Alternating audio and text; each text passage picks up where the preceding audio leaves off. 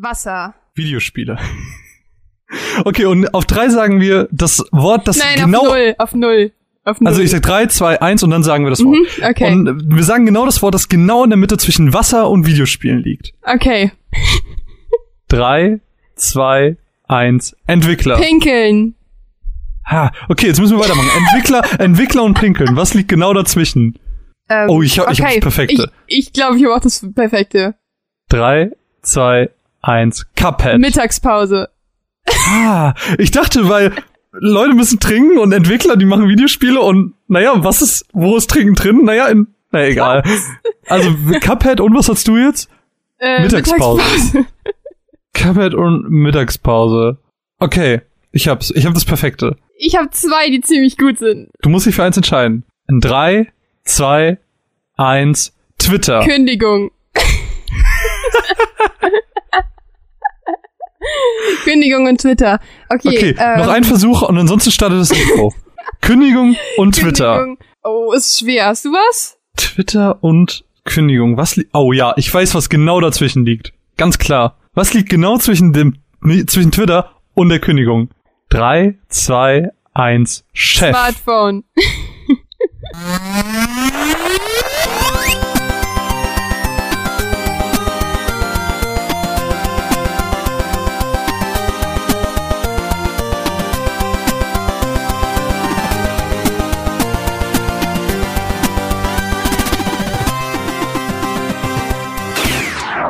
Warum der Chef? Weil ganz einfach. Also du bist auf der Arbeit die ganze Zeit auf Twitter. Das kriegt der Chef mit und dann kommt die Kündigung.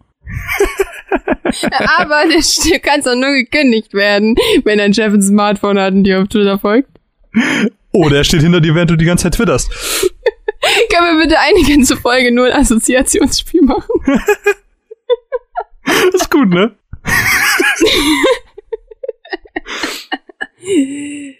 Hallo und herzlich willkommen zu einer neuen Ausgabe der Runaways. mein Name ist Caro und ich bin wie immer nicht alleine auf dieser virtuellen Couch. Neben mir sitzt mein stets lachender, hoffentlich noch nicht angetrunkener Kollege Marvin. Hallo Marvin. Hallo, hallo, hallo Publikum, wie geht's euch? Ihr seid gut drauf. Hallo.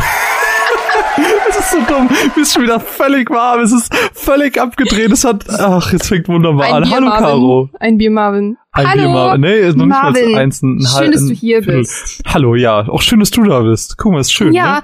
und äh, Ich habe das Gefühl, wir das Publikum ist schöner geworden, oder? du hast ein bisschen viel getrunken, glaube ich. Nein, Ja, Spaß. Ich habe drei Schlücke das getrunken. Ich, Publikum war schon immer so schön. Ich finde, es ist noch ein bisschen schöner geworden. Ich finde, von Folge zu Folge wird das Publikum ein bisschen schöner. Aber gut, ja, was wolltest du sagen? Ich wollte äh, eigentlich äh, fragen, wie deine Woche war. Oh, meine Woche oder äh, meine deine letzten Wochen, Wochen? deine letzten vier Wochen. Ähm, äh, äh, äh, erst waren sie ganz cool. Ich äh, war unterwegs und dann wurden sie nicht mehr so cool, weil ich jetzt wieder arbeite. Und arbeiten ist, wie jeder weiß, nicht so cool. Pff, genau. Ich bin nämlich jetzt wieder im Labor.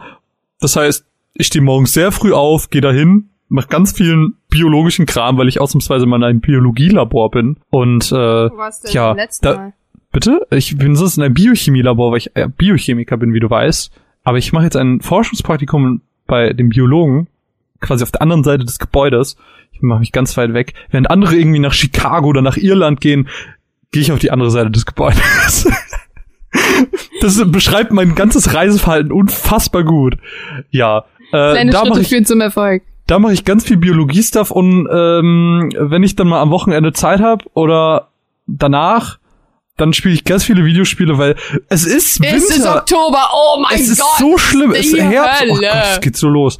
es man ist kann- die Hölle. Es ist natürlich, es ist natürlich Klagen auf hohem Niveau, aber es ist viel zu spielen. nee, Ey, wir ganz haben- ehrlich, finde ich nicht. Find schon. Nee.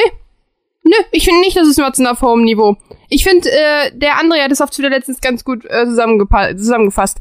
Äh, Herbst in der Videospielbranche, der Moment, wo du überlegst, A, deinen Job zu kündigen, B, alle sozialen Kontakte abzubrechen. Und ich glaube, das beschreibt es ziemlich gut. Ja, aber wir sind ja sehr privilegiert, dass wir generell so viel spielen dürfen. ja. Ähm, was Trotzdem wir genau sind, heute. warte, von meinen Seiten drei Spiele diesen Podcast rausgeflogen, weil ich es nicht gepackt habe. Das ist drei? Hm. Nights in the Woods weiß ich. Air. Und was ist Air. noch rausgeflogen? Ähm, oh, ich habe noch eins auf der Liste vergessen. Ja. Du hast Liste Valley wollte ich eigentlich sogar eine ganze Review zu machen. Oh. Habe ich auch eventuell die letzten 30 Stunden ziemlich viel Zeit drin verbracht. Aber wir- äh, ich schaffe halt die Review zeitlich nicht. Können wir, können wir ein bisschen, Aber da passiert noch was anderes mit. genau, können wir ein bisschen anteasen, denn ähm, die fleißigen Patreon-Hörer werden da bestimmt einen Podcast zu bekommen. Das wird Das toll. ist korrekt. Oh ich Gott, dieses Spiel ist ganz furchtbar und frisst alle eure Zeit. Spielt es niemals. Ah, das ist zu vergessen. Ja, genau. Äh, äh, ja, aber Genau, ich würde sagen, über aber Patreon und sowas können wir gleich reden. Caro, wie waren deine Wochen? Meine letzten vier Wochen. Oh Gott, ich hatte immer noch diese. Ist das immer noch. Hatte ich da noch Klausurstuff? Nee, ich glaube nicht. Also nicht Klausur, sondern den Kack-Hausarbeit-Stuff. Ich habe eine 2,0 bekommen für meine Hausarbeit. Ähm, und die Bewertung Uh. klang, als hätte ich eine 5,0 geschrieben. Richtig dumm. Der hat einfach nur kritisiert und einfach nichts angebracht, womit ich hätte arbeiten können. So nach dem Motto, ja, aber das war gut und das war schlecht. Sondern einfach nur, alles war schlecht. Hier haben sie eine 2,0. Ich so, okay. Ähm, aber ich habe noch mehr Klausur geschrieben. Äh, noch besser mit einer 1,3. What? Smart Girl. Ähm, ansonsten habe ich sehr viel Videospiele gespielt und sehr viel in meinem Bett gelegen. Weil ich war Mhm. krank. Die eine Woche hatte ich ähm, Magen-Darm, die andere Woche hatte ich Schnupfen und jetzt laufe ich aus. Lebenshart. Okay. Aber ich freue mich voll. Ähm, es ist, also ich muss sagen, am Anfang, als wir den Podcast gestartet haben, dachte ich so, okay, Monatsrückblick ist immer eine coole Sache, aber die Themensachen gefallen mir irgendwie ein bisschen besser. Und mittlerweile ist es komplett anders. Ich liebe den Monatsrückblick. Ich habe da immer so Bock drauf. Deswegen freue ich mich gerade mega, dass wir einfach aufnehmen.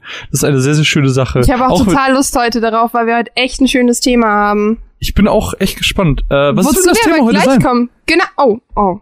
Oh, unangenehm. Oh, Äh, oh, unangenehm. Zum Was- Thema kommen wir gleich. Ähm, Ach so. Weil ich würde Okay. sagen, wenn, dann starten wir es schon mit einem Knall. Denn als allererstes ähm, gibt es nur ein paar Kleinigkeiten, die wir noch aufgreifen müssen. Ein paar organisatorische Dinge, bevor wir zu Oh, organ äh, wir haben, äh, aufregenden Teil wir haben kommen. organisatorische Dinge. Wir haben organisatorische Dinge. Das ist früher in der Klasse. So, bevor wir im Unterricht beginnen, ein paar organisatorische Dinge. ähm, packst du bitte dein Handy weg? Aber Nein, nein, ich will Pack es, nicht. ich schick dich zum Rektor. Ah, mach doch aber noch, komm, ich mach's fertig. ich habe heute Digga, von, äh, von, von meiner Betreuerin gehört, die hat eine Freundin, äh, die in Duisburg auf der Hauptschule ist und die muss täglich den Krankenwagen rufen und dann kommt auch die Polizei immer direkt mit. Ganz krass anscheinend, aber gut. Hattet ihr schon mal einen Krankenwagen in der Schule? Nee, doch, vielleicht einmal oder so, aber jetzt nicht so Oh, mega besonders. Bei uns gab es in meinen sechs Jahren Schulzeit, wenn man mal die Oberstufe rausnimmt, weil da bekommst du in der Oberstufe bekommst du eigentlich, finde ich, nichts mit. Äh, in der Unterstufe gab es zwei Situationen, dass ein Krankenwagen bei uns in der Schule war. Einmal war ein Klassenkamerad von mir so betrunken, dass er den ganzen Schulhof vollgekotzt hat und mit dem Krankenwagen abgeholt werden musste. Und das andere Mal war ich. Wow. ja, ich wurde damals bei äh, beim Kreuzbandriss vom Krankenwagen abgeholt. Und es ist so beschissen, im Krankenwagen zu fahren. Es ist so schlimm. Und ich war schon mal Beifahrerin im Krankenwagen, aber das ist eine andere Geschichte. Aber ja, das waren die zwei einzigen Dinge, die ich im Krankenwagen in der Schule erlebt habe. Aber was haben wir denn für so- organisatorische Dinge, Caro? Genau. Ich, genau. Wir hören jetzt auf zu quatschen, weil ansonsten werden wir rausgeschmissen. Ähm, zum einen, äh, Der da hinten guckt schon böse. können Briefchen schreiben. Okay. Das ist voll die, voll die schöne Überleitung. Aber die nutzen wir jetzt nicht, denn als erstes möchte ich ein bisschen was zu Patreon erzählen. Denn wir haben diesen Monat ähm, ein paar ähm, kleine Neuigkeiten. Zum einen haben wir ähm, zwei neue Subscriber. Einmal den Jonas und den Koff vor. Koff 4. Ich sage immer Koff. Koff. Schön, dass ihr dabei seid. Außerdem haben Martin und Manu ihre Spenden erhöht. Fantastisch, großartig. Pledges. Äh, fühlt sich ein bisschen an, äh, Pledges, Entschuldigung, fühlt sich ein bisschen an wie eine Gehaltserhöhung. Finde ich großartig. Schön, dass ihr dabei seid. Ähm, es sind auch diesen Monat ein paar coole Dinge wieder auf Patreon gekommen, unter anderem ein neues Caro Versus. Das war's auch schon. Psst. ähm, jetzt tut mir so, als wäre die Verbindung einfach ganz nee, aber also im nächsten Monat will ich. Im nächsten Monat wird's auf jeden Fall ein bisschen mehr. Also zwei Sachen sind's auf jeden Fall. Ich habe aber auch wieder Bock, ein bisschen was zu machen. Ja, hab, wir haben auch einfach gerade einfach echt ohne Witz. Ja. Ich stehe morgens auf, spiel Videospiele, bleib für die Uni und geschlafen. Wirklich, das ist äh, und das klingt echt spaßig, aber wenn man Sa- einmal sagte sie- Videospiele unter Druck spielen muss, ist scheiße. sagte sie zu dem Typen, der Psst. den ganzen Tag arbeiten geht, dann nach Hause kommt, Hausstuff machen muss und dann noch Videospiele Und spielt. sich die drei größten Spiele unseres Podcasts heute ausgesucht hat. ja, das glaube ja, das glaube ich schon. Aber wir haben noch eine Sache und zwar ähm, möchten wir eine Evaluation an unsere Hörer raushauen. Denn wir haben eine kleine Umfrage für euch vorbereitet, eine Zufriedenheitsumfrage. Nein, Spaß. Wir wollen einfach mal wissen, ähm, was bei euch so abgeht. Wir sind jetzt bald halt kein zwei Spaß. Jahre. also halt schon ernst. Bald, ist halt ja, ist halt schon echt ernst so. Wir sind jetzt bald zwei Jahre alt und ähm, da möchten wir tatsächlich mal wissen, was bei euch so abgeht, wie ihr Dinge so findet und eure Meinung zu Stuff hören. Die Umfrage findet ihr hier im Beitrag auf den Social Networks und blablabla. ihr kennt das Ganze. Wer halt, also, ich weiß es jetzt, jetzt schnell runtergesagt, tut mir leid, ich muss mich kurz räuspern, äh, um meine äh, gediegene Stimme hervorzuholen. Äh, Um, ja, genau. Das machen nämlich Men Menschen, die ernsthaft wirken wollen, die räuspern sich einmal vorher. Nee, es wäre wirklich, wäre uns wirklich ein Anliegen, dass ihr euch vielleicht einfach mal fünf Minuten nehmt, äh, nicht erschlagen lassen von der, die ist gar nicht so lang. Ähm, es wäre uns, würde uns einfach viel, viel weiterhelfen, ähm, generell. Wir würden einfach gute Informationen daraus beziehen. Wir würden ein bisschen was über euch lernen, wer ihr seid, wenn ihr auch stumme Hörer seid. Einfach ein bisschen, ähm, damit wir uns äh, verbessern können. Ähm, wir wollen uns wirklich dahingehend ein bisschen uns äh, weiter ausrichten, dass wir sehen, okay, was mögt ihr und uns so darauf auch wirklich ein bisschen fokussieren können. Ähm, weil wir wollen natürlich als Podcast ein bisschen wachsen und das können wir nur, und das betonen wir immer wieder, mit euch zusammen. Deswegen ist es ganz, ganz wichtig, dass ihr diese Umfrage ausfüllt, ähm, tötet keinen, ähm, ist so gesehen für einen guten Zweck, weil das, das Hörerlebnis, was ihr Monat für Monat habt, ähm, noch weiter fördern soll. Ja, Korrekt. das wäre sehr schön. Außerdem ähm, haben wir tatsächlich eine ähm, etwas unangenehmere die Sache zu verkünden. Aber da ich das nicht machen will, macht Marvin das. Wow. Ja. Wirklich? Okay, Ja, ähm, ja. Also das Ding ist, wir sind jetzt seit ungefähr einem Jahr auf Twitch. Und Marvin wird ersetzt. Okay, das war's. Nein, und es ist halt nun mal so, das müssen wir auch einfach ganz ehrlich sein, Twitch läuft jetzt nicht so unfassbar gut und es sind halt jede Woche zwei Stunden, die man sich hinsetzen muss, weil wir uns eben diesen festen Termin gesetzt haben. Und wir haben uns jetzt, ums äh, ganz kurz zu machen, dazu entschieden, diese regelmäßigen Streams einfach nicht mehr zu machen, weil es sich für uns einfach nicht lohnt. Werden uns aber trotzdem das Recht rausnehmen, immer wieder spontan auf dem Twitch-Kanal, wie ich das Recht rausnehmen. Ja. Wir, sind, wir, sind Wir holen, uns, verloren. wir holen uns die Erlaubnis bei Twitch, ähm, dass wir ab und an streamen dürfen. Ja, das habe ich jetzt bei The Evil Within kurz gemacht. Ähm, und es wird auch weiterhin Aktionsstreams geben, weil ich muss sagen, das ist eine Sache, die mir immer sehr, sehr viel Spaß gemacht hat. Mhm. Ähm, es wird, und das kann man jetzt an der Stelle auch ankündigen, ähm, es wird an meinem Geburtstag am 15.11., das heißt nur wenige Wochen. Tag des Jahres. Genau. Das ist der beste Mhm. Tag des Jahres. Da werde ich äh, wieder abends nach der Arbeit ein bisschen für euch streamen. Was, Ich werd, zehn Tage äh, nach 8-Rate. Genau. Zehn Tage nach Adrian. Da können wir auch noch mal gleich kurz äh, eine Ankündigung zu Das reinwerfen. Beste kommt zum Schluss. Oh Gott, es sind so viele Ankündigungen diesmal. Das ist ein ganz, ganz wichtiger Podcast. Marvin ist Naja. ja noch schwanger, aber das erzählen wir gleich in Ruhe, was es wird. Ja, da wird es einen Geburtstagsstream geben. Ich werde versuchen, jetzt in den nächsten Tagen ein bisschen ähm, Gewinne für euch zu organisieren. Ich werde versuchen, vielleicht ein, zwei Gäste ranzuholen. Ich werde mir mal überlegen, was ich für Spiele spielen werde. Ich weiß es noch nicht, bin mir relativ unsicher. Vielleicht ähm, werde ich ein bisschen auf Jackbox. Ist, glaube ich, ganz cool. Das war, hat letztes Jahr sehr, sehr viel Spaß gemacht. Dann vielleicht keine Ahnung, irgendwas Nettes, wo man ein bisschen nebenher quatschen kann mit einem netten Gast. Mal schauen. Ähm, das werde ich, äh, werde ich mich die Tage mal ransetzen, das ein bisschen zu planen. Wird auf jeden Fall ein sehr, sehr schönes Event. Würde mich freuen, wenn da viele von euch einschalten. Ähm, dann feiern wir meinen Geburtstag zusammen im Internet. Das wird ganz, ganz toll. Genauere Planung findet ihr aber dann äh, bei Facebook und bei Twitter wie sonst auch. Und Das das, war's. Das war's zu den organisatorischen du Dingen. hast, ja, mehr oder weniger. Du hast ja gerade ähm, A-Rate angesprochen. Magst Ich das wollte A-Rate am Ende erzählen, damit wir dem Ganzen noch mehr Raum geben können. Ach so, können wir auch Weil machen. ist sonst am Anfang jetzt so. blablabla. Ja, dann machen wir das so. Aber ich würde sagen, ich tease einmal kurz das Thema an, bevor wir zur allerersten Matz kommen. Denn wirklich, Leute, ohne Scheiß, wir haben heute eins, zwei, drei, vier, fünf, sechs, sieben, acht Spiele. Jo. Acht Spiele. Das ist eine Menge. Das hat, ich glaube, so viel hatten wir gesagt- noch nie. Drei habe ich schon nicht gespielt, die ich reinbringen wollte. Ist hart, aber ähm, es wird auch nicht besser. Denn Assassin's Creed erscheint, Star Wars Battlefront.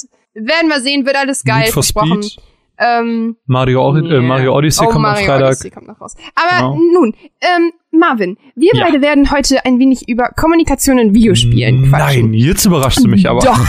Und zwar ähm, nicht nur ganz trocken, wie unterhalten sich zwei Charaktere, sondern ein bisschen ausweiten mit fantastischen Beispielen und ein bisschen tiefer in die Materie der Videospiele eintauchen und mal gucken, was da Schönes gibt, denn wir sind beide sehr storyaffine Menschen und umso wichtiger ist es zu gucken, was, wie, wann erzählt wird. Ne? Jo. Und ich würde einfach mal sagen, ähm, wir steigen direkt ähm, mit einem Titel ein, der sehr erzähllastig ist und dialoglastig, weil er fast nur aus Dialogen besteht und aus ähm, Monologen und Co. Und deshalb würde ich einfach mal sagen, ich erzähle euch mal kurz was zu der neuen Episode von Before the Storm, also Life is Strange, Before the Storm, Episode 2. What's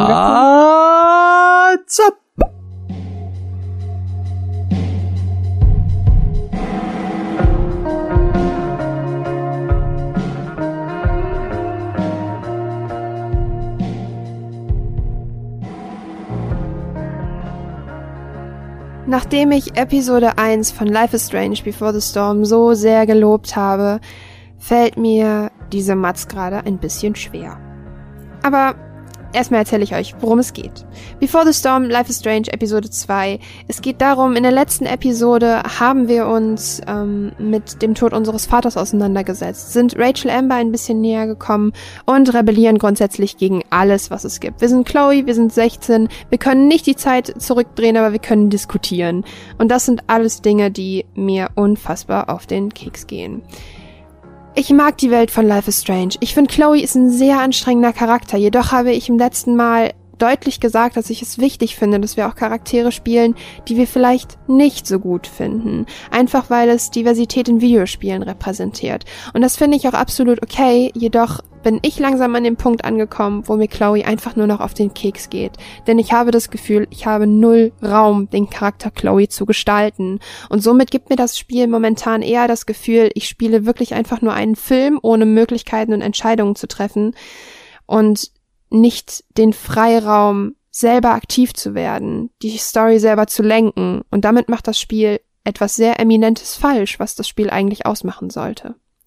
In der zweiten Episode geben wir uns noch mehr mit Rachel Amber ab, die eigentlich ein ganz interessanter Charakter ist. Jedoch werde ich das Gefühl nicht los, dass sie einfach wirklich dieser Toxic Friend ist, der einen immer zu den falschen Dingen anstiftet, sagt, oh, ich mag dich total gerne, um einem dann irgendwie hinten in den Rücken reinzufallen. Ich werde das Gefühl einfach nicht los. Vielleicht, weil ich vorbelastet bin, aber irgendwie scheint mich mein Sinn für Menschen an dieser Stelle vor irgendwas schützen zu wollen. Chloe ist immer noch unfassbar anstrengend. Wir können nicht mal David zum Beispiel anerkennen, dass er das Gute für uns will. Nein, wir müssen ihn hassen, weil er unser Stepdad, Stepdouche wird. Wir müssen ihn scheiße finden. Und das stößt tatsächlich bei mir auf eine Schwierigkeit. Denn ich bin absolut nie ein Kind gewesen oder eine Jugendliche gewesen, die den Mund gehalten hat. Aber ich wusste immer eins, und das war, Respekt zu zeigen. Und ich habe leider das Gefühl, dass Chloe das nicht tut. Und ich weiß, dass viele Jugendliche rebellierende Phasen haben, äh, rebellische Phasen haben und zeigen wollen, wer sie sind. Aber was ich nicht verstehen kann, ist, dass Chloe sich so sehr gegen ihre Mutter auflehnt, die ihr aber dafür einfach keinen Grund bietet. Denn Joyce ist liebevoll. Joyce sagt Chloe, dass sie sie liebt, dass sie sie mag, wie sie ist, dass sie sie respektiert, wie sie ist. Natürlich sagt sie ihr, hey, ich find's scheiße, dass du Drogen nimmst, aber trotzdem ist sie immer für sie da und trotzdem lässt Chloe sie so sehr abblitzen. Und ich weiß, dass es nicht leicht ist mit der Trennung von Eltern, gerade vielleicht, wenn ein Elternteil gestorben ist. Aber ich habe das Gefühl, dass Chloe sich unfassbar kindisch verhält. Und ich weiß, dass es hier auch pädagogische Hintergründe gibt, sprich, dass anscheinend in den Momenten, wo sie es gebraucht hat, eine erzieherische Instanz einfach nicht zur Verfügung stand und so weiter. Aber Chloe wehrt sich mit allem, was sie hat, dagegen erwachsen zu sein, denn ihr Verhalten ist nicht erwachsen. Und ich kann auch ehrlich gesagt nicht nachvollziehen, warum ich die Story nicht lenken darf. Wir haben relativ weit am Anfang im Spiel die Möglichkeit für Rachel die ähm, Situation zu übernehmen, also the blame zu übernehmen. Und wir haben die Möglichkeiten. Ich habe mich erst dagegen entschieden, ganz deutlich. Und das Spiel zwingt mich im Endeffekt dazu, trotzdem mehrfach dann einfach die Situation zu übernehmen und alles auf meine Schultern zu nehmen und auf meine Kappe zu nehmen, was mich einfach stört, weil ich hätte auch gerne die Möglichkeit, dem Spiel zu sagen, ich möchte nicht mit Rachel Amber was anfangen. Ich meine, klar, das Spiel läuft darauf hinaus und das ist absolut wichtig für die weiteren Geschehnisse in Life is Strange. Aber das Spiel kann mir nicht vermitteln, hey, guck mal hier, du hast die ganzen Freiheiten, aber Spaß hier hast du eigentlich nicht. Und das finde ich schade. Ich finde es wichtig, dass das Spiel in Richtung Homosexualität geht, dass das Thema angesprochen wird, dass das Thema Drogen so verarbeitet wird, dass das Thema Probleme in der Jugend so sehr vermittelt wird. Aber irgendwie verpasst das Spiel einen ganz, ganz wichtigen Zug, und zwar mich sein zu lassen, wer ich sein möchte. Und da kann ich jetzt wieder mit dem argumentieren, was ich in Episode 1 so gut gemacht habe, gesagt habe, ich finde es total gut, dass ähm, mir das Spiel auch Charaktere zeigt, die ich nicht mag. Aber das Spiel geht langsam in die Richtung, dass es anstrengend wird. Und das Spiel geht einfach weit weg von einem interaktiven Spiel zu einem Film hin, wo ich einfach nur zwischendurch rumlaufen darf. Und das hatte zumindest Life is Strange in sich, was besser funktioniert hat. Und das finde ich einfach schade, denn ganz ehrlich, ich verstehe die Storyline von Before the Storm nicht. Was ist der Plot? Guck mal, ich bin ein Jugendlicher und habe Probleme. Ist das der Plot?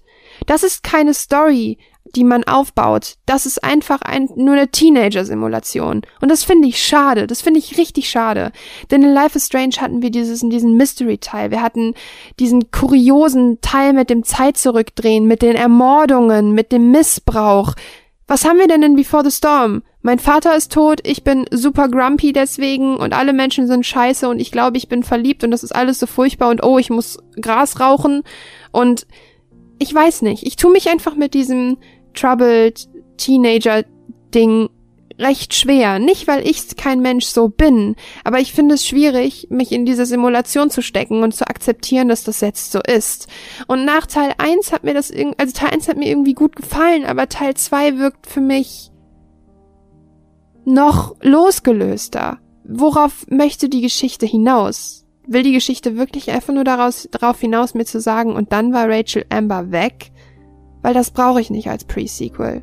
Sag ich euch ganz ehrlich, als Prequel. Das brauche ich nicht. Weil die Geschichte kann mir Chloe auch einfach in Life is Strange erzählen. Dafür brauche ich nicht drei Episoden, die gestreckterweise irgendwie vier Stunden dauern, weil wir ja irgendwie noch mit Frank quatschen müssen. Mir gefällt die Richtung nicht, in die das Spiel geht. Ich brauche keine Teenager-Simulation. Ich brauche eine Storyline. Und diese Storyline kann gerne belastend sein. Sie kann auch spannend sein und sie darf auch ihre Downs haben. Aber das gerade ist keine Storyline. Das gerade ist einfach nur sehr, sehr viel Gejammer. Ob gerechtfertigt oder nicht, möchte ich hier gar nicht ähm, diskutieren. Es ist einfach nur sehr viel Gejammer ohne einen richtigen roten Faden. Denn, weißt du was, wir hauen einfach ab. Kann man nicht als Haupt Ziel über vier Episo drei Episoden verteilen.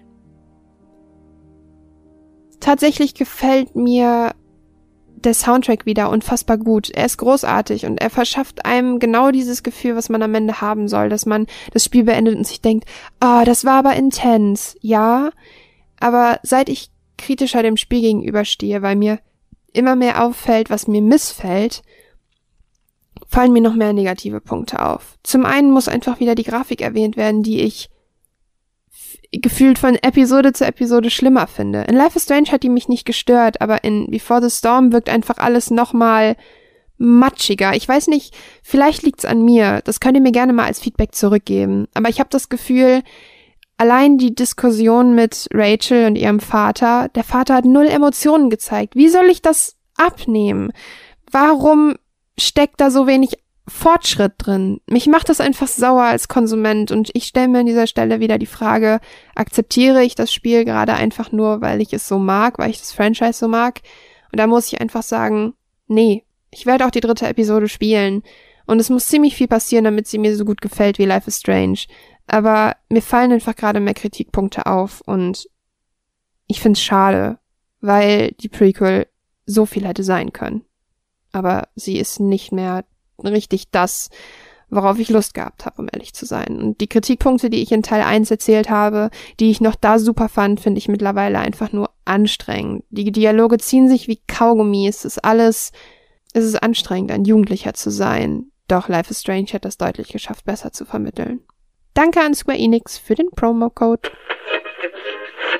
Marvin, ja, Kommunikation. Hallo. Erzähl uns doch mal, was für Formen der Kommunikation gibt es? Komm, wir machen jetzt mal an unserer, wo wir jetzt schon im virtuellen Klassenraum sitzen, machen wir jetzt einfach mal eine Brainstorming-Map an der Tafel. Aber äh, Ähm. äh, ich, ich, ich bin so aufgeregt. Ich kann sowas doch nicht so gut. Nee, Klingel äh, dich nicht an, es geht alles in eine mündliche Note, du Fisch. aber ich habe mir tatsächlich ein bisschen äh, Gedanken darüber gemacht. Ähm, das ist ein ganz guter, ganz guter Stichpunkt direkt. Ich mag, ich mag's, wenn wir am Anfang Definitionen machen. Das finde ich ganz toll. Ich habe Da das kommt für der mich. Wissenschaftler in dir raus, ja. Bitte? Da kommt der Wissenschaftler in dir raus, ja. Also ich, ich habe mir so ein bisschen Gedanken gemacht und ich habe das für mich, das Thema Kommunikation, in drei Gebiete unterteilt. Und zwar ganz klar ähm, die Kommunikation zwischen zwei Charakteren im Spiel. So ein klassischer Dialog. Mhm. Dann habe ich für mich äh, auch noch definiert Spieler unter sich. Ähm, das ist halt auch in vielen Teilen ein sehr essentielles Gebiet, ähm, dass Spieler untereinander kommunizieren. Äh, Gerade irgendwie in Shootern, Taktik-Shootern oder in MMOs ist es ja auch ganz, ganz oft so, dass ja Spieler äh, darauf angewiesen sind zu kommunizieren, äh, wenn sie zum Beispiel Raids machen oder sonst was. Und eine letzte Sache, die vielleicht ein bisschen weitergeht, wo man vielleicht gar nicht zuerst dran denkt, ist, wie das Medium Spiel mit mir als Spieler kommuniziert, weil manche Erzählstrukturen sind ja wirklich darauf ausgelegt, dass nicht mein Charakter mit irgendwem anders interagiert, sondern dass ich als Spieler Informationen bekomme und die bietet mir das Spiel über, keine Ahnung, ähm, Monologe, genau. Narrative, So- ähm, so Geschichten oder über-. Gegenstände oder sowas. Da gibt's ja ganz, ganz viele Beispiele. Können wir aber auch gerne später ein bisschen genauer drüber reden. Ich weiß nicht, wie hättest du jetzt ganz spontan, intuitiv, jetzt ohne das gehört zu haben, was ich jetzt gerade gesagt habe, wie hättest du das, wie hättest du für dich Kommunikation in Spielen definiert? Ähm, für mich ist Kommunikation in Spielen ganz, ganz wichtige Sache, um ähm, die eminent fürs Spielerlebnis ist, um Story zu erzählen. Das ist für mich tatsächlich, weil ich würde halt sagen, klar, der Punkt äh, Spieler unter sich ist wichtig, aber ähm, jetzt, also der erste Gedanke bei mir geht instant daran, ähm, der narrative Hin Hinblick auf Kommunikation in Videospielen, sprich, wie reden die Charaktere, Monologe finde ich super wichtig. Ähm, was kann man alles entdecken? Sprich, ähm, Du hast ja zum Beispiel jetzt für dich in der Definition diese Spiele unter sich rausgenommen. Ich glaube, nee, einfach nur, das war meine erste Assoziation. Ja, ja, klar. Also einfach nur, ne? Ich glaube, ja, ja, genau. Und ich glaube, das würden halt viele so machen, weil sie, glaube ich, nicht dran denken, dass es halt Genres gibt, wo es halt wirklich eminent ist und Ja, aber es ist ja jeder, jeden Tag bei mir. Trotzdem hätte, habe ich das jetzt nicht direkt assoziiert. Keine Ahnung, Ja, das war bei mir stimmt. einfach nicht direkt mit drin. Weil ich halt auch einfach so ein Mensch bin, ich denk direkt an, oh, wie machen meine Lieblingsspiele das? Wie ist es narrativ wichtig und so. Hm. Ja, also ich finde einfach diese, dieser Aspekt mit anderen Spielern ist halt super wichtig. Aber gerade wie du jetzt sagst, so, ja, du spielst Overwatch, es ist halt super wichtig da, wenn du wirklich richtig spielst, dass du dich Ja, absprichst.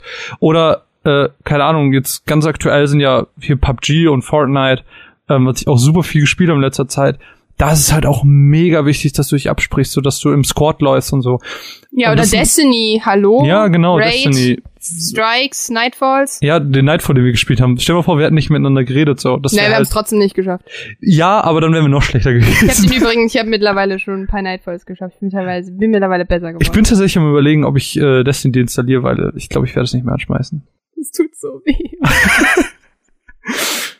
Ja, aber es ist mir halt zu viel gegrindet und zu wenig Neues, zu zu repetitiv. Ich glaube, das äh, da das ist für mich der Mehrwert nicht mehr. Ich liebe es. Ich gehe da drin voll auf. Ich habe übelst Spaß daran. Also ich muss sagen, ich, ich, ich, ich spiele es nicht so hart wie Destiny 1. Aber äh, ich spiele gerade schon recht viel. Ich mache jede Woche die Flashpoints und ja.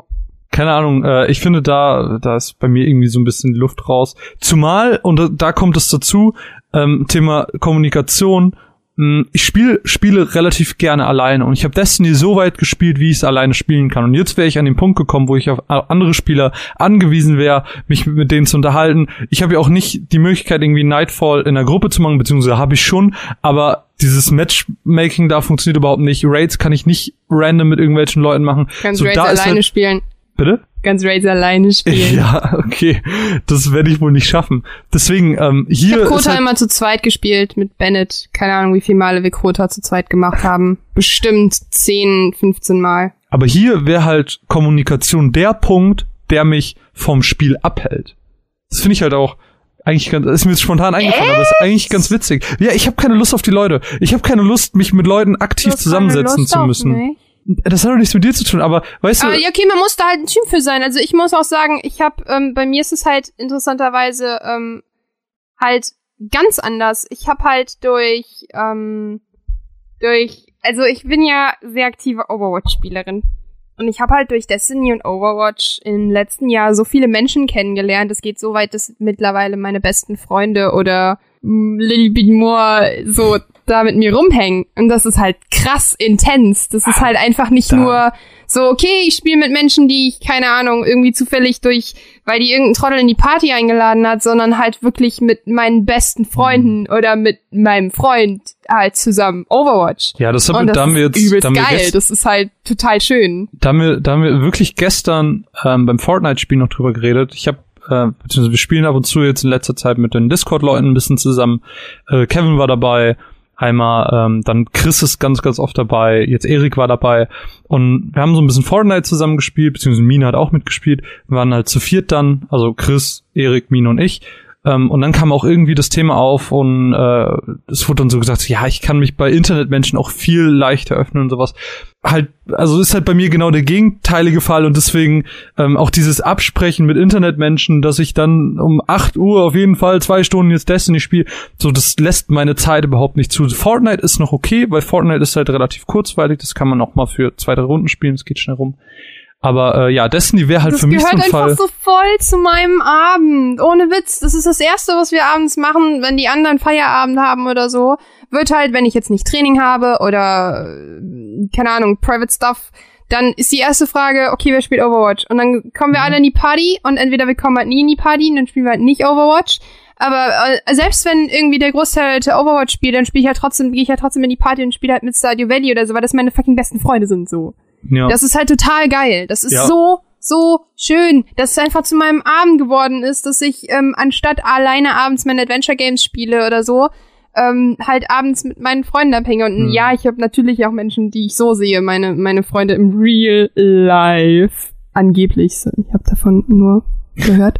ähm, aber ne, es ist halt einfach ein verdammt großer Teil geworden. Und ich glaube, das darf man, darf man auch nicht unterschätzen. Ja, nee, ich meine auch nur, ähm, dass da halt für mich als, als Beispiel, dass Destiny da für mich kommunikationsmäßig das Hindernis ist, weiterzuspielen. Aber gut, wollen wir vielleicht äh, mit der nächsten Matz weitermachen? Wir haben jetzt viel Das ist eine sehr, Einleitung sehr gute gehabt. Idee. Was würdest du gerne ähm, hören? Ich möchte, ähm, hau mal was Kleines raus. Erzähl mal was zu Pokémon Tekken. Okay, Pokémon Taggen für die Switch. Hören wir uns jetzt an. Caro? Mats ab.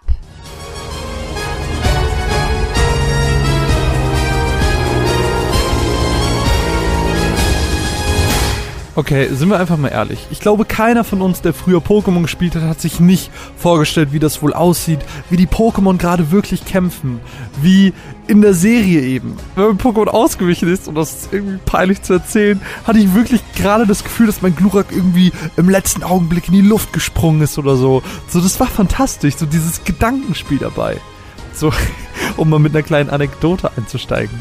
Früher gab es dann ja auch Pokémon Stadium, äh, wo man doch auch irgendwie mit seinem eigenen Team spielen konnte oder so, glaube ich. Habe ich jetzt ehrlich gesagt nicht mehr nachgeschaut, weil ich es als Erinnerung erzählen wollte. Ich war immer so neidisch auf die Leute, die das hatten. Ähm, als man wirklich diese 3D-Animationen gesehen hat, dass alles so echt aussah. Und in meinen Vorstellungen ist das dann alles so zum Leben erweckt worden. Also wirklich ganz schlimm. Und ich habe es bis heute tatsächlich nie gespielt. Äh, Und dann kam auf einmal Pokémon Tekken auf der Wii U raus und ich habe mich so geärgert, dass ich keine Konsole hatte. Weil auch das konnte ich dann halt schon wieder nicht spielen. Umso schöner ist es aber jetzt, dass Pokémon Tekken DX auf der Switch erhältlich ist. Dabei handelt es sich wie bei Mario Kart 8 Deluxe um einen Port für die Switch, damit Leute wie ich auch in den Genuss kommen können, uns mit unseren liebsten Pokémon gegenseitig die Attacken um die Ohren zu werfen. Aber gut, fangen wir einfach mal kurz vorne an. Was ist Pokémon DX? Bei dem Switch-Port handelt es sich um ein Beat'em Up, bei dem wir uns mit unseren Lieblingsgefährten in kleinen 3D-Arenen aufs Mützchen schlagen. Ähnlich wie vieles vielleicht von Dragon Ball oder Naruto kennen können, also den Spielen davon. Mehr als Beat'em Up ist es im Kern auch einfach nicht. Der Versuch, dem Spiel eine leichte Story zu geben, ist da, funktionierte aber nicht wirklich. Nachdem uns unsere ständige Begleiterin Nia die Ferrum-Region und alle ihre unterschiedlichen Orte, die im Spiel eben verschiedene Menüpunkte darstellen, präsentieren, werfen wir uns eigentlich auch schon recht schnell in die örtlichen Ligen. Diese Ligen sind das, was am ehesten einem Singleplayer entspricht. Gestartet wird bei der Grünen Liga, gefolgt von weiteren anspruchsvolleren. Die einzelnen Ligen sind recht simpel aufgebaut. Am Anfang stehen wir natürlich auf dem letzten Platz. Über Ligamatches spielen wir uns so langsam an die Spitze der Tabelle. Doof an dieser Stelle war nur, dass man immer eine gewisse Anzahl an Matches spielen musste, bevor man wieder zurück ins Menü konnte, um beispielsweise sein Partner-Pokémon zu wechseln. Gerade auch für kürzere Spielsessions war das eher schwierig. Gekämpft wird übrigens immer in dem Best of Three Prinzip. Solltet ihr euch also an die Spitze der Liga oder zumindest unter die Top 8 erkämpft haben, schaltet ihr die jeweiligen Turniere der Liga frei. Hier funktioniert es nach dem K.O.-System unter den acht besten Spielern der Liga. Nach drei gewonnenen Matches gewinnt ihr somit auch das Turnier. Dann und auch erst dann könnt ihr den Champion der Liga in der Rangprüfung herausfordern. Klar, zum einen bringen die alternierenden Modi eine gewisse Abwechslung ins Gameplay, trotzdem sind gerade die ersten drei Ligen extrem unanspruchsvoll. Ab der Chroma-Liga, das ist die vierte Liga, steigt der Schwierigkeitsgrad jedoch stark an und die Kämpfe werden plötzlich unfassbar fordernd und anspruchsvoll. Oh nein! Ein schwarzes Mewtwo ist aufgetaucht! Was will es hier? Wieso ist es so stark? Ah! Das schwarze Mewtwo. Der finale Versuch von Pokémon Tekken eine Singleplayer-Story ins Spiel zu implementieren. Also, immer nach dem Ende einer Liga, das äh, jetzt nach dem Bestehen der Rangprüfung, das ich eben erwähnt habe, taucht unser dunkler Gefährte auf und fordert uns und unseren Pokémon-Gefährten heraus. Aber da steckt noch viel mehr hinter. Ein Mädchen mit Kapuze möchte den gequälten Pokémon helfen. Wie die Geschichte wohl ausgeht. Naja, also vor allem geht sie überraschend schnell zu Ende. Und großartig inszeniert und erzählt wirkt sie leider auch nicht. Alles in allem ist der Versuch, einen Singleplayer zu etablieren, eher nicht so gut geworden. Aber Pokémon Tekken möchte gar kein Singleplayer-Spiel sein, denn der Fokus liegt ganz klar auf dem kompetitiven Aspekt. Egal ob lokal mit einer oder mehreren Switches oder im Online-Modus, Hauptsache gegen andere Menschen soll gekämpft werden. Insgesamt bietet das Spiel 21 verschiedene Pokémon zur Auswahl, die wir im Kampf steuern können. Darunter Serienlieblinge wie Glurak, Suicune oder aktuell Silvaro und Wrestling Pikachu. Äh, ist Wrestling? Wo war ich stehen geblieben? Äh, ach ja. Die 21 verfügbaren Pokémon lassen sich dann nochmal in die Kategorien Standard, Kraft, Tempo und Technik einteilen. Was auch schon zeigt, die einzelnen Taschenmonster lassen sich alle unterschiedlich spielen. Jeder besitzt ein einzigartiges Moveset, das sich von den anderen unterscheidet. Und genau hier zeigt sich eben die Stärke des Spiels. Es ist recht leicht als Anfänger zu spielen. Button Smashing kann jeder. Aber es ist unfassbar schwer zu meistern, denn man muss lernen, welches Pokémon welche Attacken und Ultis besitzt, welche Angriffe viel Schaden machen und und und und und. Und weil das nicht genug ist, werden einem noch 16 verschiedene fest zusammengelegte Supporter-Teams an die Seite gestellt. Beispiele wären hier Knogger und Dicta, Pachirisu und Carpador oder Reshiram und Cresselia. Durchaus also verschiedene Mischungen zwischen Generation und Raritäten. Und auch hier haben die ganzen Charaktere wieder verschiedene Effekte und Aufladezeiten. Und wenn ihr jetzt denkt, boah, das ist echt viel, um so seinen eigenen Spieltyp zu finden, kann ich euch sagen, dass es noch einen Schritt weiter geht. Es gibt nämlich auch noch die sechs verschiedenen Motivationsfähigkeiten, die nach unterschiedlichen Bedingungen eingesetzt werden bzw. sich automatisch aktivieren. Ich habe zum Beispiel immer Hilfe in der Not verwendet, so heißt es. Nach einer verlorenen Runde winken Resonanzanstieg, den man für die Ultis braucht, und volle Helferleisten. Nach Rundensieg ist die Helferleiste des nicht verwendeten Supporter voll. Vielleicht ein kleines Beispiel. Ich habe Pachirisu verwendet, gewinne die Runde und dann in der nächsten Runde ist die Helferleiste von Carpador direkt gefüllt und ich kann ihn direkt zum Start des Kampfes aktivieren, herbeirufen, whatever you wanna call it. Versteht ihr, was ich meine? Pokémon Tekken ist umfangreich und cool, Aber man muss sich halt die Mühe machen und viel Zeit da rein investieren. Eben auch, weil eure Pokémon, wie in den Haupttiteln der Serie, aufleveln und ihr jeweils auf verschiedene Parameter wie Angriff und Verteidigung Skillpunkte verteilen könnt. Aber auch ohne große Mühen ist einfach ein Spaß unter Freunden garantiert. Hab's mal äh, einen Abend mit einem guten Freund auf dem Sofa gespielt und selbst da kam dieser kompetitive, ich will halt besser sein als du, Gedanke direkt bei uns beiden auf. Und genau damit schafft das Spiel dann mich zu überzeugen. Nicht unbeachtet sollte auch die schöne Grafik sein, die alle Pokémon wirklich perfekt in Szene setzt. Auch wenn die Umgebung an sich vernachlässigbar ist. Wenn ihr also Lust auf ein Beat'em Up mit euren liebsten Poke-Gefährten in wunderschöner Grafik habt, dann kann ich euch Pokémon Tekken DX ans Herz legen. Aber auch nur dann, wenn ihr den Titel noch nicht für die Wii U habt. Sonderlich große Neuerungen gibt's ehrlich gesagt nicht. Für den Langzeitspaß müsst ihr euch wirklich in den Online-Modus begeben, äh, denn gerade in den ersten drei Ligen glänzt der Singleplayer nicht gerade mit Herausforderungen. Ganz abgesehen davon, dass die Story nicht der Rede wert ist. Wir bedanken uns an der Stelle bei Nintendo, die uns den Titel zur Verfügung gestellt haben, damit wir jetzt euch diesen vorstellen können. Yay! Marvin. Hallo, Caroline. Hi. Hi. Ich finde ja, ähm, das Thema Dialog bietet recht wenig, weil Dialoge an sich ähm, gar nicht so aufregend sind, finde ich, weil das eher in Richtung Storywriting geht. Aber es geht ja teilweise sogar weiter. Sprich, es gibt ja spezielle Formen von Kommunikation untereinander von den Charakteren. Hast du da irgendwie ein cooles Beispiel? Inwiefern ist es für dich wichtig? Weil ich habe da tatsächlich recht viele Beispiele, die mir sofort eingefallen sind, oh, wo ich das ähm, großartig finde. Was meinst du jetzt genau? Dann bring mal ein Beispiel, damit ich weiß, wohin du möchtest. Ich finde zum Beispiel einen sehr, sehr interessanten Weg geht Firewatch, damit dass die Charaktere ihr, ihre Dialoge halt übers Walkie-Talkie haben. Wir können halt entscheiden, ähm, was wir sagen. Und das Interessante ist, dass sich da die Bindung ausschließlich über das Walkie-Talkie aufbaut. Denn mhm.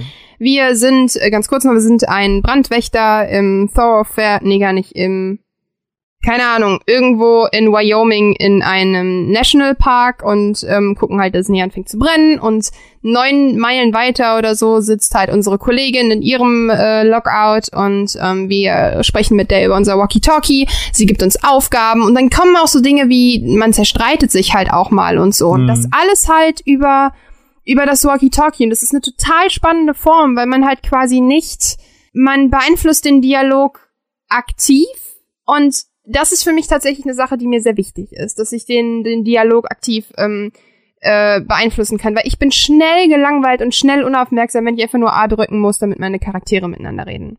Hm. Äh, ja, okay, äh, in die Richtung habe ich auch was. Ähm, das klassische Beispiel, ich habe auch gerade schon gesehen, das wurde auf ähm, Twitter von Jonas auch geschrieben, nonverbale Kommunikation mit Beispiel Journey und Abzu gerade Journey äh, ist ja mhm. da ja ganz, ganz fantastisch, ähm, weil du kannst ja, und das haben wir im Podcast auch schon öfters jetzt erwähnt, zufällig auf irgendwelche Leute treffen und unser Protagonist oder unsere Handelsfigur hat halt keine Möglichkeit zu sprechen. Das Einzige, was wir können, ist so aufleuchten. So, und das ist die einzige Möglichkeit. Ping, ping, ping, ping, genau. ping, ping, ping, ping, ping, ping. Ich habe letztens noch mal äh, jemand anders spielen lassen und er war sehr verwirrt davon und ich musste ihm das jetzt erklären. Und das ist halt die einzige Möglichkeit, wie wir in Journey kommunizieren können. Ansonsten ist halt nichts mit Schreiben oder sowas. Es ist halt wirklich dieses Nonverbale. Du musst über deine Bewegung, über dieses Ping dem Gegenüber, sofern du möchtest, dass er bei dir bleibt, ähm, irgendwie mitteilen, dass er mit dir kommt oder aufpasst oder was auch immer. Und das ist halt ähm, meiner Meinung nach irgendwie ganz, ganz fantastisches Ding, wo natürlich auch dann viel, viel mehr draus geworden ist. Also es ist ja, wie das bei jedem Spiel ist, das irgendwie Anklang findet, was irgendwie was Besonderes Neues ist, findet viele neue Ableger, viele Nachmacher, Klone, was auch immer. Ich finde, bei Abzu hat es bei mir schon weniger funktioniert. Da gibt es das auch so ähnlich. Das ist auch so eine Art Ping, war das, glaube ich hat mich jetzt, to be honest, ein bisschen weniger, ja, ähm, mitgerissen, als es Journey das hat. Aber es gibt ja auch dieses Flow gibt's doch, glaube ich, auch, heißt ja, es. Ja, nee, Flower heißt Flower, nee, es. Heißt, ja, es heißt, nee, es heißt Flow. Heißt es Flow oder heißt Nee, ich glaube, ich glaube, ich glaube, es heißt Flower. Und es gibt doch noch dieses eine mit der Ballerine, das geht doch, glaube ich, auch in diese Richtung. Ähm, b b ba nicht Bounce, ähm. Äh, ist mir jetzt gerade nur so spontan eingefallen.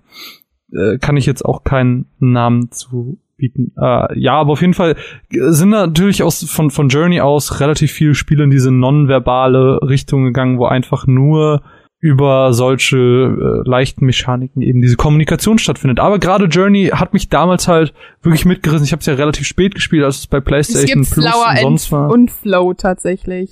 Journey, Flower und Flow sind die drei, die immer zusammen in der in der Box kamen. Okay.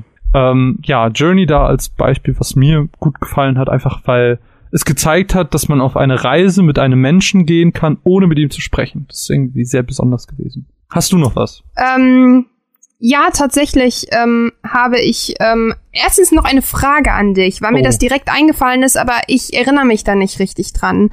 Ähm, I am. Setsuna. Ja. Wurde da nicht in Briefen kommuniziert? Nee. Wie komme ich denn? Ach so, du hast einen Briefbeitrag gemacht. Ich dachte, genau. dass das, dass das eine Hommage quasi ist an die Kommunikation in dem Spiel. Nee. Das habe ich nur so gemacht. Okay. Okay, dann, nee, das hatte ich irgendwie nur in Erinnerung. Ich dachte, das war quasi dann so ein, ne? Okay. Nee. Äh, ja, tatsächlich ähm, habe ich ähm, in die Richtung noch was. Und zwar, das geht auch so ein bisschen, ja, es, ist, es gibt ein recht schwieriges Thema. Und zwar das Thema The Vanishing of Ethan Carter. Das ist grundsätzlich ein schwieriges Thema bei mir, das haben wir mittlerweile auch schon festgestellt. Bei The Vanishing of Ethan Carter ist es nämlich total kompliziert. Und zwar startet das Spiel und wir wissen gar nicht, wer wir sind. Wir sind halt ein Mensch, der langläuft und irgendwann erfahren wir, dass wir Paul Prospero sind, ein Detektiv. Und wir bekommen halt einen Brief von Ethan Carter und Ethan Carter ist tot. Und kein Spoiler übrigens. Und ähm, aufgrund dieses Briefes machen wir uns auf den Weg in seine Stadt und versuchen dann was über seinen Tod herauszufinden. Und das Ganze wird super, super strange, wer sich das Spiel auch mal spoilern will. Denn auch nach Beendigung des Spiels hat man keine Ahnung, was abgeht. Ist es so, dass ihr euch den Wikipedia-Beitrag, den englischen, durchlesen könnt. Das ist so absurd. Ohne Witz, das ist richtig, richtig krank. Und da finde ich es halt ganz spannend, dass Paul beziehungsweise Ethan, der tote Ethan, mit uns als Paul kommuniziert und wir trotzdem nicht frei sind. Das heißt, wir können ihm keine Antwort geben und so weiter. Das heißt, wir bekommen immer nur diese Hinweise. Das fand ich richtig, richtig spannend, weil ähm, wir halt quasi auch einfach nur erdacht sind. Das finde ich einen echt interessanten Ansatz. Außerdem ähm, Gun Home. Hast du es gespielt? Nee, gar nicht. Also ich hab's, Das- ich hab's tatsächlich in meiner Dings, in meiner Das Playstation. ist ein total schönes Spiel, sind zwei bis drei Stunden, würde dir gefallen. Ist sehr emotionally and stuff. Gun Home ist, äh, wir sind Caitlin, kommen an, nachts in unser Elternhaus. Das ist eine riesengroße Mansion, die ist voll gruselig, aber es ist kein Horrorspiel, kein Mystery-Spiel. Es ist einfach nur ein verlassenes Haus, ähm, in dem aber trotzdem ganz viel Leben stattfindet. Das klingt creepy. Auf jeden Fall ähm, sind die einzigen Informationen und die ein, den einzigen Dialog, den wir haben, neben Monologen, und zwar so Sachen wie ich guck mir was an und die ähm, die Protagonistin erzählt halt, dass wir Tagebucheinträge unserer Schwester Sam triggern können. Durch, ich gehe durch diese Tür, dann kommt sowas wie so eine Kassette. Was, eine Kassette? Es kommt wie so ein Tape von Sam, dass wir halt was hören, was sie uns sagt. Und die eigentliche Storyline es sind die Tagebucherzählungen von Sam.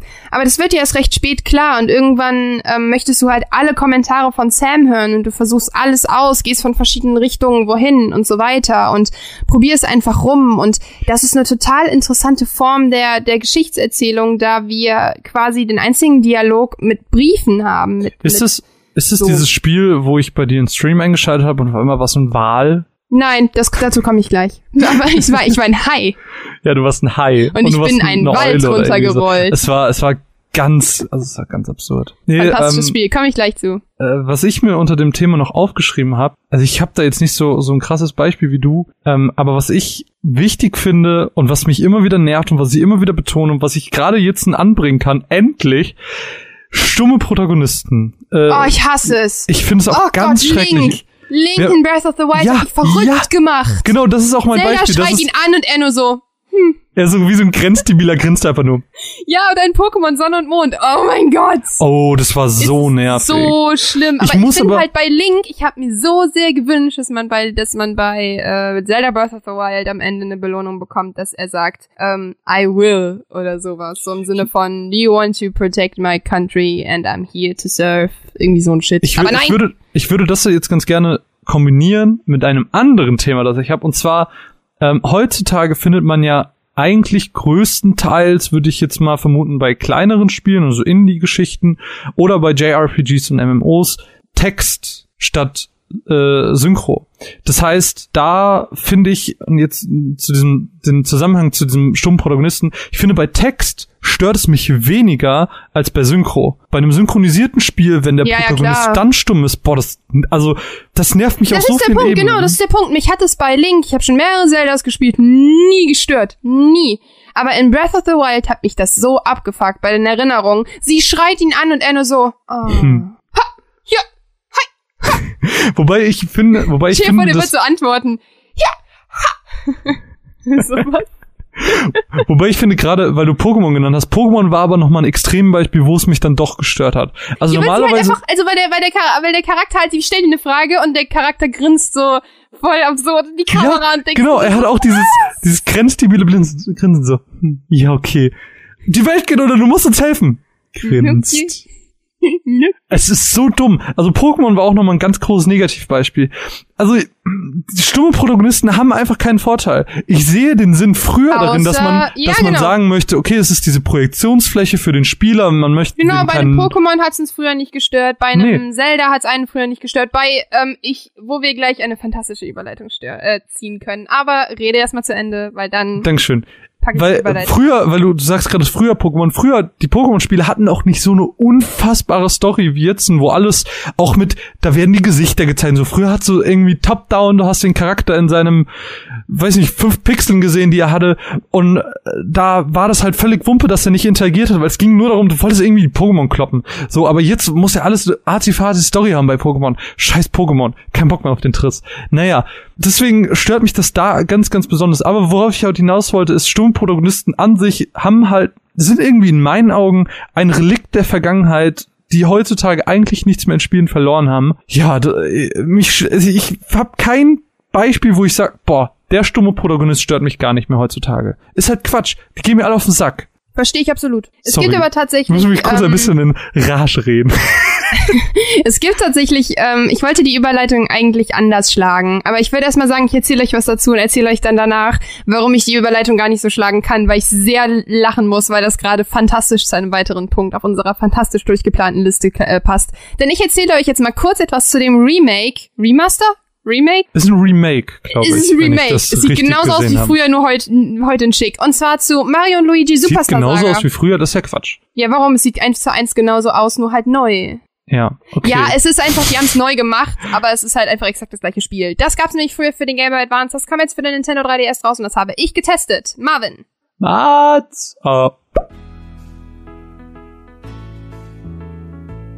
Mario und Luigi Superstar Saga. Habt ihr schon mal gehört, ne? Mhm. Ist auch gar nicht neu. Also ist schon neu, aber nicht ganz neu. Denn das Spiel kam bereits vor etwas längerer Zeit für den Game Boy Advance raus. Das Ganze ist somit also auch ein weiteres Remake von Nintendo in diesem Jahr, was ein bisschen die Fragen aufwirft, warum kriegen wir nicht endlich mal einen neuen Mario-Titel für den Nintendo 3DS? Wobei ich einfach sagen muss, dass Mario und Luigi Superstar Saga eigentlich auch genau das ist, worauf ich momentan Bock gehabt habe. Denn ich habe lange nach Spielen gesucht auf dem 3DS, die mir das geben, was ich möchte. Die mir dieses Mario, dieses Metroid, dieses, ähm, dieses Jump'n'Run-Gefühl wiedergeben, was ich sehr, sehr lange vermisst habe. Und zugegeben, Mario und Luigi Superstar Saga ist kein Jump'n'Run, es ist ein rundenbasiertes RPG, aber einfach wirklich dieses Nintendo-Gefühl zurückgeben, das wir früher einfach mit Zelda hatten, mit Mario, mit Pokémon. Und da reiht sich das Spiel tatsächlich ziemlich, ziemlich gut ein, denn es macht unfassbar viel richtig. Mario, Luigi und Bowser setzen sich gemeinsam dafür ein, dass Prinzessin Peach ihre Stimme wiederbekommt. Denn die hat die böse Luke Miller geklaut und nun kämpfen wir drei, also primär wir zwei, also Mario und Luigi, genau dafür. Das ist so eine relativ wacker Ansatz, aber das kennen wir so und das ist vollkommen in Ordnung, denn an Nintendo hat man nun keinen anderen Anspruch, als dass Peach geklaut wird. Gemeinsam machen wir uns auf den Weg ins Bohnenland, wo wir uns durch ähm, Maps schlagen, Aufgaben äh, lösen, kleine Welten durchspielen und es fühlt sich alles direkt an wie zu Hause. Denn Nintendo, Mario und Luigi sind zu Hause. Und genau das wird auch durch den Soundtrack zum Beispiel getriggert, der ab und an immer wieder in alte ähm, Overworld-Themes zurückrutscht, was fantastisch ist. Und alleine das vertraute Blinken der Münzen, das Wahoo von Mario, es ist einfach, es ist nach Hause kommen. Und das ist großartig. Das Spiel ist ein rundenbasiertes RPG, das heißt, wir sammeln Ausrüstungsteile, wir kämpfen rundenbasiert, das heißt, die Gegner greifen an, wir kämpfen an, reifen an, ihr kennt das alles schon. Das heißt, kein Echtzeitgetümmel, was ich ganz spannend finde, weil es in das ganze Mario und Luigi Franchise einen sehr interessanten Wind reinbringt, einen neuen Wind. Ich meine, klar, es war schon mal da, weil es das Spiel schon mal gab, aber ich mag den Ansatz sehr und es hat mir direkt unfassbar viel Spaß gemacht, weil ich mag Story-driven Games. Ich mag viele Dialoge. Ich mag diesen Ansatz, weil er auch in dieser Welt für mich sehr, sehr gut funktioniert. Die Welt ist schön groß, es gibt viel zu entdecken. Derjenige, der alles auskundschaften will, hat hier unfassbar viel Spaß. Der Look ist richtig, richtig schick, den haben sie wirklich toll übernommen. Es sieht wirklich gut aus, absolut angemessen. Die Kämpfe machen Spaß, die Gegner sind aufregend. Es ist einfach das perfekte Spiel für zwischendurch.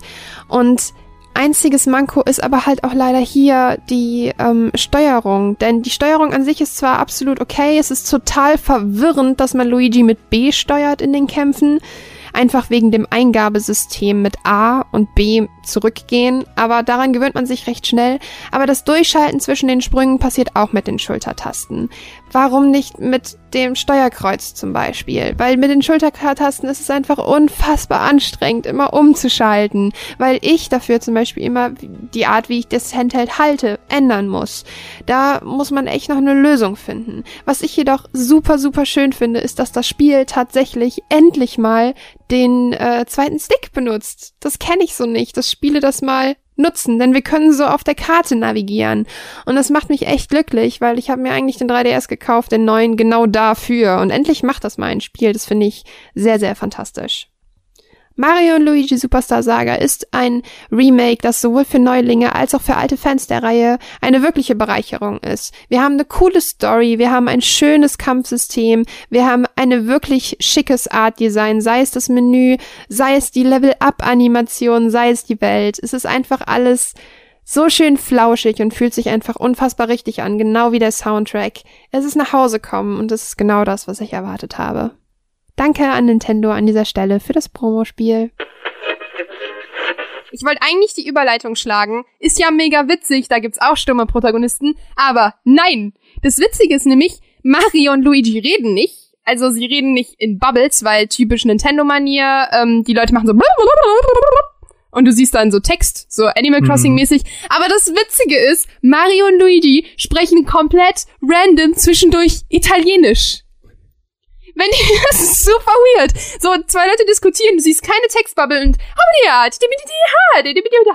ja, aber, aber an sich, also Mario und Luigi haben ja auch Sätze. Sie reden nur nicht aktiv. Nein, also nein, nein, stopp, stopp, stopp. Wahoo! Und so, ja klar, aber nein, ohne Scheiß, die reden random Italienisch. Ja, ja, ich ist ich, so weird. Ich meine nur, so, es gibt halt, ne, es gibt halt auch ganze Sätze, die so sie sagen. Ja, ja, klar, ja, klar, aber ähm, ähm, ich find's halt so geil, dass die anderen haben so Sprachbubbles und die machen so und dann kommt yeah. eine Sprachbubble und da ist keine Sprachbubble und die fangen einfach so, als würden sie diskutieren und dann mhm. einfach so, ähm,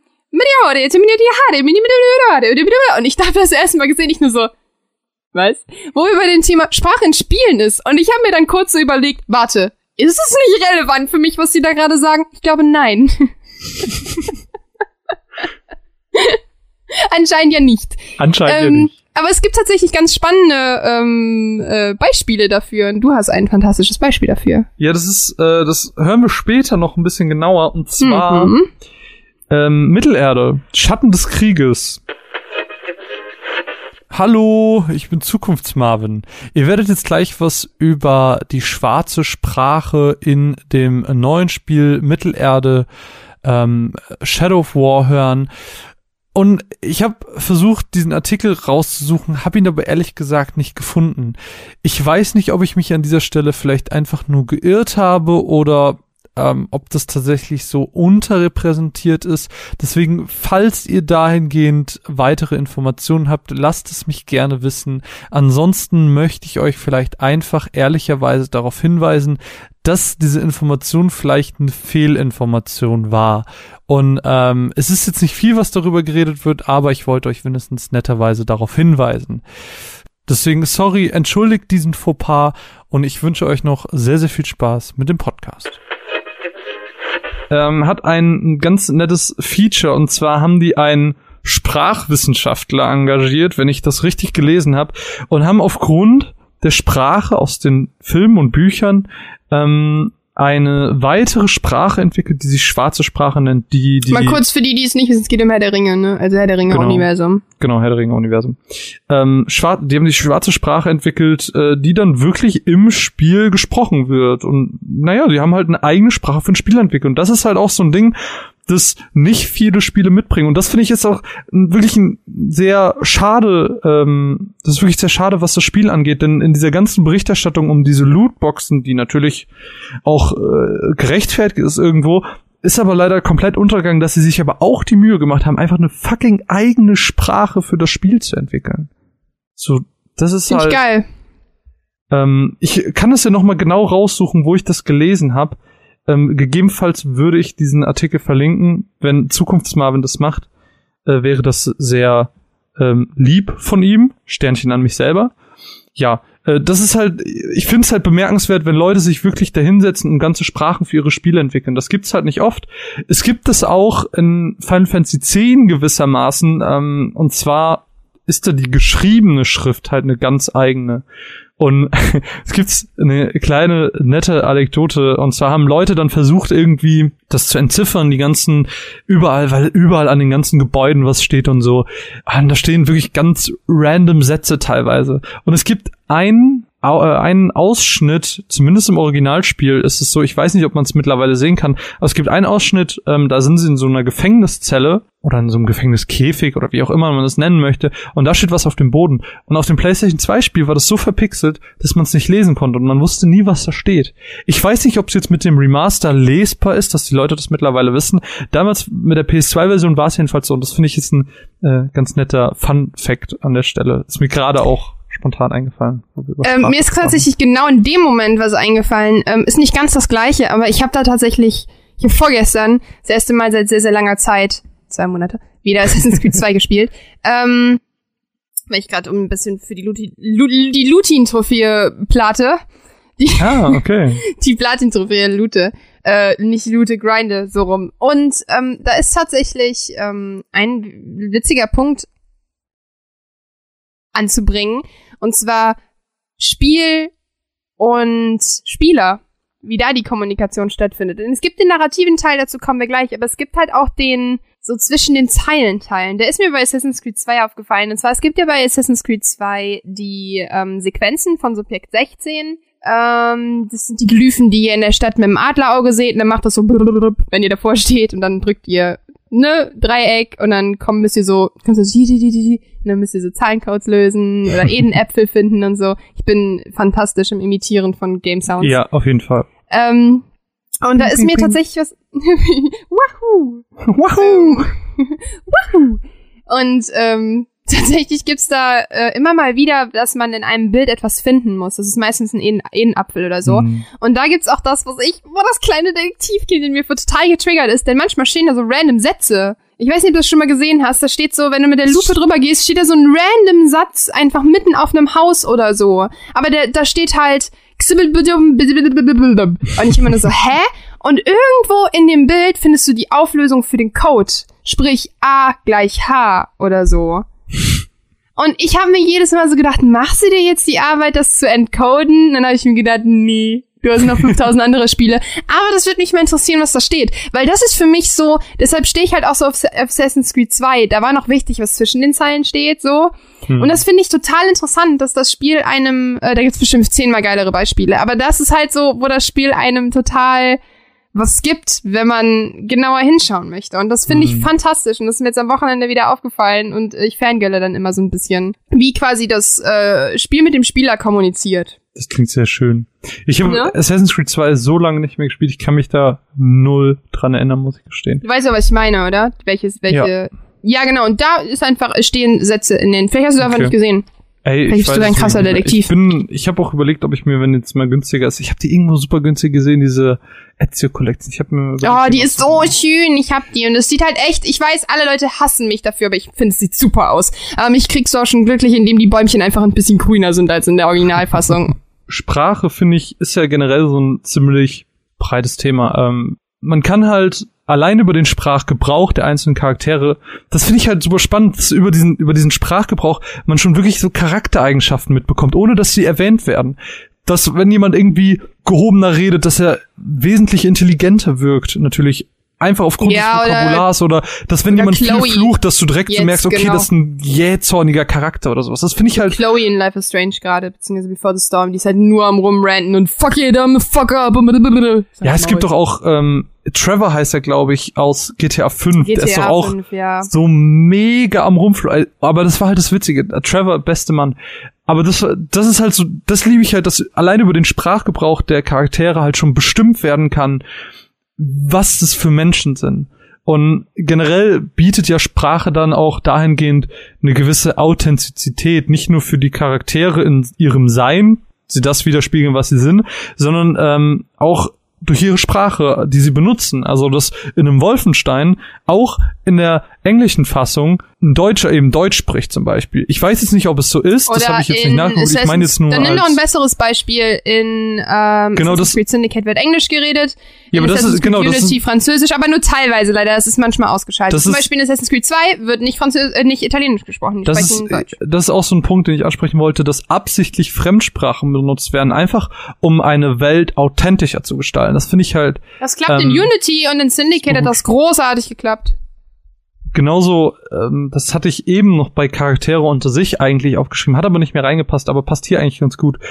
Also dieses, das, was wir gerade meinten, dass die dann auf einer Fremdsprache miteinander reden, generell, dass die miteinander reden, so, dass Kommunikation nicht nur ähm, als Mittel funktioniert, um eben Informationen zu liefern, sondern Kommunikation auch als Tool benutzt wird, um eben eine Welt, eine fiktive Welt, eine konstruierte fiktive Welt, um es noch weiter zu spezifizieren, ähm, zu authentischer zu gestalten, lebendiger zu gestalten, dass du wirklich das Gefühl hast, wie beim Witcher zum Beispiel, wo irgendwie jeder seinen Tagesablauf hat und dann mit den Leuten am Markt redet und so. Du hast wirklich das Gefühl, du bist jetzt gerade in einer Stadt. So, und das ist halt das Coole. Das kann auch Kommunikation sein. Genau, und dazu habe ich tatsächlich noch drei richtig große Beispiele. Aber ich würde sagen, bevor wir uns die anhören, ähm, erzählst du mir doch einfach mal, ähm, wo wir jetzt bei der etwas lockereren Sprache und bei dem etwas vulgäreren sind, ein bisschen was über South Park, The Fractured But Whole oder die rektakuläre Zerreißprobe. Dazu müssen wir kurz sagen, äh, da ein kleiner, ein kleines Notizzettelchen dran geklebt. Eine Ähm, kleine Fußnote. eine kleine Fußnote. Das ist jetzt ein angespielt. Ich bin während meines Tests nicht durchgekommen. Ich will aber ganz gerne Wie für gesagt, Spieleflut momentan. Genau, ich möchte ganz gerne durchkommen. Ich habe momentan einfach nicht die Zeit, habe es nicht geschafft. Deswegen an dieser Stelle ein kleiner erster Eindruck von South Park. Im nächsten Monat werdet ihr die finale Meinung zum Spiel hören. Deswegen äh, sei an dieser Stelle, wie gesagt, es ist ein angespielt, ein erster Eindruck vom Spiel, damit ihr auch jetzt schon eine, einen kleinen ersten Eindruck mitbekommt. Mats ab.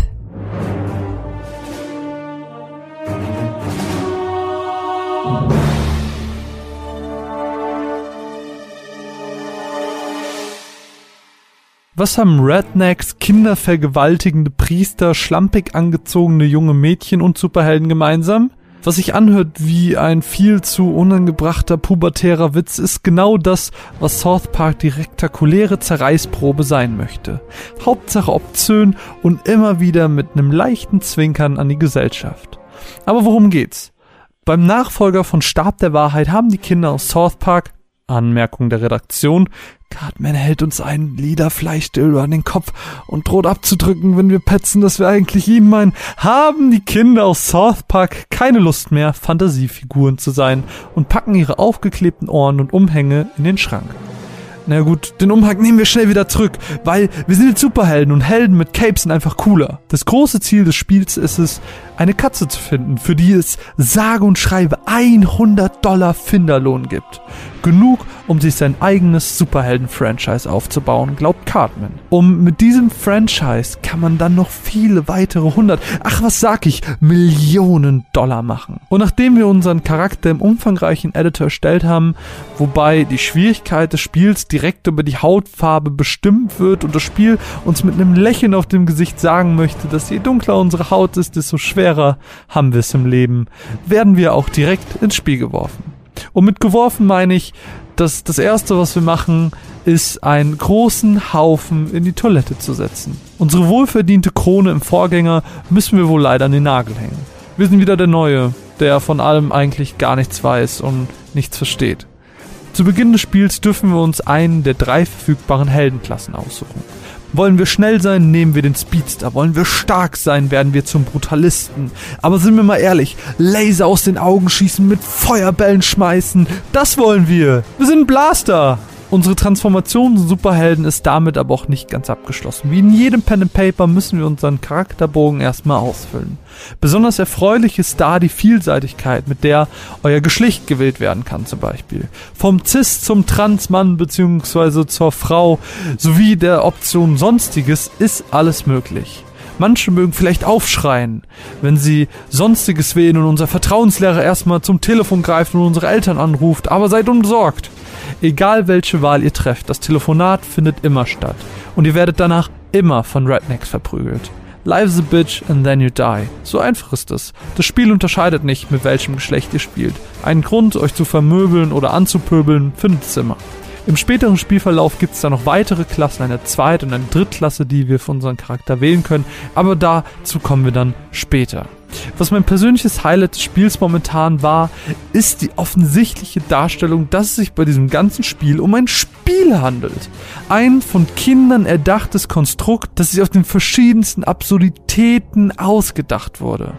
Natürlich sind die roten Legos Lava und wir können an dem Weg am Anfang des Spiels nicht weiter. Und über die Straße dürfen wir nicht, weil auf die Straße darf man nicht. Und wenn der Cousin des Charakters sagt, dass der letzte Schlag zu doll war und er deswegen wieder vollgeheilt wird als Entschädigung, dann ist das auch okay. Und natürlich gilt auch die nie ausgesprochene Regel der Straße.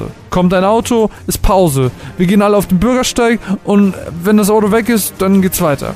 Neben dem Wechsel des Spiels der Kinder hat sich auch das Kampfsystem im Spiel geändert. Denn der rundenbasierte Kampf wurde um ein Schachbrettartiges System erweitert, auf dem ihr euch mit bis zu vier Charakteren gleichzeitig taktisch bewegen müsst, um Angriffen auszuweichen oder Fähigkeiten zu benutzen.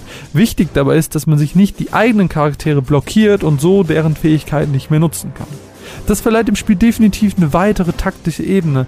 Ich muss jedoch gestehen, dass mir persönlich das klassische System des Vorgängers besser gefallen hat. Dennoch zeigt die rektakuläre Zerreißprobe schon in den ersten Stunden hervorragend, was die South Park Spiele besonders macht. Wer also über Pipi-Kaka-Humor lachen kann, Lust auf ein tolles Kampfsystem hat und quasi eine South Park Folge in Überlänge haben möchte, dem kann ich wohl den Titel ans Herz legen. Allerdings bin ich mit dem Titel noch nicht durch, weshalb ich euch hiermit bloß einen kleinen Eindruck vom Spiel vermitteln wollte. Deswegen ist das Ganze hier ein angespielt. Im nächsten Monat wird dann eine finale Meinung kommen und mehr zur Story erfahrt ihr auch dann.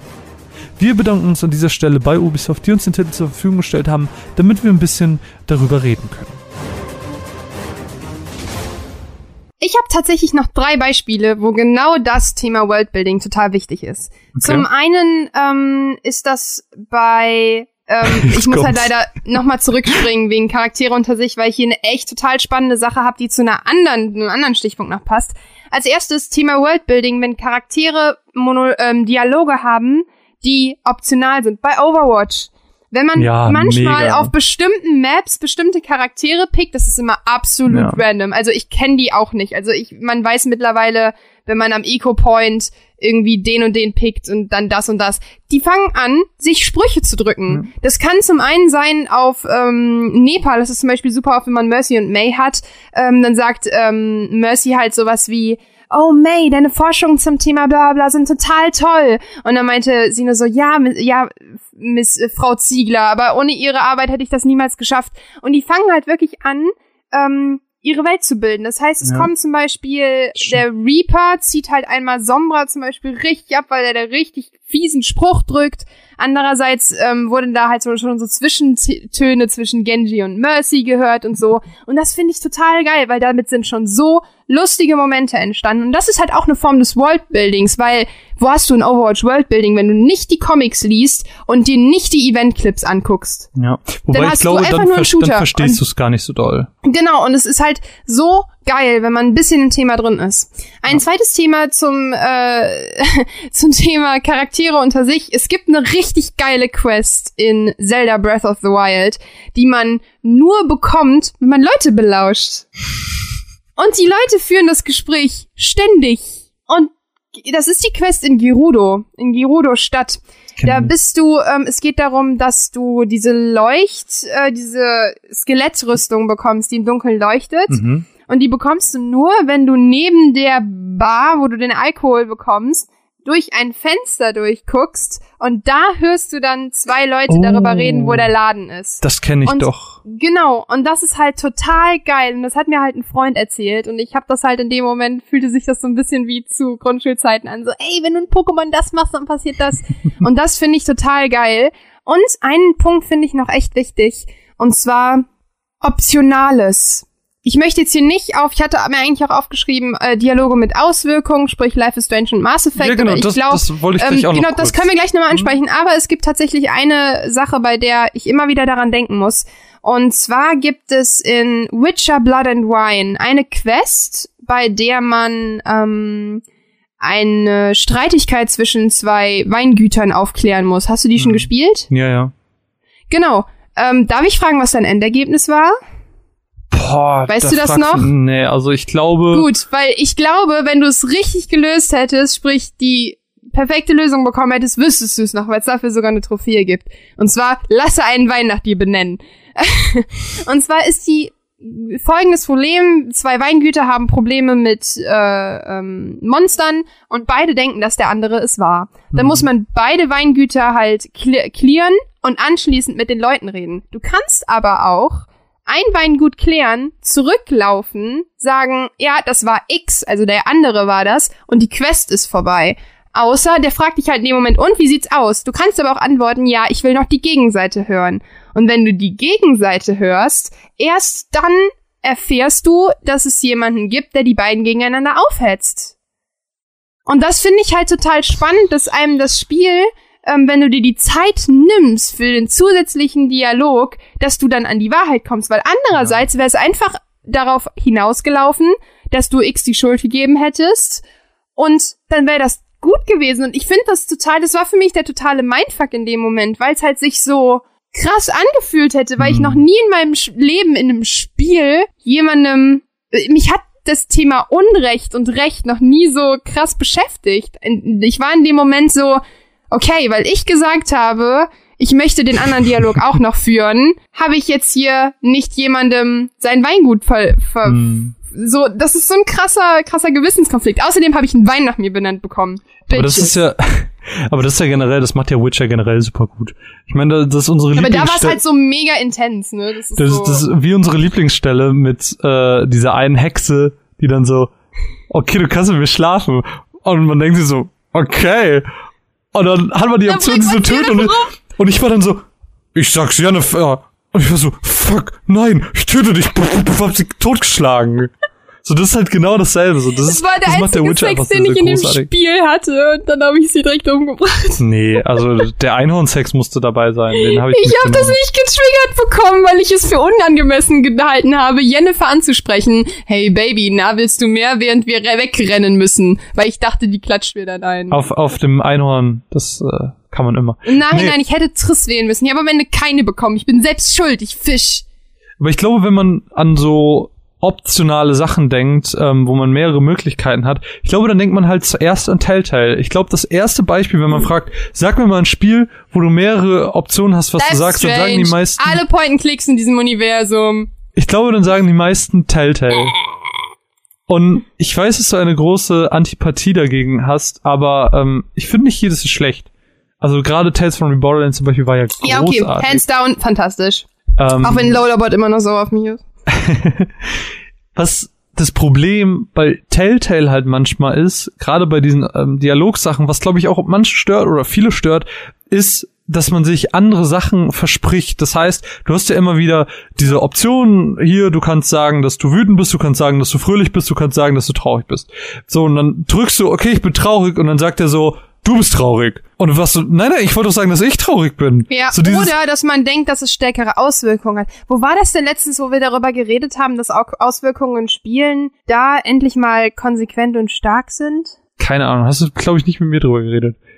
Ähm, und das ist halt Oder auch so ein vielleicht Ding. ist es einfach nur ein tiefer Wunsch von mir, den ich immer noch hege. Das ist aber auch so ein Ding, ähm, dieses Person XY erinnert sich daran. Ich finde, das ist halt so, das ist für das mich immer der ist Trigger. voll die Lüge. Das ist, das macht null Unterschied in Telltale. Das macht mich sauer, weil in Life is Strange gibt's halt eine Szene. Spoiler für Life is, Spoiler für Life is Strange Staffel 1, also Folge 5. Ich möchte halt nur wirklich, ich weiß, auch da muss ich ernsthaft zugeben, und das kotzt mich auch sehr an, dass da ziemlich viele Handlungen keine Konsequenzen Ja, haben. mega. Es gibt jetzt so Kleinigkeiten wie, ich weiß gerade was nicht. So, ne, dann, es gibt jetzt so Kleinigkeiten wie, wenn du einen Typen erschießt, so, dann bist halt sauer auf dich. So. Kleinigkeiten. Wenn du einen Ich Typen Typen anschießt, erschossen. okay, wenn du einen Typen anschießt, dann ist er halt sauer auf dich. Solche Ja, Konsequenzen. Das finde ich ich- okay. Aber es gibt halt einfach diese Szene, dass du Das passiert in in Duisburg ständig.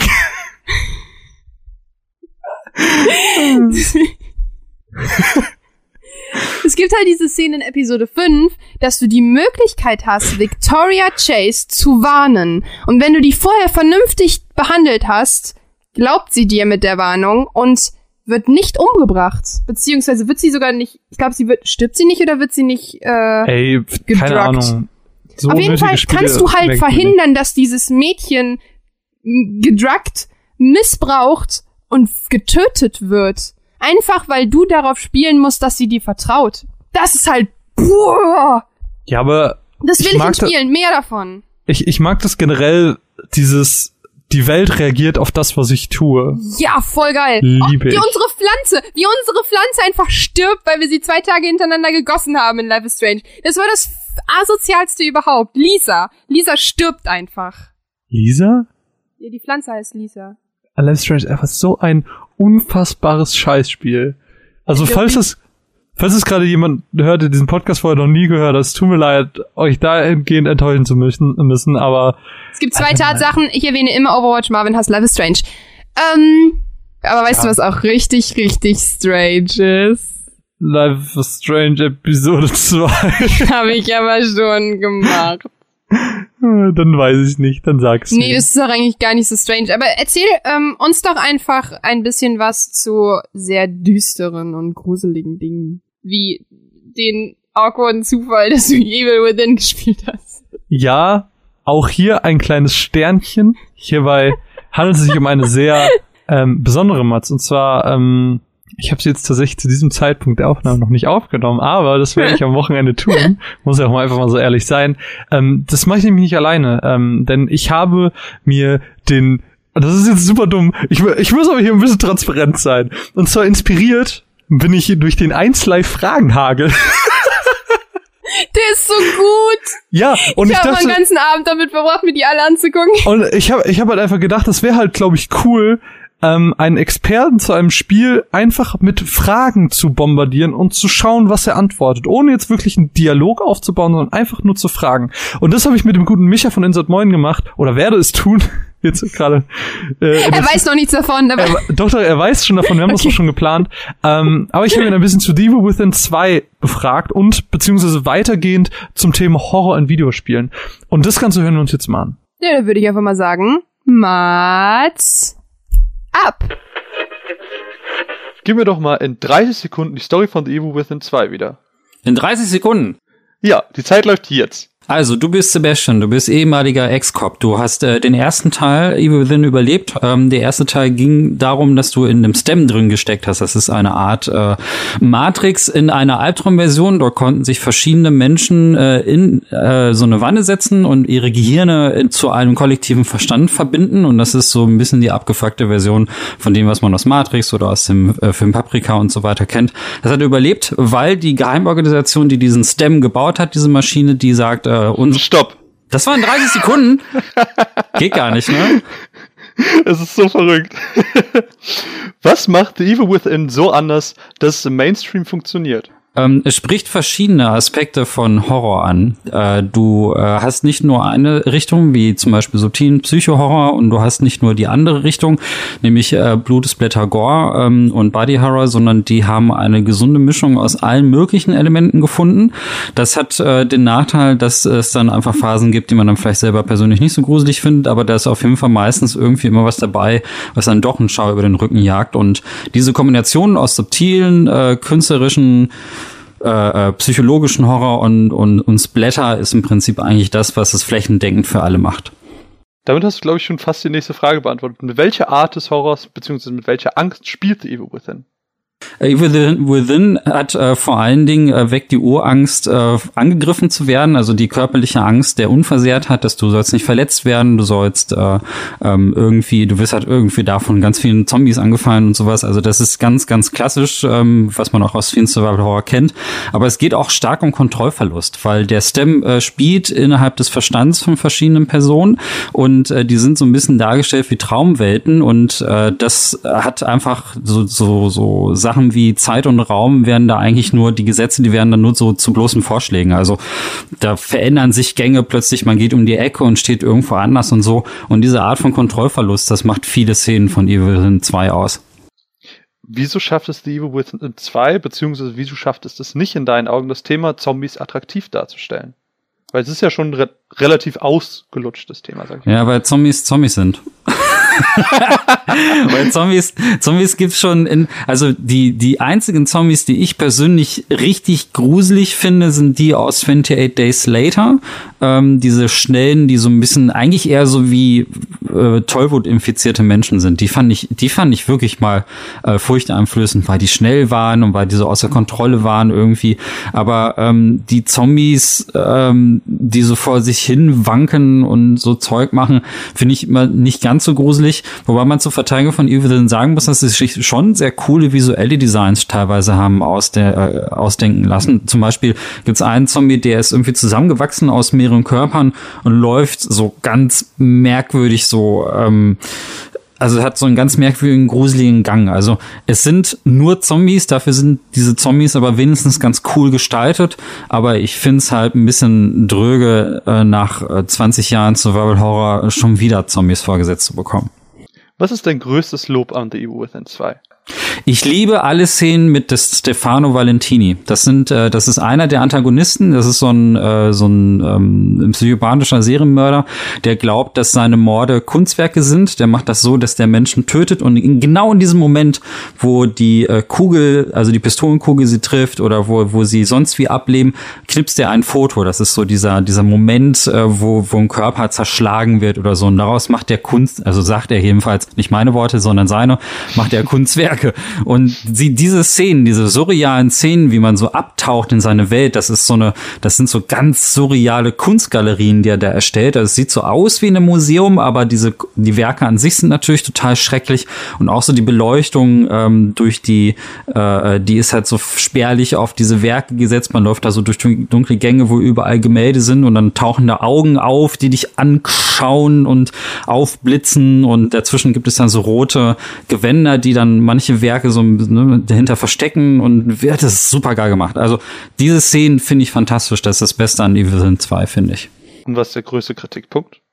Der größte Kritikpunkt ist vielleicht, äh, dass es erstens diese Zombies gibt, die fand ich wirklich ein bisschen sehr dröge und äh, ich finde persönlich, mir ist es ein bisschen zu viel Action. Also es ist halt einfach ein Zugeständnis auch an einem Massenmarkt. Äh, man muss ja so ein Big-Budget-Spiel irgendwie auch verkaufen, deswegen kann es nicht so ganz stark in so eine ganz spezielle Indie-Richtung gehen, wo man auf verschiedene Mechaniken verzichtet, um bestimmte dramaturgische Konzepte weiter zu fördern. Und die haben halt äh, sich dazu entschieden, äh, okay, teures Projekt, das müssen wir an alle irgendwie vermitteln und deswegen gibt's halt die Option auf sehr viel Action. Ähm, ist ein bisschen weniger geworden als der erste Teil nach meinem Empfinden. Also ist jetzt nicht so, äh, dass es mehr geworden ist, aber ich äh, finde eigentlich Sachen immer gruseliger, wenn sie halt eher so auf dieser subtilen Ebene spielen. Und deswegen fand ich halt die Szene mit Stefano halt auch am, coolsten, weil das, da ging die Action so in den Hintergrund, da ging es jetzt mehr so ums Erleben und durch den Raum gehen und so. Und äh, das, das ähm, ist jetzt nicht unbedingt eine Schwäche, aber es ist einfach persönliche Präferenz. Auf Twitter habe ich immer wieder große Schwärmereien bezüglich Sebastian gelesen. Findest du ihn auch so interessant, beziehungsweise was kann man an ihm so interessant finden? Er ist ziemlich gebrochen und teilt sich immer mit. Ähm, das ist einer der Charaktere, der Spielcharaktere, die man halt sehr gut einschätzen kann, weil der ziemlich viel kommentiert, nicht übermäßig kommentiert, nicht so viel, dass es nervt, aber er teilt sich halt mit, wenn er zum Beispiel bestimmte Sachen entdeckt oder wenn er irgendwas Schreckliches sieht und so. Und der hat auch einfach eine sehr, sehr menschliche Art, sich auszudrücken. Der umschreibt das nicht irgendwie kompliziert und der ist auch nicht super krass enigmatisch, sondern ist so ein Mensch wie du und ich. Also wenn der irgendwas Grausames sieht, sagt er auch, ach du Scheiße, was ist denn hier passiert? Und so würde man eigentlich auch reagieren. Also es gibt Horrorspiele, die funktionieren mit so äh, mit enigmatischen Charakteren, die so eher aus einem, ich sag mal, aus einem David Lynch-Film springen könnten. Die Silent Hill-Spiele zum Beispiel funktionieren so und das macht sie auch so gut, weil die Leute sich so merkwürdig verhalten, so als würden sie selber durch einen Traum wandeln oder unter Drogen stehen oder so, aber das ist Teil dieser Gesamtatmosphäre. Aber das Erfrischende an Evil Sin 2 ist, dass der auch teilweise wirklich zum Gegensatz zum ersten hier einfach genau weiß, durch was für eine Scheiße der da eigentlich durchläuft und es auch genauso sagt und auch sich genauso aufregt und auch genauso Angst hat und genauso, also man weiß halt immer, ähm, man kann seine Gefühle sehr gut nachvollziehen und ich finde, das macht ihn zu einem sehr guten Charakter für ein Horrorspiel. Ich habe The Evil, with, äh, The Evil Within 1 nicht Ende gespielt und habe dann zwei angefangen und es fängt damit an, dass man äh, Stefano sieht, der diese Fotografien macht. Auf einmal taucht ein Kettensägenmonster auf, das uns zerschackeln will und generell ist die Welt sehr überfordernd. Findest du The Evil Within 2 trotzdem einsteigerfreundlich für die, die den ersten Teil nicht gespielt haben? Ja, weil der erste Teil, also der erste Teil ist auf jeden Fall deutlich, äh, hat einen sehr schwierigen Einstieg. Das erste Drittel des Spiels hast du eigentlich überhaupt keine Ahnung, worum es geht. Das macht auch so ein bisschen den Reiz aus. Ähm, und dann erst mit nach und nach äh, gibt es, ist die Geschichte so ganz kryptisch entblößt, entblättert die sich halt so ein bisschen. Und viele waren mit dem ersten überfordert. Ich liebe den ersten total, auch für die Art und Weise, wie er sich erzählt, so komplex. Der zweite ist anders. Der zweite sagt, okay, der ersten, der erste Teil ist jetzt geschehen. Wir hauen jetzt alle Karten auf den Tisch und sagen, wie es ist. Es gibt diese Maschine, wir wissen ganz genau, wie diese Welt funktioniert und so weiter. Und wir geben dem Spieler eine ganz einfache Prämisse. Der Sebastian muss seine Tochter suchen. Und ich glaube, das ist so eine klare Motivation. Das ist, das kapiert einfach jeder, dass man, dass man, dass der ganze irrsinnige Wahnsinn, der sonst da drin passiert, ähm, nicht so, nicht so in Anführungsstrichen schlimm ist. Also man kann sich immer noch daran festhalten, dass man so ein klares Ziel vor Augen hat. Das wäre verwirrender, wenn, wenn man in so eine Albtraumwelt äh, geworfen wird und hat gleichzeitig aber auch keine Ahnung, was der Charakter da drin eigentlich zu suchen hat. Und das war so ein bisschen das, in Anführungsstrichen, Problem des ersten Spiels, dass man beides nicht wusste. Man wusste nicht, was, was für Menschen spiele ich da eigentlich? Warum ist der da? Was hat, was hat dieser Sebastian mit dem Ganzen zu tun? Und gleichzeitig hat man keine Ahnung, was in dieser Welt vor sich geht. Und, und dieses, das macht es vielleicht ein bisschen zu zufällig. Aber jetzt hier mit dieser klaren Linie, mit der Motivation, glaube ich schon, dass man da, ähm, dass man da auf jeden Fall eine Einsteigerfreundlichkeit gewährleisten kann. Ein bisschen Mysterium muss ja auch sein. Und das haben sie beim zweiten ziemlich gut hingekriegt. Du hast auf Twitter The Evil Within 2 als Mainstream-Horror bezeichnet. Wo siehst du den Unterschied zum, ich sag mal, Indie-Horror? Indie-Horrorspiele können sehr speziell sein. Also sie können sehr spezielle Phobien zum Beispiel ansprechen, zum Beispiel Klaustrophobie oder Höhenangst. Also es gibt zum Beispiel so Spiele wie Soma und da gibt es dann so einzelne Sequenzen, ähm, wo man an so Tiefseegräben steht, wo man dann steht man da am Rand und kann so wirklich ganz tief in die runterblicken und dann fängt die Sicht auch so ein bisschen an zu schwanken und so. Und ich persönlich habe Höhenangst und und äh, da habe ich da gestanden und gedacht, Alter, das ist das Schlimmste, das Schlimmste, was ich je im Spiel erlebt habe. Und so ein, und so ein äh, Mainstream-Horrorspiel äh, äh, kann sich den Luxus nicht leisten, auf so ganz spezielle Phobien einzugehen, weil es einfach nicht alle Leute anspricht. Ähm, man, man setzt bei einem Mainstream-Horrorspiel, weil man halt das natürlich an größtmögliches Publikum verkaufen möchte, einfach auf altbewährte Mittel und auf bestimmte Archetypen der Angst, die einfach bei jedem funktionieren. Ähm, körperliche Unversehrtheit ist eins, was bei jedem funktioniert. Deswegen hat also bei zum Beispiel Dead Space so fantastisch funktioniert, weil einfach jeder Schiss hatte, irgendwie von so einem Monster angefallen zu werden. Und äh, so ist es halt auch bei äh, Resident Evil zum Beispiel, da hat man ja auch Angst davor, an, angefallen zu werden.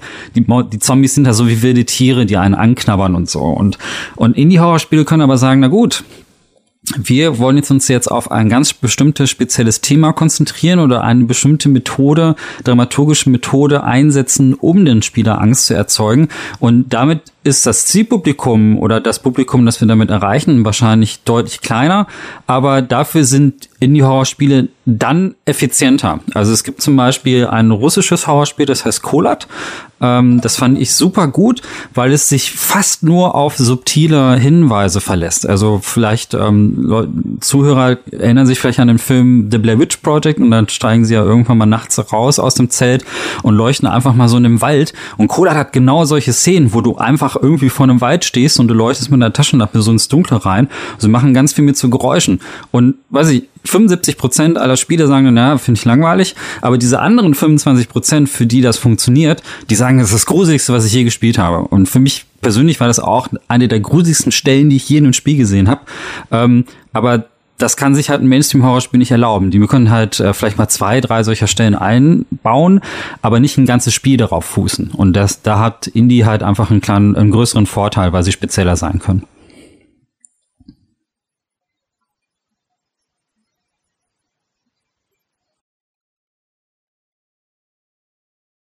Ich habe jetzt noch ein paar Fragen äh, mehr in Richtung Horrorspiele, weil mit dir als Experten müssen wir da natürlich ein bisschen drauf eingehen. Äh, du sprachst jetzt gerade was? Ja, ich, ich, ich finde das witzig. es ist so ungewohnt, so du der Experte. Ich habe ein Diplom in Horrorspielen. Also, Dipl du bist ein Diplom in Horrorspielen. Was ist denn dein, was ist denn dein Lieblingshorrorspiel und warum? Boah. Also ich musste jetzt für die GamePro musste ich kürzlich so eine Liste machen, die elf äh, empfehlenswertesten äh, Horror-Pflichtlektüre-Spiele sozusagen, ne? sowas wie mhm. Weltliteratur. Und das ist mir so schwer gefallen, die elf besten. Also es ist sehr schwer. Das ist sehr schwer zu entscheiden, weil diese, weil ähm, Horrorspiele halt so mannigfaltig sind und man verschiedene Sachen daran mag. Aber spontan muss ich Silent Hill 2 sagen ist eine langweilige Antwort, weil sehr viele Leute das sagen, aber es ist halt einfach auch ein total geiles, äh, geiles Spiel gewesen, weil es äh, sowohl gruselig war, fand ich, so weil es sowohl technisch äh, hervorragend war, als es rauskam. Es sieht halt heute auch noch ziemlich gut aus, ähm, wenn man so die technischen Begebenheiten beachtet. Ähm, aber es ist vor allen Dingen aber auch eine extrem gute ähm, Umsetzung des Archeplots. Der Archeplot ist, äh, ein Held geht in den verwunschenen Wald, äh, trifft sich dort äh, selbst oder mit seinen Problemen muss er sich auseinandersetzen und kommt dann hoffentlich gestärkt mit diesen neuen Erfahrungen da wieder raus. So, also Leute, die vielleicht auch äh, so Sachen wie Star Wars gesehen haben, solche Szenen gibt's da auch irgendwie. Luke Skywalker geht in die Höhle, muss seine dunkle Seite besiegen und äh, kann dann erst äh, zum Jedi äh, werden und sowas alles. Und das ist dieser Archeplot, den hat, den hat Silent Hill auf, äh, auf Horror gemünzt und so gut umgesetzt, dass es, äh, dass man da also mit offenem Mund vorsitzt und glaub, nicht glaubt, was für Reveals da am Ende kommen. Das kann ich jetzt natürlich nicht verraten, aber es ist wirklich so, dass die Leute da reingehen und mit ihren inneren Ängsten konfrontiert werden in dieser Stadt. Ähm, da ist die Hintergrundgeschichte, die in dem ersten Teil noch war, wie die Stadt entstanden ist und so, die äh, wird hier komplett in den Hintergrund gerückt und es geht nur um die Charaktere. Es geht nur um dieses Vexierspiel zwischen den einzelnen Figuren, die sich alle irgendwie auch ein bisschen merkwürdig verhalten, die sich aber irgendwie auch von der Stadt gerufen fühlen. Und James Sunderland, ähm, das ist jetzt auch kein Spoiler, der wird ja am Anfang in diese Stadt gelockt, weil er einen Brief von seiner toten Frau bekommt. Und er weiß ganz genau, das kann eigentlich überhaupt gar nicht sein, die ist ja gestorben, ähm, aber die irgendwie kriegt er trotzdem diesen Brief, der genauso geschrieben ist wie das, was was ähm, seine wie seine Frau schreiben würde und auch Orte nennt, die nur die beiden kennen und die finden, die Orte sind natürlich in Silent Hill selbst, äh, da gibt es so einen bestimmten See, den sie anspricht und das ist super gruselig. Und dieses Spiel, da geht's weniger um die Monster als um die inneren Monster. Also das, was im Kopf von James Sunderland so, so los ist. Und das macht es halt so beeindruckend. Was braucht ein Spiel in deinen Augen, um Horror beziehungsweise Angst zu vermitteln oder gut zu vermitteln? ähm, das ist das Allerwichtigste. Und das ist auch egal, was man macht. Ähm, das ist auch egal, womit man aussicht. Also Fingerspitzengefühl können auch Spiele haben, die die rough sind, also die, die eher so aufs Blätter setzen. Ich würde zum Beispiel behaupten, dass Dead Space, obwohl es äh, mit äh, Gedärmen nur so um sich schmeißt und einfach äh, äh, das blutigste Ding ist, dass es seit vielen Jahren überhaupt im Horrorsektor gegeben hat, einfach ganz genau weiß, wie und ähm, auf welche Weise die Mittel eingesetzt werden müssen. Auch dieses Spiel hat Fingerspitzengefühl. Also damit meine ich nicht, dass alles subtil sein muss, sondern dass die Horrorspiele ganz genau wissen, wie sie ihre Mittel einzusetzen haben. Bei Dead Space war es die lebensfeindliche Umgebung. Also der eigentliche Star war ja, waren ja schon dann die Science-Fiction-Umgebung, zum Beispiel die Ishimura aus dem ersten Teil, die eigentlich eher so aussieht wie ein riesiger Fleischwolf. Nur, dass man davon, dass man da irgendwie innen durchgelaufen ist mit Wänden, die spitz waren, die aussahen, als könnte man sich dran verletzen. Also so, da waren irgendwie zum Beispiel so Kühlrippen an den Wänden Wänden. Warum sind da Kühlrippen an den Wänden? Weil das irgendwie wichtig für eine bestimmte Funktion an einer bestimmten Abteilung war. Aber für dich als, in dem Moment war das so der Effekt, so, oh Kacke, daran kann ich mich schneiden. Das ist irgendwie, ich sollte nicht zu nah an diese Wand kommen. Und nach diesem Konzept war dieses, das ganze Raumschiff so ein bisschen gebaut, als wäre das so eine riesige so ein riesiger Sarg, wenn man so will, äh, sehr eklig. Und das müssen Spiele können, also dieses, dieses Fingerspitzengefühl beweisen. Ein Spiel, das das nicht kann, sind zum Beispiel die beiden Outlast-Spiele. Die verpulvern ihr, ihre ganzen Schreckmomente innerhalb der ersten halben Stunde. Die sind so, die sind am Anfang sind die spannend, weil man denkt, oh geil, ich komme hier in so eine total gruselige Schocker-Situation rein und ähm, da gibt's ein, zwei Jumpscares, die am Anfang funktionieren und dann ist das ganze Ding nur noch eine Aneinanderreihung von Schock, Schock, Schock, Schock, Schock, Schock, Schock-Effekten, noch einen drauf, noch mehr Blut, noch mehr Tabus brechen und so. Und gerade beim zweiten Teil habe ich mich irgendwann einfach nur gelangweilt und mich gefragt, äh, ob die denn auch wissen, ob sie ihr eigenes Spiel mal gespielt haben und ihr Pacing überprüft haben. Fingerspitzengefühl ist super wichtig. Die Horrorspiele, die ich jetzt so gespielt habe in meinem Leben, die zeigten irgendwie eigentlich immer so selbe Elemente, was Musikaufbau anging, Gegner, jetzt Zombies und so, Dunkelheit, stumpft man nicht irgendwann ab und verliert so auch die Ernsthaftigkeit für das Genre? Nee, weil du dann die falschen Spiele spielst.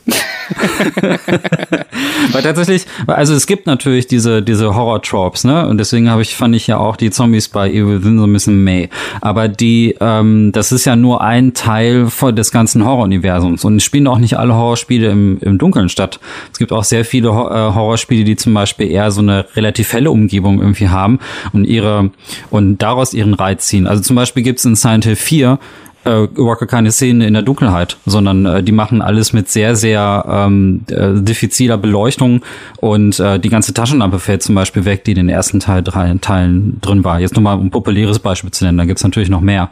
Und Horrorspiele sind, ähm, da muss man nur die Augen offen halten. Also gerade auf dem Indie-Sektor gibt's einfach viele Spiele, die einfach viel ausprobieren und die auch einfach eine Ästhetik probieren, die ungewohnt ist. Jetzt ist zum Beispiel im dem Moment der Aufnahme ist der zweite Teil von Yomavari erschienen. Das ist ein japanisches äh, Horror Horrorspiel. Das wird so aus so einer isometrischen 2D-Perspektive gespielt.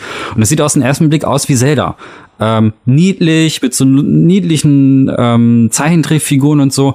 Aber es ist eins der gruseligsten Spiele, die es gibt, weil es einfach sehr clever mit Sounddesign und so arbeitet und einfach Mittel anwendet, aber auch so eine Ästhetik anwendet, die man in anderen Spielen auch nicht gesehen hat. Also man weiß gar nicht so genau, was einen da erwartet. Und äh, ich es gibt ganz viele Beispiele, gerade so um, auf dem internationalen Sektor, wenn man weggeht von den westlichen Spielen und auch mal so im asiatischen Raum guckt und so, da gibt es so viele coole Sachen äh, mit so vielen unterschiedlichen Themen auch. Also es geht nicht nur immer um Zombies, es geht halt schon um viele unterschiedliche Sachen, muss man nur die Augen offen halten. Ein Titel, den die meisten wahrscheinlich auch kennen, ist PT. Damals nur als kleine Playable Teaser, ganz kurz, dann von der Bildfläche äh, verschwunden. Das ging damals durch alle Redaktionen. Warum glaubst du, hat PT wirklich, naja, nicht neue Maßstäbe gesetzt, aber war so bedeutend? Ich glaube, ähm, PT war bedeutend, weil da zum ersten Mal mit dem äh, Budget eines großen ähm, einer großen Produktion die Elemente eingesetzt wurden, die man eigentlich eher aus dem Indie-Sektor kennt. Ähm, das ist das, was sich dann später auch Resident Evil 7 so abgeguckt hat. Das sind eigentlich alles Elemente, die man vorher schon in Amnesia oder in äh, Penumbra und so gesehen hat. Ähm, und äh, das ist das eine, das macht es so bedeutsam. Und das andere ist natürlich, äh, dass das PT ähm, ganz genau wusste, wie es, wie es, äh, wie es seine Dramaturgie vollzieht. Das ist ja wirklich nur diese, diese Ecke, diese, diese Halle, äh, man läuft da lang, läuft nach, ich glaube, nach rechts war das, ne? Dann läuft man nach rechts irgendwie und läuft da runter. Und das ist so minimal, ähm, dass, dass, dass äh, man sich da total auf Details konzentrieren konnte. Und das war clever. Also statt jetzt ähm, dir ein riesiges Areal irgendwie zu präsentieren, äh, wo du so durchhuscht irgendwie und ähm, äh, schnell durchlaufen konntest, war das so, dass du gezwungen warst, auf Details zu achten. Und oft sind so kleine minimale Änderungen im Raum irgendwie, wie zum Beispiel, dass Bilder sich verändern oder dass du da irgendwie so kleine Hinweise siehst, ähm, dann auch oft gruseliger irgendwie, als wenn du dann irgendwie so eine riesige Zombie-Stadt irgendwie oder sowas so vor dir hast. Und das, ich glaube, das ist ein Teil des Geheimnisses und hat einfach alles gestimmt. Also die haben die haben alle möglichen ähm, Tricks angewendet, die, die sich bis dahin etabliert haben. Es gab vielleicht mal zwei Jumpscares, also sie haben damit übertrieben, womit wir wieder bei Outlast wären. Outlast kennt nichts anderes als Jumpscares. Und ähm, äh, das, aber die Jumpscares, die da drin waren, die waren gut. Es war, es war an vielen Stellen einfach sehr, sehr eklig. Das Baby in dem Waschbecken war einfach furchtbar, ein furchtbares Bild. Ähm, es, äh, sie haben viel mit dem Sound gemacht. Sound ist total wichtig. Das haben die äh, hier mit Bravour geschafft, äh, das Sounddesign so zu gestalten, dass man, dass man sich äh, geängstigt gefühlt hat. Da wurden viele Sachen im Sound angekündigt oder viele Cues, die da vorher waren. Also zum Beispiel die Stimme aus dem Radio, die dann später in so einer anderen Form wiederholt worden ist, dann plötzlich präsenter war. Das war total gut gesteigert. Und ähm, ich fand aber auch, dass technisch dieser Gang sehr, sehr überzeugend aussah und die viele, viele geile Sachen mit der Beleuchtung gemacht gemacht haben. Also zum Beispiel diese Lichtveränderungen waren cool, aber auch so, so, so subtile Elemente wie diese, wie diese Spiegelung auf dem Boden, die dann den Geist noch gruseliger gemacht haben, weil diese, ich weiß auch nicht, also diese, die, dieser Schatten, den, den, den der Geist dann wirft, wenn er kurz auftaucht, wenn der Geist so hinter so einer Lampe steht, das hat ja anscheinend dann schon so eine Art physischen Körper und das sieht einfach mega bedrohlich aus. Also einfach diese Urangst, irgendwie einer Unbeka etwas Unbekannten gegenüberzustehen und der Schatten macht diese Kreatur dann nochmal so ein bisschen bedrohlicher und größer. Und da sind so viele Sachen, die einfach, also das PT hat in einer halben Stunde Spiel einfach alles richtig gemacht. Und ich glaube, die Bedeutsamkeit, es wäre dann zu dem Zeitpunkt gut gewesen, Leute hätten es toll gefunden, aber der Hype ist dann natürlich größer geworden durch den ganzen äh, Schmuh, der da mit äh, Konami und Kojima passiert ist irgendwie. Und die, traurig ist ja jetzt, dass PT eigentlich selber zu einer urbanen Legende schon fast geworden ist. Also schon fast selbst, also selbst die Geschichte um PT drumherum ist schon fast eine gruselige Geschichte, weil einfach niemand dieses Spiel mehr runterladen kann, aber trotzdem alle sagen, es war eines der besten Spiele aller Zeiten. Und das ist schon, schon so ein bisschen, äh, ich glaube, deswegen ist es auch so bedeutsam. Ich glaube, abschließend noch mal kurz zu The Evil Within. Ähm, machen Fortsetzungen für Horrorspiele überhaupt Sinn? Wie meinst du das? Mm, ein, eine Fortsetzung von einem Horrorspiel bedient sich ja dann oft denselben Mitteln, weil es in derselben Welt spielt. Macht das dann überhaupt Sinn, weil es sich dann im Prinzip nur wiederholt? Oder schaffen es Fortsetzungen wie, keine Ahnung, Evil Within, The Evil Within 2 zum Beispiel oder keine Ahnung, Outlast oder sonst was, da eine Fortsetzung äh, noch zu machen? Ach, die, so war das gemeint, ja. Also ich glaube, Fortsetzungen machen auf jeden Fall Sinn, weil es immer darauf ankommt, was für ein Universum die äh, Entwickler vorher etabliert haben. Also es gibt so bestimmte Spieler, wo man sich fragt, hä, Fortsetzung hätte jetzt nicht gebraucht, ähm, The Suffering ist zum Beispiel so ein Spiel, ein etwas älteres, äh, wo ich gedacht habe, dass der erste Teil äh, für sich gepasst hat. Der war ziemlich gut. Und da fand ich die Fortsetzung ehrlich gesagt auch nicht mehr so spannend, weil die einfach nicht mehr so, so viele neue Facetten rausholen konnte. So ähnlich ging es mir zum Beispiel auch mit 4, ähm, 4, 1, 2, 3. Ich fand den ersten ganz okay, der hat ganz funktio gut funktioniert. Der zweite da war ich schon so, sind ein paar coole Ideen dabei. Der dritte war, der, war ein kompletter Totalausfall, kreativer Totalausfall. Und ähm, äh, es gibt aber Spiele, wo das sehr gut funktioniert. Also ich finde zum Beispiel bei der Science-Serie funktioniert es hervorragend, weil die Grundlage ist diese Stadt, die einen ruft und ähm, die ganze Geschichte, die da drin erzählt wird, ähm, dreht sich aber viel, viel stärker um die Charaktere. Und solange die ähm, Entwickler es schaffen, verschiedene mannigfaltige Charaktere zu schreiben, ähm, sind diese Spiele, können eigentlich dann immer unendlich fortgesetzt werden. Bei Resident Evil weiß ich nicht, äh, ob das Sinn macht, ähm, finde ich nicht. Also ich finde die Geschichte von Resident Evil ehrlich gesagt auch immer scheiße. Ähm, deswegen, deswegen spielt man eigentlich nicht Resident Evil. Also die erste Geschichte, das erste Spiel ist grandios. Ich liebe das Remake. Das finde ich ist eines der besten Spiele aller Zeiten. Aber äh, das, was danach kommt, so storymäßig, weiß ich nicht. Das ist halt cheesiger Kack, der, also mit dem Resident Evil halt irgendwie, also man verbindet das damit, dass das bekloppte ähm, Stories sind, die, die an Trash-Faktor kaum zu überbieten sind, aber ähm, ich glaube, so, ich weiß nicht, also da kann man auch irgendwas erzählen, das spielt, glaube ich, keine Rolle, solange man ein paar Zombies abschießen kann. Die ähm, bei Evil Within funktioniert's, weil sie, weil sie den Ansatz komplett verändert haben. Also es wäre jetzt, bei da wäre es zum Beispiel falsch gewesen zu sagen, okay, wir wiederholen den ersten Teil mit einem anderen Hauptcharakter, sondern da hat man sich überlegt, was, was geht in den Kopf des Hauptcharakters vor, nachdem er das alles in Beacon überlebt hat, also den ersten Teil. Und das wird im zweiten ja wirklich auch thematisiert. Also es ist nicht so, dass der plötzlich er das alles vergessen hat und es spielt überhaupt keine Rolle mehr, was damals irgendwie in dem ersten passiert ist, was er da durch, durchgemacht hat, sondern das wird hier auch trotzdem eingewoben. Auf eine Art und Weise erzählt, dass man damit klarkommt, auch wenn man den ersten nicht gespielt hat. Das ist ganz cool gemacht.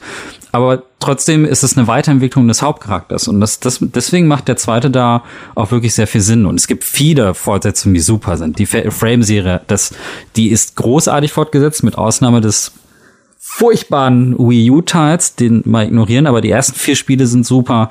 Dead Space ist total gut fortgesetzt. Da hat man nämlich ähm, die Science-Fiction-Welt viel, viel weiter ausgebaut. Da hat man den Vorteil, in Anführungsstrichen, gehabt, dass man so eine Science-Fiction-Welt hatte, die nicht in der Realität fußt und hat dann einfach mit jedem Teil eine viel, viel größere Welt gebaut und dann auch mal die Erde gezeigt in der Zukunft und, und einfach die, die Welt drumherum erzählt. Und deswegen haben diese drei Teile auch für sich, oder die dreieinhalb Teile, wenn man das äh, Lightgun-Spin-Off noch dazu zählt, so gut funktioniert. Also ich glaube schon, dass Fortsetzungen das Universum von Horrorspielen bereichern können muss nicht jedes Spiel haben. Also es gibt Spiele, die sind geschlossen. Soma zum Beispiel hatte ich vorhin erwähnt, das braucht keine Fortsetzung, weil das ist so eine Geschichte, die für sich funktioniert und da gibt es einfach nichts weiter zu erzählen. Vielen, vielen Dank für deine Zeit. Äh, es war mir eine Freude, mit dir zu reden, dir einen Fragenhagel auf den Kopf prasseln zu lassen bei mir war der gute Micha von Insert Moin. Wenn ihr mehr von ihm hören wollt, einfach mal dort in den Podcast reinhören. Der täglichste Spiele-Podcast der Welt. genau, Dankeschön. Tschüss. Tschüss. Ich habe noch ein kleines Anliegen. Okay. Eine Sache, die mir sehr viel bedeutet in Spielen, wo wir auch schon bei dem Hai im Wald waren. Und zwar würde ich ähm, gerne noch äh, auf das Thema Monologe und äh, Narrator in Spielen eingehen. Und zwar ist es so, dass es in Spielen äh, verschiedene Möglichkeiten gibt, die Story zu erzählen. Sei es durch einen, eine Stimme aus dem Off, durch meistens ist es der Protagonist oder sonst was. Und es gibt tatsächlich ein Spiel, was mir aufgefallen ist, was eine sehr interessante Art und Weise hat, das zu erzählen. Und zwar What Remains of Edith Finch. Das ist ein Indie-Game, das kam Anfang des Jahres raus, glaube ich. Man ist ein Hai. Das ist eine Lüge. So Bei What Remains of Edith Man ist eine Eule und dann ist man ein und Hai. Dann ein Hai. Und dann ist man ein Seemonster. Aber nun, ich erzähl mal kurz. Wirklich? Ja, ist man wirklich. Und es gibt eine Trophäe dafür, dass du, du bist auf so einem Schiff und es gibt eine Trophäe dafür, dass du einen Seemann ein Lied zu Ende singen lässt. Das dauert dafür fünf Minuten. Du musst aber fünf Minuten da sitzen. Und dann kannst du ihn so aufschließen. Okay, ich erzähl kurz, worum es geht. What okay, warte, dann lass mich erzählen, worum es geht. Also, man ist Edith Finch und dann liest man was und dann ist man Eule und dann ist man Hai und dann ist man Seemonster, man hört einem Seemann beim Singen zu und das ist das Spiel Ende. Das ist korrekt. 10 von 10, gutes Spiel. Nein, What Remains of Edith Finch ist ähm, ein typischer Walking Simulator, in dem man ähm, Edith Finch spielt und ähm, man geht halt auf sein Anwesen zurück, auf dem man aufgewachsen ist, auf sein Haus. Auf, man geht auf sein Haus zurück. Ja, Geh man geht, auf nee, man geht, Man geht halt geht wirklich auf das Haus. Weil man muss sozusagen, es wirkt alles direkt relativ weird, denn das Haus ist halt so, wie so zusammengenagelt aus ganz vielen, also da stapeln sich die Räume und so halt wortwörtlich. Ist total fantastisch. Habe ich auch eine Matz zugemacht. Und man läuft von Raum zu Raum und man kann halt nicht durch die Türen gehen, weil alle Türen in diesem Haus sind verklebt. Denn in diesem Haus sind alle Leute ums Leben gekommen. Also nicht in dem Haus, aber alle Leute, die in diesem Haus gelebt haben, sind tot zu dem jetzigen Zeitpunkt. Und alle Türen sind zugeklebt, denn Ediths Mutter hatte halt die Angewohnheit, die Türen zu versiegeln. Man hat aber immer Möglichkeiten, in Räume reinzukommen, sei es durch Geheimgänge, durch Fenster und so weiter. Und in jedem Raum, also in fast jedem Raum, erfährt man die Todesgeschichte der Person und dann spielt man die Todesgeschichte. Das klingt ziemlich dramatisch, wird aber durch eine sehr, sehr sanfte Art und Weise vermittelt, wo auch die Fischgeschichte dazu gehört, denn wir spielen auch einmal Molly, das ist ein sechsjähriges Mädchen mit ihren Fantasien. Get it? Da ist man halt am Anfang eine Ah, Katze, okay. dann ist man eine Eule, dann ist man ein Hai und sie redet halt von ihrem unstillbaren Hunger, den sie halt sich eingebildet hat und so. Und das ist total interessant. Der eine stirbt, weil er ähm, unbedingt fliegen wollte auf einer Schaukel. Der andere stirbt, weil er in äh, einem Bunker saß und jahrelang Erdbeben halt äh, mitbekommen hat. Aber da nehme ich nicht äh, vor, wie das äh, vorweg, wie das Ganze ausgeht. Und das Schöne an What Remains of Edith Finch ist, dass man so Stichpunkte vom Gesagten, nicht immer alles, in der Ferne sieht quasi, wie so einfließender Text. Das Ja, ist total schön gemacht. Ein bisschen zu schnell, weil der Text halt auf ist der auf Deutsch? Ich glaube, der ist auf Deutsch. Weil der Text auf Deutsch ist, ist, ist, ist aber trotzdem leider ein bisschen zu schnell, aber man gewöhnt sich dran. Ich glaube, der war auf Deutsch. Ich kann sogar nachgucken auf meinem, auf meinem, auf meinem Laptop. Und ähm, das Schöne daran ist halt, man hat so stichpunktmäßig, ich finde, das hat halt irgendwie was. Es hat so ein bisschen Tumblr-mäßig was. Das ist total charmant. Ich mag das total. Dass man halt immer mal wieder im Hintergrund diese, ähm, diese Texte halt hat. Hm. Und das finde ich ist eine total interessante Art und Weise, weil es sich ein wenig wie Briefe angefühlt hat. Hm. Und das fand ich total charmant und nein, es ist, es ist, äh, es ist Deutsch. Kay, es gibt so viel, was ich nicht Okay. verstehe. Habe ich zum Beispiel gescreenshottet. Okay. Oder mein Lieblingsscreenshot. Wenn wir ewig leben würden, hätten wir vielleicht die Zeit, alles zu verstehen. Und das mag ich halt total. Das ist so deeper Shit und ähm, da macht ähm, What Remains of Edith Finch sehr, sehr viel richtig in einem ganz, ganz charmanten Art und Weise, die Geschichte zu erzählen. Und ich stehe da halt total drauf auf diese Art des Storytellings. Muss man affin für sein. Ich gehe da total drin auf und ähm, gleiches halt bei Gun Home. Also genau da ähnlich ich- diese Art und Weise von Storytelling. Als ich gerade eben äh, versucht habe, ich, ich hoffe, ich darf hier kurz einhaken. Ähm, es ist jetzt ein bisschen off-topic, aber ja. ich hoffe, ich, hoffe, ich hoffe, ich darf das. ähm, als ich gerade eben so versucht habe, What Remains of Edith Finch äh, zusammenzufassen, ist mir eine super Idee gekommen, die wir vielleicht auf Patreon umsetzen können. Und du und ihr, ihr könnt mir einfach mal mitteilen, was ihr von dieser Idee haltet. Und zwar hat direkt diese, diese Idee den Titel Clever or Clueless oder Clueless or Clever. Wie rum bin ich mir noch nicht sicher. Und zwar geht's darum, dass eine Person von uns beiden sich fünf Minuten hinsetzt und über ein Spiel redet und am Ende müssen die Hörer entscheiden, ob man Ahnung von dem Spiel hatte oder ob man nur kurz ein Video darüber gesehen hat und einfach darüber erzählt. Oh, das kann man auch machen mit, Das ist voll ähm, witzig. dass man, äh, das ist voll gut, schreibt es bitte auf, das ist richtig Hab ich gut. schon geschrieben. Oder was noch gut ist, ist, ähm, dass man ein Spiel beschreibt, aber nicht sagt, welches es ist. Ja. Das habe ja, ich mal, oh Gott, Das hast du ich schon kurz, vorgeschlagen. Ja, hab ich da, darf ich da kurz ein Beispiel machen? Ich weiß nicht, ob ich das schon mal, ähm, Ich glaube, ich glaube, das hast du schon mal gemacht. Hab ich, glaub, darf das ich du- nochmal machen? Es ist so gut. Ja, ich will es nochmal machen. Okay. Ähm, welcher Film ist es? Eine Familie lebt glücklich in ihrem Eigenheim und die Mutter wird auf brutale Art und Weise auseinandergerissen und ermordet, woraufhin der behinderte Sohn endlich dazugehören möchte und sein Vater ihn aber zu sehr beschützt. Und eines Tages verschwindet der Sohn und ähm, der Vater begibt sich auf eine unfassbar gefährliche Reise, seinen Sohn zu finden. Tja, die Lösung davon erfahrt ihr über Social Ich will Media. sagen, ich kann das weiß nicht, nicht. für mich halten. Doch, du musst es, du musst es geheim halten. Das ist, der, der Hörer muss Das jetzt ist wie. Kanu-Geschichte. Also, vielleicht, soll ich einfach vielleicht umlenken? Ich habe nämlich auch ein Beispiel Oh für Gott, aber wann, Erzähler. wann klären wir das denn auf? Bitte? Wann klären wir das denn auf? Ich, ich habe gesagt über Social Media. Wir machen das einfach ganz, wir machen, wir posten einfach das Wort und sagen dann, was es mit diesem Wort auf sich hat, erfahrt ihr im Podcast. Ja, aber dann, ja, aber stell dir mal vor, du liest es und hörst dann erst meine Geschichte, ist ja auch nicht geil. Ja, doch.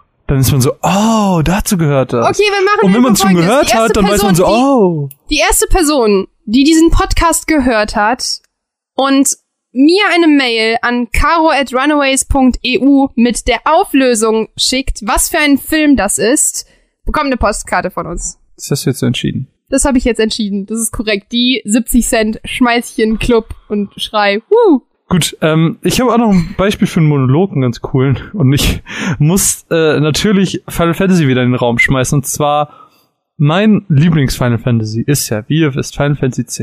Und das beginnt, ich weiß nicht, ob es die ersten Worte sind, aber es sind mit die ersten Worte, die man im Spiel hört. Listen to my story. wisch. Der das ist so wisch, der Anfang von Final Fantasy X. Ich finde den so weird. Ja, das ist, weil du das Spiel nicht gespielt hast. Ich hab über acht Stunden in diesem Spiel verbracht. Halt's Maul. Ja, ich sag doch, du hast es nicht gespielt.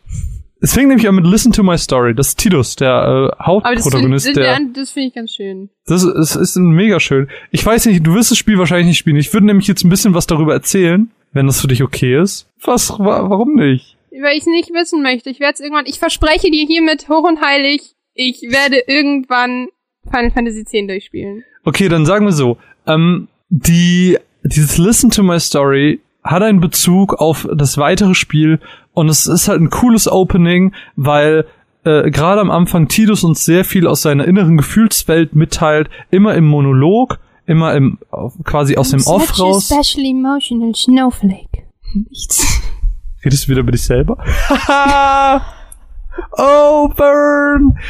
So. Jedenfalls, um das jetzt ein bisschen spoilerfrei für Caro zu sagen, ist, dieses Listen to My Story ist der Beginn einer wunderbaren Erzählung, der irgendwann einen coolen Twist zeigt und es gibt nachher nochmal einen Twist, quasi einen Doppeltwist, wo dann äh, ein anderer Charakter etwas ähnliches tut. Und das ist halt ähm, super cool und das ist halt so monologtechnisch so einer, einer meiner Favoriten, der mir irgendwie immer im Kopf geblieben ist, weil einfach sehr besonders. So, und dieses Opening ist einfach sehr cool, wo sie an diesem Lagerfeuer sitzen. Er läuft diesen kleinen Berg hoch, schaut auf die zerstörte Stadt und ist so, listen to my story. This may be your last chance. Und ist so, wow. Ich muss auch sagen, dass Zen Cant in meiner Playlist Coming Home ist, weil ich das sehr mag. Da hast du keine Ahnung. Du musst es spielen. Es ist wunderbar. Ja, Papa.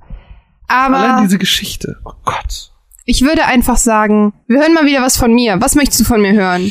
Ich hätte gerne, weil äh, du das natürlich auf Twitter ganz groß angekündigt hast, ich würde gerne The Inner World 2, The Last Habe ich das auf Twitter groß angekündigt? Ja, du hast so, ah, ich hab's durchgespielt und ich starte ich nochmal und Studio Fizzbit, ihr seid die geilsten und bra. Ja, da gibt's tatsächlich einen guten Grund für, denn sie sprechen einfach mal so eiskaltes Thema Nationalsozialismus an. In einem Point-and-Click, was Cutie Patootie eigentlich ist. Aber ich würde einfach mal sagen, dann erzähle ich was zu The Inner World 2, The Last Yes. Wind Monk. Marvin? Na, what's up? Es ist gar nicht mal so lange her, dass ich euch das letzte Mal etwas zu The Inner World erzählt habe. Das liegt daran, dass die Konsolenfassungen erst im Juli für ähm, Xbox One und die PlayStation erschienen sind und ich deshalb damals erst den ersten Teil gespielt habe, der eigentlich schon ein bisschen länger draußen ist. Doch jetzt kam The Inner World 2, The Last Wind Monk raus und zwar direkt auf PlayStation, Xbox, Mac und PC.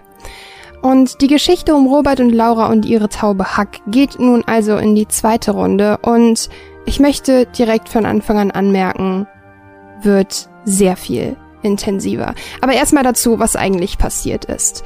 Conroy ist gefallen, dafür haben wir beim letzten Mal gesorgt, wir haben also der Diktatur ein Ende gesetzt, aber ganze drei Jahre sind vergangen und Emil, ein Kramwarenhändler, den wir auch schon kennengelernt haben in Teil 1, hat nun ähm, die Führung über an sich gerissen sozusagen und hat den Glauben der Asposa auf seiner Seite. Und zwar erzählt er ihnen weiterhin, dass die Basilen, die bösen Windgeister, die von den Flötennasen, sprich den Asposern, die mit ihren Nasen Musik machen können, betrieben werden. Leute, die sich nicht in die Regeln halten, zu Stein verwandeln. Doch das entspricht nicht ganz der Wahrheit, denn wir haben schon im letzten Teil herausgefunden, dass die Basilen eigentlich Maschinen sind, die Conroy gebaut hat, um den Menschen Angst einzujagen. Und die Flötennasen tun momentan eigentlich alles dafür, um die Asposa am Leben zu behalten. Denn The Inner World ist genau das, was es eigentlich aussagt. Eine kreisrunde Welt im Inneren, unter Tage. Und der Sauerstoff zirkuliert nur, wenn die Flötennasen und die Windmönche die die Musik des Windes spielen und somit quasi für Sauerstoff sorgen. Nun ist es also Robert, der eigentlich rechtmäßiger König von Asposien ist. Roberts und Lauras Aufgabe nun wieder fürs Richtige zu sorgen, den letzten Windmönch zu finden und dafür zu sorgen, dass das alles ein Ende hat. Doch wie wir schon glauben, ist das alles gar nicht so einfach.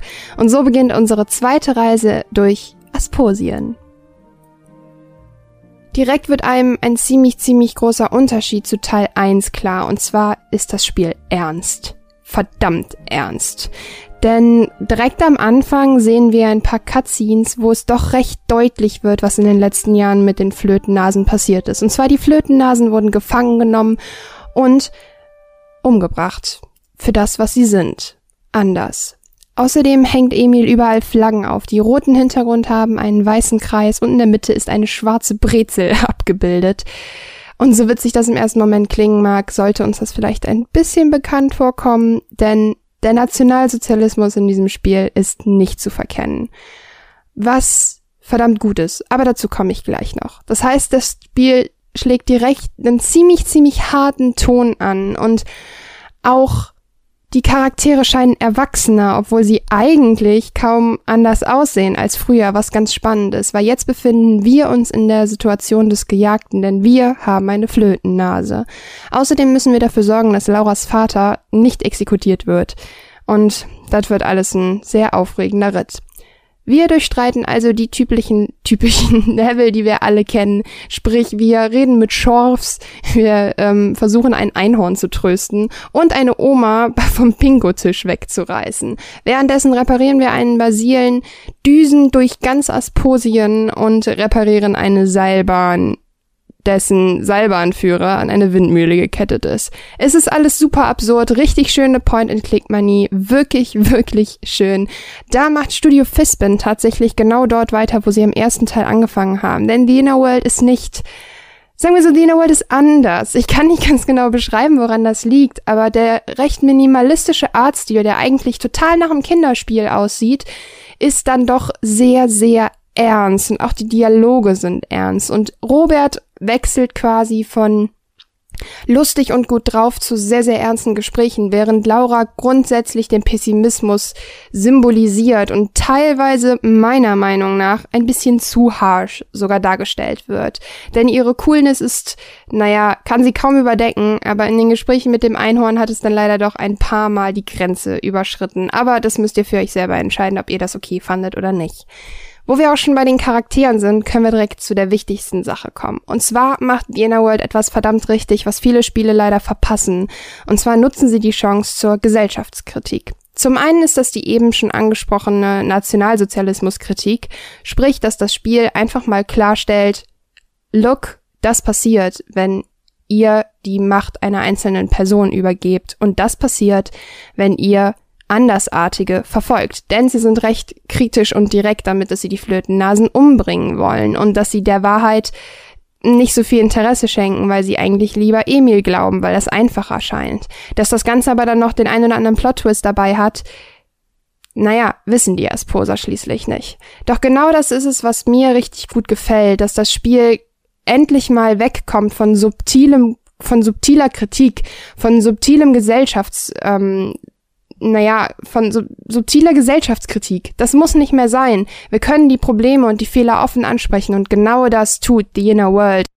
Das ist alles nicht ganz einfach und genauso ging es mir tatsächlich beim Spielen, dass ich geschwankt habe zwischen, oh, das ist alles so, oh mein Gott, und das innerhalb von Sekunden. Aber als wäre das nicht schon genug, gehen sie auch direkt die zweite Gesellschaftskritik an, und zwar mit Laura. Laura ist nämlich kein normaler Charakter, beziehungsweise sie ist eigentlich normal, aber sie ist halt kein normales Videospielmädchen. Was daran liegt, dass Laura humorvoll ist. Laura ist cool. Laura ist stark. Und Laura ist schlagfertig. Was jetzt erstmal gar nicht so ungewöhnlich klingen mag, sind leider Charakterzüge, die man sehr, sehr selten bei Frauen und Mädchen in Videospielen trifft. Somit symbolisiert Laura eigentlich all genau das, was wir nie finden in Videospielen. Genau das, was die Gesellschaft normalerweise als schwierig und unmädchenhaft abtun würde. Doch anstatt das Ganze einfach nur so dastehen zu lassen, spielt Studio Fispin noch ein bisschen mehr damit. Und zwar machen sie sogar teilweise ein paar kleine Rätsel, die nur Laura schaffen kann, weil Robert schlichtweg zu schwach ist. Die Idee ist super, super gut und es bringt einen ein bisschen zum Nachdenken, denn Point-and-Click-Adventures sind für mich etwas, was ziemlich viele Spiele nicht sein können. Und zwar der Anreiz zum um die Ecke denken. Denn Point-and-Click-Adventures bringen mich dazu, einfach mal außerhalb der Box zu denken, einen Schritt weiter zu gehen und Absurditäten in die Tat umzusetzen. Und genau das machen sie, indem sie einen Charakterzug als Handlungsausstellungsmerkmal sozusagen benutzen. Die Idee ist wirklich gut und außerdem zeigen sie damit, dass jede Form von Mädchen willkommen ist. Seien es die Starken, seien es die Schwachen, aber sie zeigen halt auch mal, dass es auch die Starken gibt da draußen. Und für gerade Mädchen wie mich, die selber eher vorlaut sind und damit in ihrem Leben leider viel zu häufig auf die Fresse geflogen sind, fühlen sich direkt angesprochen und sehen sich in der Laura vielleicht einmal mehr wieder. Zusätzlich zu der verdammt guten Story, der großartigen Charakterentwicklung, schafft es Studio Fispin auch noch ein unfassbar schönes Spiel zu zaubern. Denn man sieht einen deutlichen Fortschritt von Teil 1 zu, zu Teil 2. Die Animationen laufen flüssiger, die Dialoge scheinen noch mal besser geschrieben zu sein, die Synchronisation ist fantastisch. War sie im ersten Teil auch schon, aber man muss es einfach erwähnen. Außerdem ist die Grafik eine ganz, ganz besondere Sache. Der Artstil ist eigenartig. Am Anfang habe ich mir gedacht, hm, funktioniert das so gut? Aber doch, es funktioniert und es ist fantastisch. Es ist ein total süßer, eigenartiger Artstil, der ein bisschen von Kindern gezeichnet aussieht, aber trotzdem so ausgedacht ist und trotzdem so gut funktioniert, weil Emotionen so fantastisch rüberkommen. Außerdem schaffen sie auch noch einen weiteren Punkt, wo ich ehrlich gesagt große Angst vor habe, gut zu erklären. An der, Kon an der Konsole ist es so, dass man mit verschiedenen Trigger Points die Punkte durchgeht, die man anklicken kann. Das heißt, man geht nicht mit einem Mauszeiger über die Welt, sondern man klickt mit R1 und L1 die verschiedenen Trigger und Entdeckungspunkte ab. Das Ganze hat mich am Anfang ein bisschen genervt, weil es eine anscheinend unlogische Abfolge ist, sprich man geht nicht im Uhrzeigersinn. Deshalb habe ich bei Studio Fispin einfach mal nachgefragt, wieso man nicht einfach einen Mauszeiger übernimmt, sondern wirklich mit dem Controller selber steuern muss. Ich habe eine super Antwort von Tobias bekommen und Tobias hat mir erklärt, dass es daran liegt, dass sie ein authentischeres und organischeres Gefühl dem Spieler geben wollen. Dadurch, dass man Laura und Robert mit dem Stick steuert, fühlt es sich mehr so an, dass man sie wirklich steuert. Außerdem ist es so, dass die Triggerpunkte tatsächlich jetzt nicht alles zeigen quasi im Bild, dass man sofort alle Punkte sieht, die man finden muss, sondern nur in einem bestimmten Radius funktionieren. Das heißt, man kann sich nicht hinstellen, den ganzen Raum einmal abklicken und man weiß, wo überall etwas ist, sondern man muss schon rumgehen und rumprobieren. Außerdem ist es so, dass eine Uhrzeigerabfolge leider nicht möglich ist. Dadurch sind die sind die Trigger lo logisch aneinander gebunden, denn sie befinden sich auf der Z-Achse. Denn ein 2D-Adventure kann ja eigentlich nicht 3D sein. Trotzdem gibt es einen Raum hinter der 2D-Sicht. Das ist, Ganze ist ein bisschen komplizierter. Ich packe euch aber trotzdem einfach mal das, die ganze Antwort von Tobi in unseren Beitrag, denn ich finde sie ziemlich spannend und ihr erinnert euch vielleicht an Teil 1, da habe ich genau das kritisiert. Aber damit zeigt mir tatsächlich das Studio wieder, dass hinter allem ein Gedanke steckt. Dass gerade die kleinen Studios besonders das ziemlich gut können, Dinge klar zu machen, Dinge zu hinterfragen und dann auch Antworten zu geben und einfach mal Neues auszuprobieren. Auch mit dem Hilfesystem bieten sie den Casual Gamern unter uns die Möglichkeit an, das Spiel zu genießen oder eben halt den Videospieljournalisten, die das Spiel zwei Wochen früher bekommen, aber eigentlich gar keine Zeit haben, weil schließlich Oktober und Spieleflut ist. Trotzdem konnte ich The Inner World unfassbar genießen und kann nur sagen, dass The Last Windmonk ein großartiger Fortschritt vom ersten Teil ist, der auch schon fantastisch war. Doch The Inner World 2 geht einen Schritt weiter und hinterfragt, kritisiert und pauschalisiert nicht. Sie machen es nicht, nicht einfach. Denn ein Point-and-Click-Adventure, das den Nationalsozialismus offen kritisiert und als Hauptthema hat, das funktioniert normalerweise nicht besonders gut. Die Leute wollen das eigentlich nicht. Aber ich will das, weil ich weiß, dass es funktioniert hat. Und deshalb bin ich der Meinung, dass ihr alle da mal reinschauen solltet. Denn es ist eine echt kritische, gesellschaftskritische Sache, die vielleicht jeder mal nach, nach und durchdenken muss. Und außerdem ist es wichtig, dass wir in Videospielen genau für solche Dinge Platz machen. Für Nationalsozialismus, für Rassismus, für Sexismus. Wir müssen Platz dafür schaffen, damit er stattfinden kann, damit Awareness geschafft wird. Natürlich nicht in der Form, dass es genossen wird, sondern ausschließlich, dass man die Augen geöffnet bekommt, dass Videospiele sich nicht nur mit den guten Themen auseinandersetzen, dass Videospiele uns zeigen, wie die Welt da draußen tatsächlich sein kann, auch wenn es vor unserer Haustür vielleicht gerade nicht danach aussieht. Und genau das schafft The Inner World 2, The Last Wind Monk und hinterlässt eine recht glückliche, weil das Spiel Spaß gemacht hat, aber auch eine sehr, sehr kritische und ein klein wenig belastete Caro, die sich unfassbar auf mehr von dem Studio freut. Danke an Head Up Games und Studio Fispin für den Promocode. Hm. Es gibt ja noch was, was tatsächlich ähm, ganz häufig ähm, der Fall ist. Und zwar, wenn Spieler miteinander Das war, reden. Das war noch mal- so allgemein. Ach ja, Sachen, die atmen. Dinge, die stinken. Oh, Oh, oh, das, das ist ein gutes Thema. das ist ein gutes Thema für Stadt und Fluss. Nenn mir drei Körperteile, die stinken können. Ähm, Achselhöhlen, Füße und der Intimbereich. Dass du nicht im Mund sagst, sondern im Intimbereich ist so. Na, Nein, wo kommt denn egal. deine Kacke raus?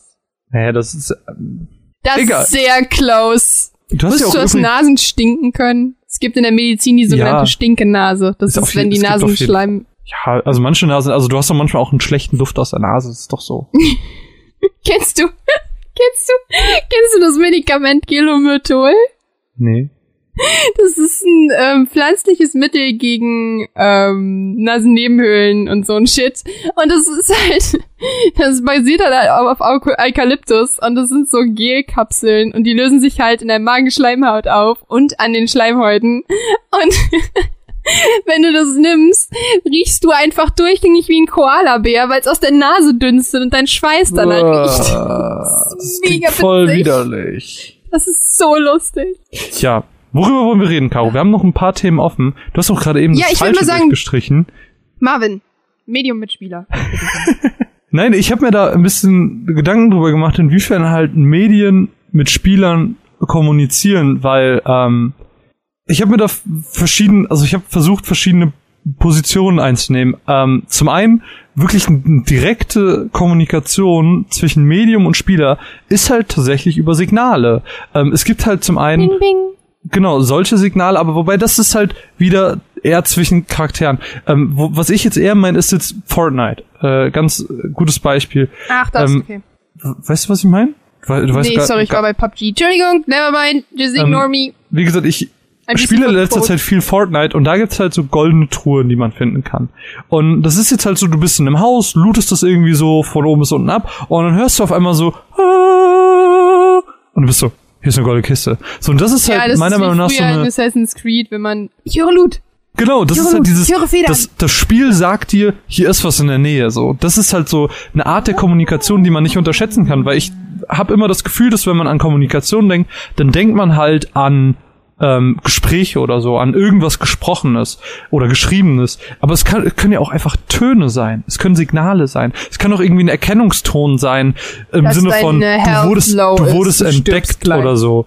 Ähm, Mine hat mir davon erzählt, dass es irgendwie so ein ganz, den kenne ich jetzt tatsächlich nicht, aber das ist wohl so ein ganz charakteristischen Erkennungston für ähm, äh, oder in, in Metal Gear Solid gibt. Kenne ich jetzt nicht, aber das soll wohl auch so ein ganz klassisches Ding sein, was man tatsächlich auch so ein bisschen über die Filterbubble hinaus kennt. Oder halt so nonverbale Sachen, die wirklich rein optisch äh, funktionieren. Ähm, wie zum Beispiel in Assassin's Creed, dieses Ich wurde gesehen, da, dann taucht dieser Ja, Schatten und das auf. wollte ich, ich wollte, ich wollte, wow, ich wollte gerade tatsächlich genau das Beispiel nennen, weil in Assassin's Creed 2 war das immer noch so, dass dich dann die Bogenschützen anfangen anzuschreien. Runter hier! Und das finde ich halt super cool, äh, dass es allein auch über diese Signale funktioniert. Und was ich halt auch an manchen Spielen schätze, das habe ich dir noch gesagt, als wir Destiny gespielt haben, als wir Destiny angefangen haben, habe ich noch zu dir gesagt, oh, ich finde es mega dumm, dass wenn die Charaktere mit mir reden und ich auf Kreis drücke, um irgendwie weiterzulaufen, dass die aufhören zu reden. In den meisten Spielen ist es aber jetzt so, dass du sprichst mit jemandem, der gibt dir eine Quest. Währenddessen läufst du aber einfach schon weiter und dann taucht irgendwo ein Bild auf im Sinne von, der redet weiter mit dir über ein Funkgerät oder sowas. Oh, Das- Borderlands. Borderlands. Da ist es sogar witzigerweise, Genau. sobald du, das fand ich total geil, wenn du in Borderlands aus der Reichweite des Charakters raus bist, schaltet Ja, der genau. auf Funk um. Ja, genau, genau. Mega und das ist geil. halt, das ist halt so eine Erzählmechanik, wo ich mir dachte, okay, das ist halt cool, weil diese Form der Kommunikation, die mir da geboten wird, begrenzt mich als Spieler nicht in, äh, in meinem Spiel. Das heißt, ich muss nicht fünf Minuten da stehen bleiben und dem äh, Typen beim Singen zuhören, Ja. sondern ich kann halt auch einfach weiterlaufen und äh, trotzdem den Dialog hören. Das hätte ich ganz gerne bei Destiny gehabt, weil ich glaube, ich, ich hätte es schon Dann wäre interessant die Lore, gefunden. dann wäre halt mehr halt, dann würde man von der Lore auf jeden Fall viel mehr mitbekommen. Ja, genau. Das stimmt auf jeden Fall. Und das wäre halt cool. Ähm, genau das gegenteiliges Beispiel ist auch der Skip-Button, so dass du auch voll oft einfach die Möglichkeit hast, Kommunikation zu unterbrechen, indem du sagst, ich ja, hab keinen Bock darauf. Und in Mario halt Superstar Saga kann man Forward skippen, dass es schneller geht, nicht nur so, fuck. Ja, das Warum ich soll ich jetzt von Anfang an diese, diese Kommunikation vorspulen? aber so dieses Optionale, wie das im Prinzip dadurch, dass Destiny nicht diese Funkfunktion hat, ähm, ist es ja so gesehen Was ich halt ein anbieten würde wegen dem Geist. Super ja, dumm. Super, super dumm. Ähm, dadurch, dass es ja nicht hat, ist es ja so eine Art, naja, du kannst es mitbekommen, kannst es aber auch verpassen. Das ist ja auch in ganz, ganz vielen Spielen so, wo Lore wirklich über Briefe erzählt wird, die du irgendwo findest. Äh, Final Fantasy 15 hat das ja ganz, ganz dumm gemacht. Ähm, in Kapitel 13 war das, wo du ganz viel über diese Experimente und so nur rausgefunden hast, wenn du diese ganzen Zettel gelesen hast, was super dumm war. In Quantum Break kann man ähm, ganz, ganz viel zusätzliche Lore erfahren, wenn man E-Mails liest. Ja, da, aber gerade äh, Life is Strange auch zum Beispiel mit diesen ganzen SMS und sowas.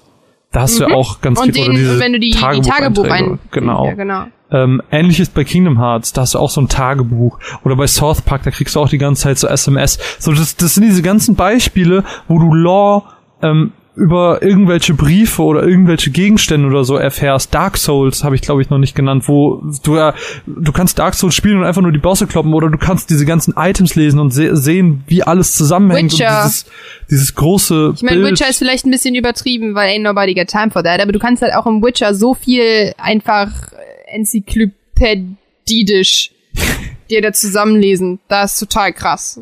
Ja. Und das finde ich halt cool, ähm, wenn Spiele sowas bieten. Ich muss sagen, ich bin selber nicht der Typ dafür. Ich bin nicht der Typ dafür, mich äh, hinzusetzen und jeden, jede Info von jedem Gegenstand zu lesen.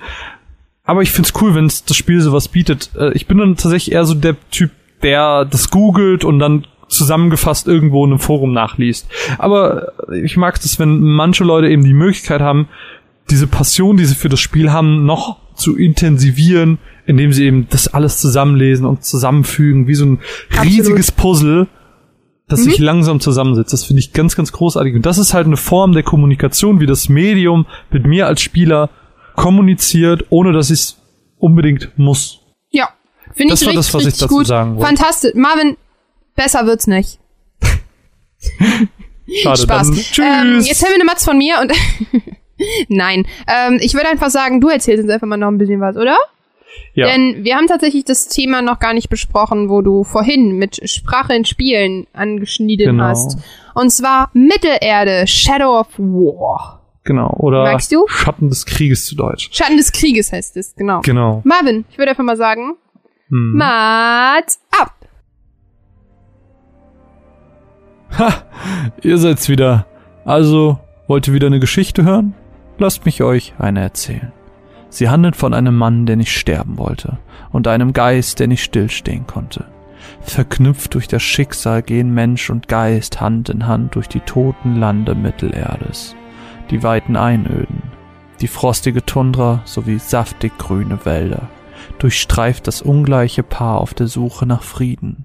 Aber suchen die beiden wirklich den Frieden? Oder suchen sie den Krieg? Viele Orks stellen sich den beiden in den Weg.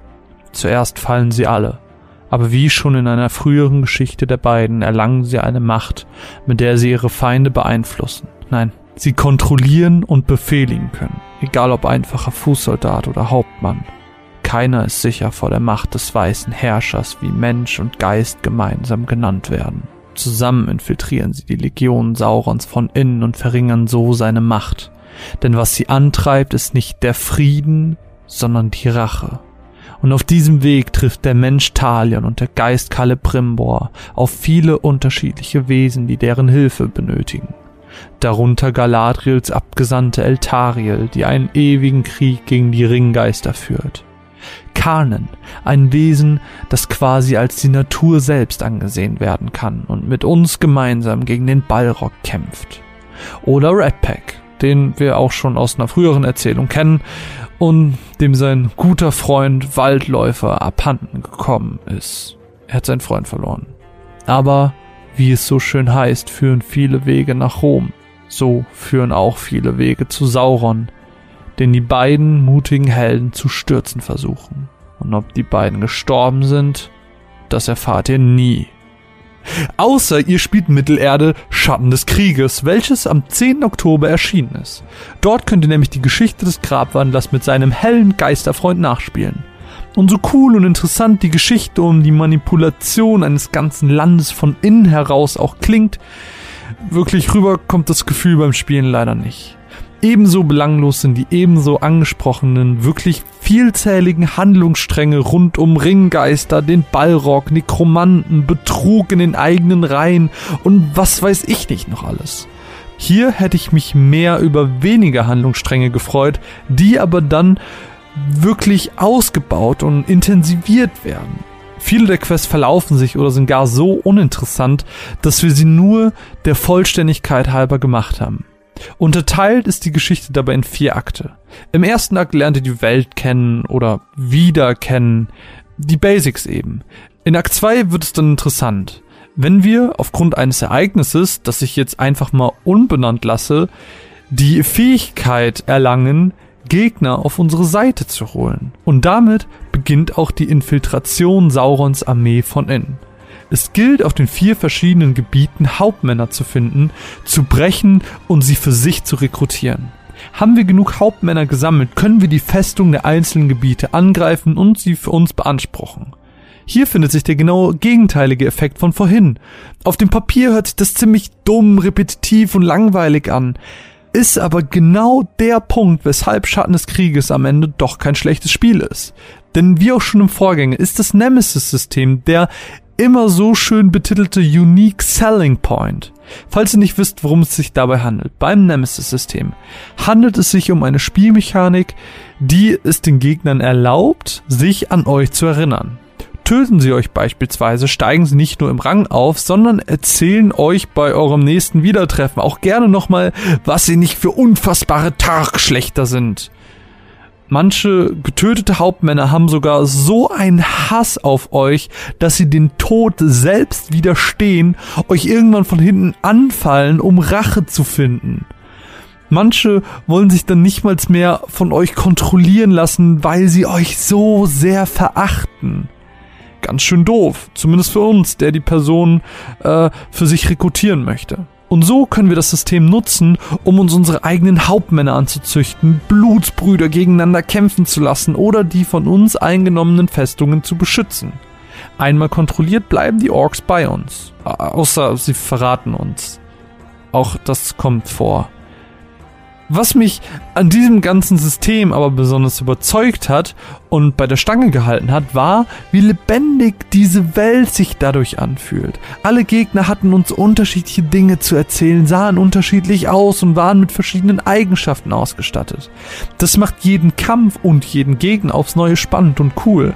Einzig und allein die Intelligenz der KI hat mich ein wenig stutzig gemacht. Klar sind die Kreaturen, die in Mordor rumlaufen, nicht die hellsten, aber nicht zu sehen, wenn ich ganz offensichtlich vor den Augen eines Gegners vorbeilaufe oder gerade den Typen, der neben ihm stande, töte, hm, schwierig. Optisch hat der Titel im Vergleich zu seinem Vorgänger nochmal ordentlich was draufgelegt und kann neben Captain Gameplay, der den Tag rettet, wenigstens mit gelegentlichen witzigen Momenten durch Bruce oder Red Pack gut unterhalten. Besonders viele Schlagzeilen hat sich Schatten des Krieges ja wegen seiner umstrittenen Lootbox-Affäre gemacht, von der mittlerweile bestimmt jeder gehört hat. Ich selbst war gespannt, wie groß das Ausmaß dieses Falls ist und habe einfach gespielt. und gespielt und gespielt. Aber so richtig gemerkt habe ich dann nichts. Bis ich in Akt 4 ankam, der den passenden Titel Die Schattenkriege hat. Dort gilt es nämlich, die eben beschriebenen eingenommenen Festungen vor Saurons Streitkräften zu verteidigen. Jede einzelne. Und wenn man denkt, oh, okay, jetzt habe ich es geschafft, kommt Etappe 5 und man muss gleich zwei Festungen verteidigen, und zwar diese zwei, die man schon verteidigt hat. Und dann fängt der Zwang des Grindens an. Und möchte man den sinnlos langen Grind umgehen, was macht man? Genau.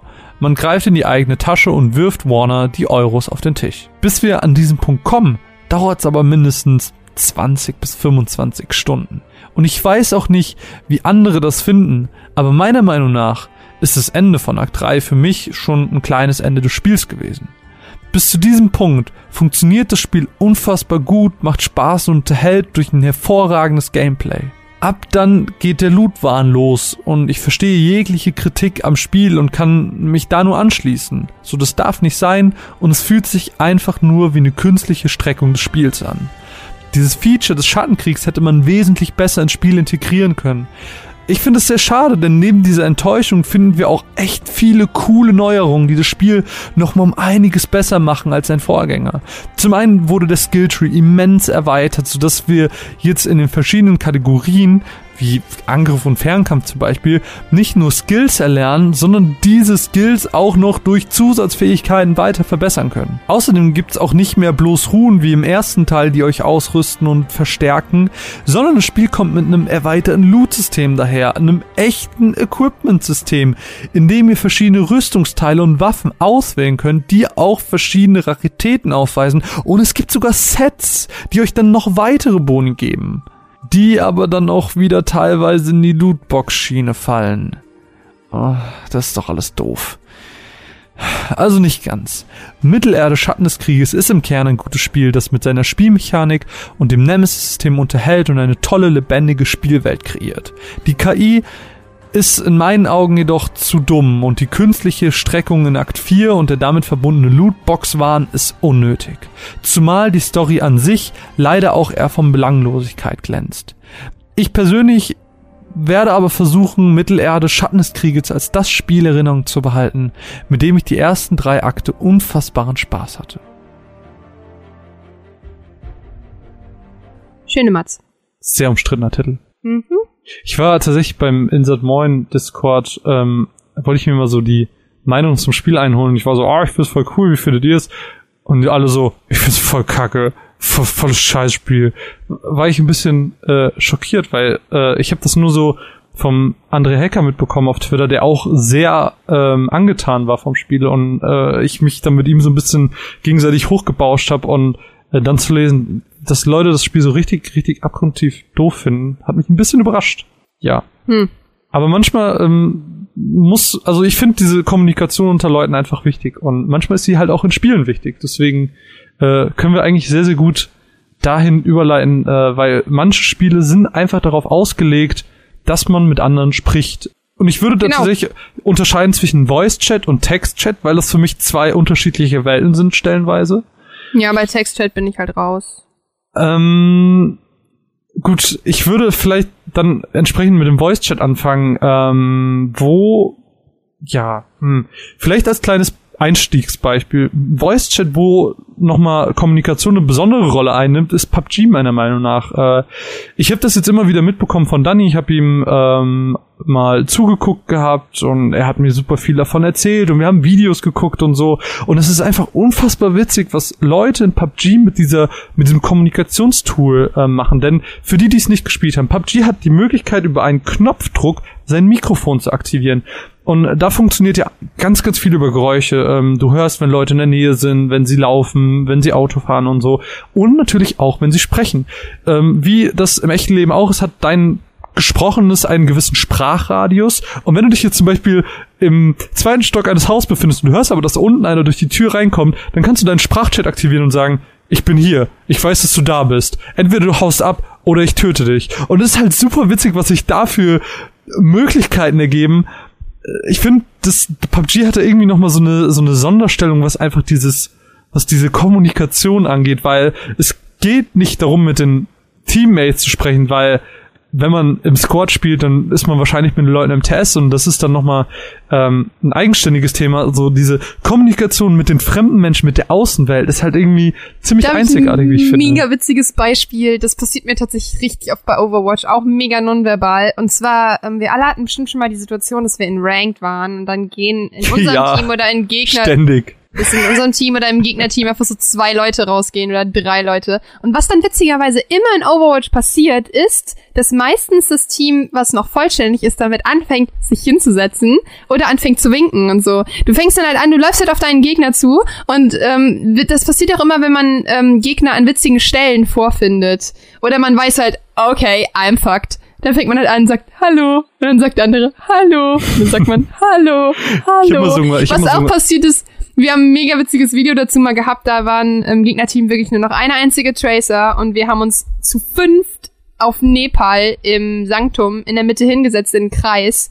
Und ähm, die Tracer hat sich dazugesetzt und irgendwann wirft die ihre Bombe in die Mitte, rennt weg und macht einen Fünffach-Kill und macht das Highlight des Spiels.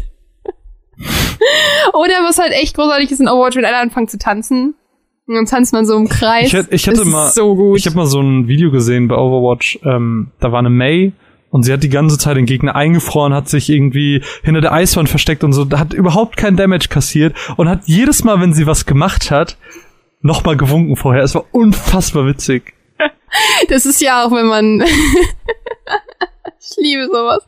Das ist ja genauso wie wenn man in Overwatch ein Highlight äh, hat und man weiß, man hat noch genug Zeit, dass man dann noch ein Emote macht oder Hallo oder man noch ein Spray auf dem Boden macht. Das ist total schön, diese nonverbale Kommunikation. Aber direkt da ist es halt auch Overwatch ein ziemlich gutes Beispiel für äh, Kommunikation unter Spielern. Das heißt, mit anderen Leuten zusammen. Ich bin Mensch, Darf ich, häng darf ich kurz, darf ich kurz, bevor du das anfängst, ich habe auch noch kurz was zu Emotes.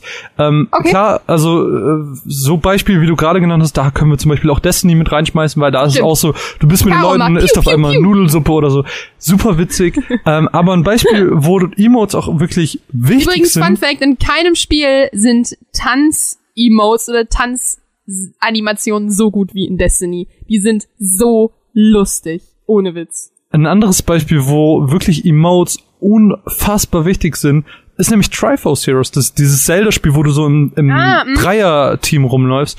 Wenn du da, also Right. du hast halt, ist ja selten so, dass äh, du dann wirklich mit zwei anderen Leuten spielen kannst und deswegen spielst du dann mit Randoms und du hast irgendwie so acht Emotes oder so zur Verfügung. Und du musst mit diesen acht Emotes diese komplette Kommunikation des Spiels regeln. Und das ist halt nochmal wirklich eine Sonderstellung, wo du weder einen Textchat noch einen Sprachchat hast, sondern du hast acht fucking Emotes, mit denen du alles klären musst. Und das ist nochmal eine Herausforderung, nochmal, da wird wirklich in Triforce Heroes nutzen sie ja wirklich dieses Tool, diese Mechanik der Kommunikation und möchten damit wirklich das ganze Gameplay aufbauen. Und das ist halt auch nochmal ein bisschen besonderer. Mag ich sehr, tatsächlich. Ein weiteres Thema ist halt so dieses, ähm, was wir eben schon angeschnitten haben, Overwatch, Destiny und Co. Ich bin gar kein Mensch, der in Sprachchat rumhängt, also in Game-Sprachchat, Ja, sondern ich habe immer separate Partys oder so.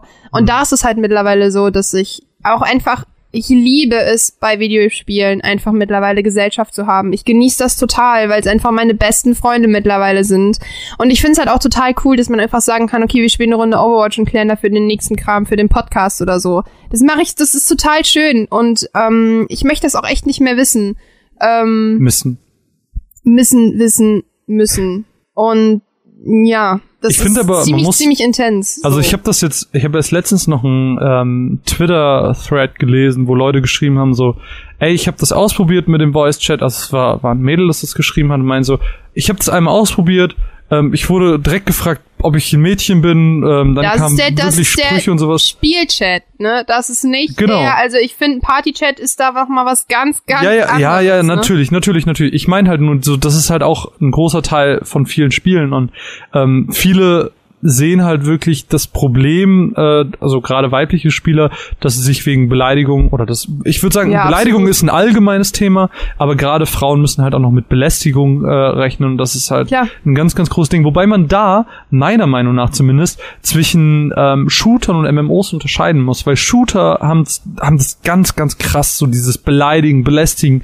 Ich, ich finde, es ist da richtig, richtig extrem einfach. Ähm, Absolut, ich bin da zum Glück noch mal versch- Ich wollte gerade sagen, ich bin da halt zum Glück mega verschont von, weil ich halt einfach nur in meinen Partys bleibe. aber, ich muss sagen, ähm, es ist halt oft genug, dass ich auch bei PSN Nachrichten krieg, ne? ich, Also ja, beleidigende okay. Nachrichten, das ist halt echt mies. ich muss aber sagen, ähm, was MMOs angeht, habe ich nur positive Erfahrungen gemacht. Also das fängt natürlich MMO-mäßig immer erst im Sprachchat an. Es gibt irgendwie einen Public-Chat, wo alle Leute in den Ständen rumläufen, äh, lau- laufen, laufen Alle und- Leute in den Stehen rum, Löwen. man, man schreibt dann halt so ein bisschen mit den Leuten hin und her. Und auch hier ist mir aufgefallen, ähm, Leute sind tendenziell netter zu weiblichen Avataren. Deswegen grundsätzliche Regel in einem neuen MMO zuerst einen weiblichen Charakter machen, weil ich so mehr Hilfe bekomme von anderen Spielern. Also auch mit einem wirklich deutlichen weiblichen Namen bisher immer Vorteile durchgehabt. Äh, klar, es kommen dann auch so Sprüche, bist du wirklich eine Frau? Einfach nicht darauf antworten und äh, einfach wirklich so ein bisschen äh, ja die die Vorteile mitnehmen. Ansonsten geht es ja dann weiter, dass man dann eben entsprechend äh, äh, irgendwann in bei mir war das so, ich habe ja ganz lange Fliff gespielt, wie ihr wisst. Irgendwann kommt man dann in irgendwelche Gilden und da war halt äh, TS fast schon Pflicht. Also du bist dann da in die TS-Server reingegangen und hast die Leute kennengelernt. Äh, Du hast sie wirklich auf einer sehr persönlichen Ebene kennengelernt. Keine Ahnung, zwei von den Leuten, mit denen ich mal in einer Gilde war, die waren irgendwie Onkel und Neffe, die aber irgendwie im gleichen, der, im gleichen Raum gewohnt haben. Ich weiß, die hatten eine ganz weirde Beziehung. Und auch gerade in diesem MMO-Bereich haben sich so viele Beziehungen immer wieder gebildet. Und es war so, oh, diese zwei High-Level-Charaktere sind zusammen. Oh mein Gott, und die gehen immer zusammen farmen. Wie süß. So, und das war, äh, ganz, ganz krass, was sich da so für Beziehungen abgetan haben. Und das ist wirklich so eine ganz eigene Welt, wenn du in so einem, in so einem TS für ein MMO bist und mit diesen Leuten interagierst und wirklich so tief da rein eintauchst. Das ist was ganz, ganz anderes. Das ist eine ganz andere Erfahrung, als die jemals in einem anderen Videospiel jemals gemacht habe und jemals machen werde. Ähm, da muss man sich wirklich darauf einlassen und das ist, es kann eine sehr schöne Erfahrung werden. Ich kann auch verstehen, warum Leute teilweise sich darin verlieren, weil sie da mehr Freude finden und teilweise auch mehr Freunde als im echten Leben. Ähm, da Ich muss aber genau an der Stelle einfach echt mal äh, einschneiden und sagen, dass ich es ähm, mittlerweile echt schön finde, dass das für mich eine absolut selbstverständliche und normale normaler Teil meines Lebens geworden ist. Ich meine, bei mir ist es halt wirklich so, es ist jetzt nicht irgendwie Leute von überall auf der Welt und so, sondern halt wirklich Leute, die ich teilweise sogar persönlich mittlerweile kenne oder in die Richtung. Aber es ist halt so, ähm, es sind halt einfach Menschen, die mich halt mittlerweile echt gut kennen. Ja, und aber das äh, ist- ne, das ist halt, also ich weiß, was du, meinst, aber nee, du, ja. du ver, nee, du verwechselst das gerade ein bisschen. Also das, was du hast, ist ja im Prinzip, du hast Freunde aufgrund der Person Caro bekommen. Ach so, ja, nee, nee deshalb meine ich, deshalb meine nee, ich weiß, was du meinst und deshalb meine ich und ich glaube gerade äh, im MMO-Bereich ist es halt so, dass man äh, Du baust dir halt in eine komplett neue Charakter- Welt auf. Du bist da nicht Ja, mehr genau. Marvin, sondern du bist Ich da weiß. Dragonfire 1511. Wie Ja, genau. Nee, nee, nee, das meine ich. Aber da muss ich halt trotzdem halt auch dementsprechend einfach mal ein ganz großes, ähm, ganz große Lanze brechen dafür, dass es halt auch einfach in die andere Richtung auch super toll sein kann. Ne? Also auch gehen kann. Also jetzt mal fernab von äh, aufgebauten Charakteren, sondern halt wirklich, dass man das halt nicht alles in einen Topf schmeißen darf. Ich meine, das tun die Leute, die diesen Podcast hören, wahrscheinlich eh nicht. Aber äh, ich find's total schön. Mich hat mein Leben voll bereichert irgendwie. Kid Caro, hallo. Hallo. Ach, Ich hab- weißt du, hab- was mein Leben auch bereichert hat, Marvin? Was denn? Metroid Samus wieder. Ach so, ich bin hier noch gar nicht fertig. Ich hab einen Sollen wir trotzdem ich, kurz die mal hören? Weil wir haben ich nicht hab, mehr so viel nee, ich hab, unsere- ich hab nicht mehr, ich hab, ich hab nur noch einen Punkt, wenn ich es richtig sehe. Und zwar, ähm, das Voice Chats, ganz unabhängig, ähm, also wieder zurückgerippt, neues Thema. Voice Chats, ähm, können auch Zurückgeruppt. irgendwo eine Behinderung sein. Also, klar, diese Kommunikation ist wichtig und ich komme jetzt nochmal kurz auf das Fortnite-Thema. Kommunikation ist wichtig, gerade in Fortnite, dass man eben im Squad zusammenbleibt, dass man sich abspricht, wo geht man in die Zone rein und so. Es ist wirklich essentiell. Aber genauso essentiell wie es ist, kann es dich darin auch behindern, weil ich habe es eben auch äh, im Rahmen vom PUBG angesprochen, dass es sehr wichtig ist, diese ganzen Geräusche zu hören. Wann läuft jemand? Wo macht vielleicht baut jemand gerade was ab oder was weiß ich, läuft eine Treppe hoch, macht eine Tür auf, was auch immer. Das ist bei Fortnite halt nicht anders. Jetzt ist es halt aber auch so, dass du dadurch, dass du diesen diesen Kopfhörer im Ohr hast, dass du das oft dann nicht hörst, was sonst so passiert. Also du hörst dann die Stimmen, hörst aber die Geräusche um dich herum nicht mehr, so dass du vielleicht auch irgendwie übersiehst, dass vielleicht gerade jemand reingekommen ist oder dass jemand in der Nähe rumläuft, so dass dieser Sprachchat durchaus auch eine ähm, Behinderung sein kann. Und das finde ich halt ist eine ganz äh, interessante Sache, die ja, die sich nicht ändern lässt, weil du brauchst halt diese Form der Kommunikation mit deinen Mitspielern aber ähm, ja, ich weiß nicht, also ich kann mir nicht vorstellen, wie man das irgendwie verbessern kann, außer gut, mach halt die Sounds lauter, aber oder die anderen leiser. Naja, man könnte ja ähm, softes ähm, Voice Activating machen, wenn das gut funktioniert. Das funktioniert zum Beispiel bei Apple ganz gut, dass du total sensibles ähm, Filtern hast, dass du jetzt nicht die ganze Zeit jemanden hörst, sondern nur wenn jemand halt wirklich aktiv ins Mikro spricht. Weißt du, was ich meine? Ja, aber das ist ja, also ich höre auch, wenn keiner redet, dann höre ich auch keinen, aber es redet Na, okay, halt. Es wird halt ständig geredet, ja. weil es ist so, okay, ich gehe jetzt in das Haus. Oh, ich habe jemanden gehört. Wo hast du ihn gehört? Auf NW 130 und dann bist du halt die ganze Zeit im Dialog und dadurch gehen dir halt einfach Informationen verloren und äh, auch das kann ein Problem der Kommunikation sein. Kommunikation ist gut, gerade im Shooter-Bereich essentiell wichtig. Für MMO würde ich sagen, ist es mehr so für das Gemeinschaftsgefühl, weil du, wenn du ein MMO intensiv spielst, ist es halt wirklich diese Welt, die du da aufbaust, diesen Charakter, den du zum Leben erwächst, wirklich. Und da ist dann einfach so dieses Miteinander mit deinen Mitspielern, wo du wirklich auch ein ganz, eine ganz eigene Persona wirst. Aber es kann halt so große Vorteile, es hat durchaus auch negative Teile mit sich bringen. Und ja, äh, ich finde es halt auch ganz, ganz beachtlich, was ich eben angesprochen habe mit diesen männlichen und weiblichen Avataren in MMOs. So, das ist halt ein Ding, das mir direkt oder relativ schnell aufgefallen ist und es ist wirklich so, machen einen weiblichen Charakter, der Lilly heißt und es helfen dir mindestens fünf Leute mehr im Vergleich zu, wenn du deinen äh, Charakter Josef nennst oder so.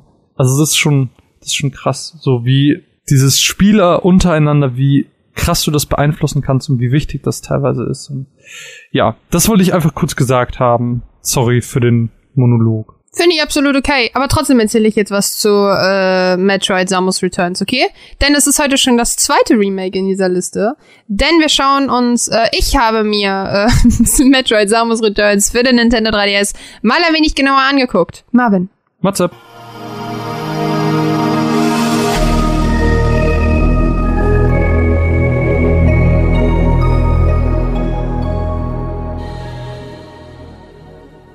Zugegeben, diese Folge ist jetzt schon recht Remake-lastig, was daran liegt, dass Nintendo sich einfach mal gedacht hat, hey, wir hauen einfach mal zwei recht große Remakes diesen Monat raus. Es ist zum einen Mario und Luigi Superstar Saga und zum anderen Metroid Samus Returns. Ich durfte ja beide spielen. Jetzt gibt es ein bisschen was zu Metroid Metroid Samus Returns ist eigentlich einfach nur das Remake von Metroid 2 Return of Samus von 1992 für den Game Boy, aber doch gleichzeitig so viel mehr. Ich habe als Kind nie Metroid gespielt, habe aber irgendwann Metroid Zero Missions und so aufgeholt und mag das Metroidvania-artige Spielsystem super, super gerne. Ich kann mich da drin stundenlang verlieren und habe richtig, richtig viel Spaß. Nun machen wir es uns also auf dem Planeten SR388 und deren Labyrinthen ein wenig bequemer und schnitzeln ein paar Metroids weg. Also quasi alles wie immer. Zwischendurch gibt's Bosskämpfe, es gibt tricky Rätsel, die wir lösen müssen, es gibt Anzug-Upgrades, es gibt ähm, weitere ähm, Erweiterungen und Möglichkeiten und Fähigkeiten, die wir einsammeln können. Also es ist eigentlich alles wie immer. Doch das ist absolut okay, denn es macht unfassbaren Spaß.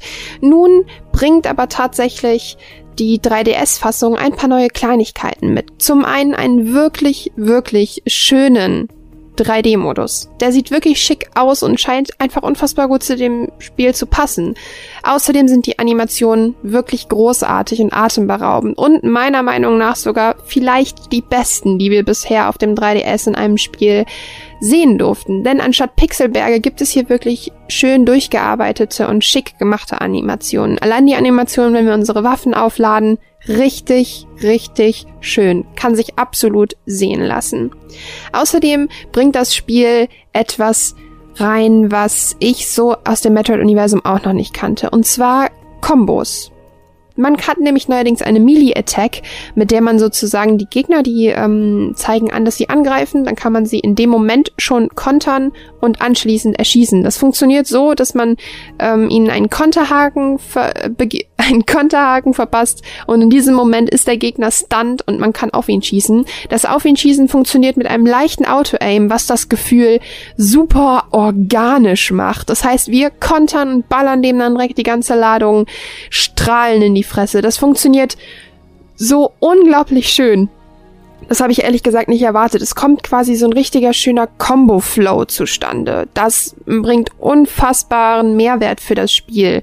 Und macht einfach richtig, richtig hart Bock. Außerdem bringt das Spiel wie immer das ordentliche Backtracking mit sich, was wir aus Metroid-Spielen schon kennen. Das heißt, einen Abschnitt können wir einfach nicht zu 100% lösen. Wir müssen immer wieder dorthin zurückkehren, um alte Türen zu öffnen. Mag ich persönlich sehr. Wer eher der Fan von abgeschlossenen Stellen ist, sollte vielleicht nicht Metroid spielen, aber das dürfte er dann mittlerweile ja schon wissen. Die Gegner sind knackig, auch die Bosse sind nicht unbedingt einfach und ich habe das erste Mal seit sehr langer Zeit endlich mal wieder bei Spielen Sweaty Hands bekommen, dass ich wirklich da saß und an manchen Metroids wirklich so lange rumgeknobelt habe, beziehungsweise an den Teilen davor, bis man zu den Metroids hinkommt. Und das mag ich tatsächlich sehr, weil es ein Gefühl wiederbringt, was ich sehr, sehr lange in der Videospielbranche vermisst habe. Wirklich dieses knackige, dieses, ah, oh, ich versuche das jetzt zum zehnten Mal, weil ich weiß, ich kann das schaffen. Oh, ich muss mich einfach nur konzentrieren. Das bringt Metroid wieder mit sich, was ich sehr, sehr genieße. Außerdem hat das Spiel einen fantastischen Soundtrack, der sich einfach so schön nach nach retro anfühlt. Denn diese Soundtracks waren die Soundtracks meiner Kindheit. Vielleicht nicht der direkt von Metroid, aber das alles, was sich so ein bisschen elektronischer anfühlt, ein bisschen schief anfühlt. Das, das habe ich einfach vermisst und ich bin froh, dass das jetzt mit Metroid wieder auf dem Gameboy ist, denn ich habe lange gewartet, dass ich genau dieses Spiel endlich in den Händen halten darf, weil Metroid genau das bringt, was der 3DS dringend gebraucht hat, worauf wir alle gewartet haben. Und zwar ein wirklich, wirklich gutes Metroidvania-artiges Jump'n'Run, Plattformer, Ding, Side-Scrolling, Stuffs ihr wisst, was ich meine. Genau das haben wir so lange gewartet, erwartet und jetzt ist es da und macht es verdammt gut.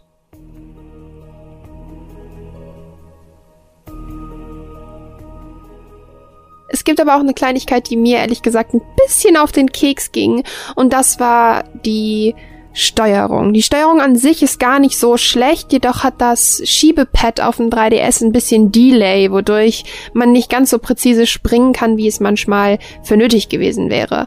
Ähm, Außerdem ist es leider so, dass man für manche Angriffe, zum Beispiel man kann voraimen, die Schultertasten braucht. Und das ist für mich als Mensch mit kleinen Händen, der sowieso schon Probleme hat, den 3DS zu halten, unfassbar anstrengend. Denn wenn man wirklich lange Zeit aimt, muss man die ganze Zeit den Finger auf der Schultertaste lassen. Und wir verwöhnten Playstation und Xbox-Spieler bekommen da schnell Krämpfe in den Händen. Weil irgendwann habe ich wirklich gemerkt, oh, ist anstrengend, die, die, das Handgelenk zieht, die Finger tun weh. Einfach weil das nicht so richtig schön gelöst ist. Und das finde ich eigentlich schade, weil das Spiel da deutlich mehr Potenzial hätte reinbringen können. Wobei ich das ehrlich gesagt eher der Ergonomik des Nintendo 3DS ankreiden muss. Deshalb kann man das eigentlich gar nicht so richtig auf die Schultern des Spiels schreiben.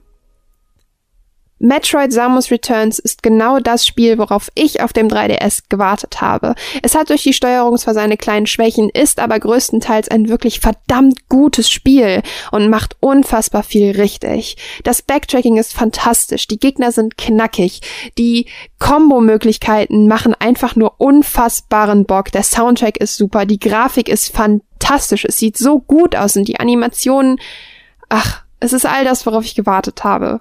Danke an Nintendo an dieser Stelle für das Promospiel. Okay. Ich versuche das Mats Up immer ein bisschen anders zu gestalten. Manchmal mache ich lang, manchmal mache ich kurz, manchmal mache ich schnell, manchmal weißt du, einfach ein bisschen, ein bisschen die Leute überraschen. Einfach ein bisschen, hey! Wir müssen ein bisschen die gute Laune reinbringen. Die Leute yeah. hören jetzt schon, die Leute Woo. hören jetzt schon seit, keine Ahnung, zwei Stunden zu. Die müssen wieder ein bisschen abgeholt werden. Guck mal, ihr wart jetzt die ganze Zeit im Schlafen. Steht mal wieder auf, wacht mal wieder auf, habt mal wieder ein bisschen Bock. Hallo! Sorry. ja, erzähl mal, worüber können wir noch reden? Thema Kommunikation. Sollen wir einfach, weißt du was? Wir bringen jetzt einfach mal die Leser, Zuhörer, Menschen ins Spiel. Denn wir haben euch auch mal gefragt, was, äh, welche Form von Kommunikation eure liebste ist. Und da ich Twitter von meinem Handy gelöscht habe, musst du es mir jetzt sagen. Wow, das hättest du mir ein bisschen vorbereitet sagen müssen. Ähm, wollen wir das nicht vielleicht, wie ich das aufgeschrieben habe, vielleicht mit dem Ende kombinieren? Das wäre vielleicht ein bisschen schlauer, weil es zusammenpasst. Okay. Dann Oder wir ziehen jetzt das. Re nee, wir können doch nicht das Resümee. Nee, wir können noch nicht das Ende ziehen.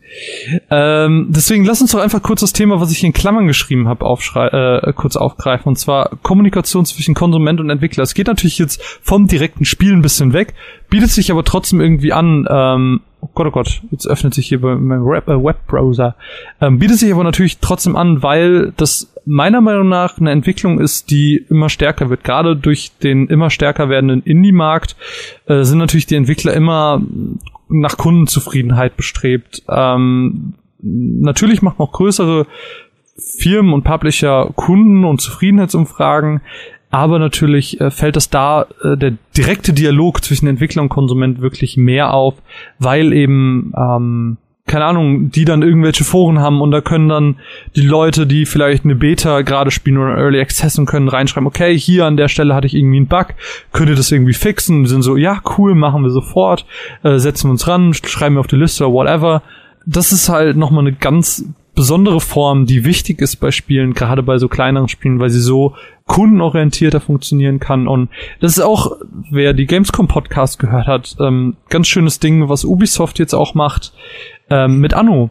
Äh, denn die haben ja generell auf diese Anno-Fans gehört, die gesagt haben, ey, wir hatten eigentlich noch mal auf ein Anno-Bock, das nicht in der Zukunft spielt, weil äh, ich bin groß geworden mit Anno aus der Vergangenheit und ich liebe das und ich würde es gerne noch mal spielen. Und ja, der, der, diesen Stimmen haben sich tatsächlich angenommen, haben gesagt, okay, dann machen wir das, dann gehen wir zurück in die Vergangenheit, lassen da das neue Spiel ansiedeln, kombinieren alle guten Sachen, alle Sachen, die ihr immer über die letzten Jahre gefeiert habt und kombinieren die in diesem Spiel. Und dazu haben sie diese, diese Kampagne ähm, ins Leben gerufen, beziehungsweise dieses Forum, wo ich genau das gerade angesprochen habe und wo die dann auch aktive Mitglieder wirklich belohnen und dann Interviews, beziehungsweise ähm, so, naja, so, so Termine, Skype, Skype-Termine mit den Entwicklern haben, wo man dann wirklich mit denen reden kann, wo man die fragen kann, wo die wirklich hautnah an einem dran sind. Die, wirklich die aktivsten Leute dort werden dann auch eingeladen und dürfen irgendwie schon irgendwelche tausend Millionen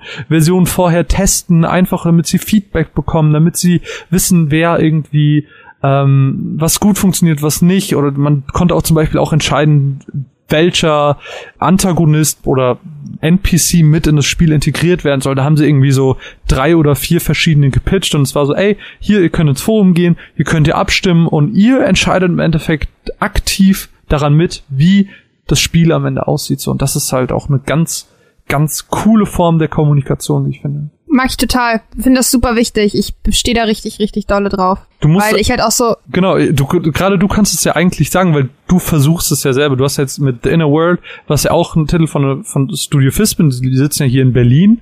Da kannst in du In meiner. Inner World Mats habe ich ja, wie ihr eben gehört habt, äh, sogar mit Tobi von Studio Fispin gesprochen. Ah. Mhm. Das finde ich nämlich echt wichtig, weil da habe ich die, äh, ihr habt sie gerade gehört, die Frage gestellt, ähm, warum ist das so? Und man bekommt eine Antwort. Finde ich großartig. Gehört für mich, ich fühle mich dann als wertgeschätzt. Sowohl als Journalist als halt auch als, als, ähm, als Spieler, was ich echt gut finde. Und ähm, man bekommt halt auch ähm, von ähm, witzigerweise hatte ich da äh, eine ganz interessante Konversation auch mit The Delic schon. Und ich finde das einfach ganz großartig, wenn darauf eingegangen wird. Finde ich super. Hm. Mag ich einfach total. Ähm, viel mehr will ich eigentlich auch gar nicht dazu sagen, weil ich im Indie-Bereich auch relativ unbewandert bin und ähm, was solche, guck mal, guck mal hier diese Umfragen, die ich gerade angesprochen habe, sind wir perfekt, sind wir wieder bei uns. Könnt ihr auch Umfragen, ihr könnt aktiv mitgestalten. Das ist genau dasselbe. Ja, guck mal, hier sch schließt sich der Kreis wieder zum Anfang. Es ist wunderschön. Und ich würde sagen, das ist so wunderschön, so kurz dieser Part auch gerade war. Wir befinden uns einfach, hier, die Runaways befinden sich einfach in einem Quality Land. Das ist ungefähr, das ist exakt derselbe Name des Buches, das du gelesen hast. Das war von Marco Kling. Das, das war, voll dumm. dumm. Ja. Weil, ja. Wir sind einfach, wir sind, wir sind Quality Land. Marvin. Ich mach, ich mach Kreisbewegung. Also, egal. Mats ab. Im Quality Land ist die Antwort auf jede Frage okay. Marc-Uwe Kling. Der Name sollte jedem ähm, belesenen Deutsch-Roman-Fan eigentlich ein Name sein, denn der gute Mann hat drei der fantastischsten Bücher geschrieben, die ich jemals lesen durfte, und zwar die Känguru-Chroniken. Wer sie noch nicht kennt, vertraut mir, geht einfach in euren Buchhandel, kauft sie euch alle drei und habt den Spaß eures Lebens. Marco Wickling ist Comedian und brachte jetzt endlich sein neues Buch Quality Land raus, auf das ich mich auch sehr gefreut habe und ähm, ein bisschen zu spät, aber dann doch noch kurzfristig ein Buch von Ulstein bekommen habe. Dankeschön an dieser Stelle.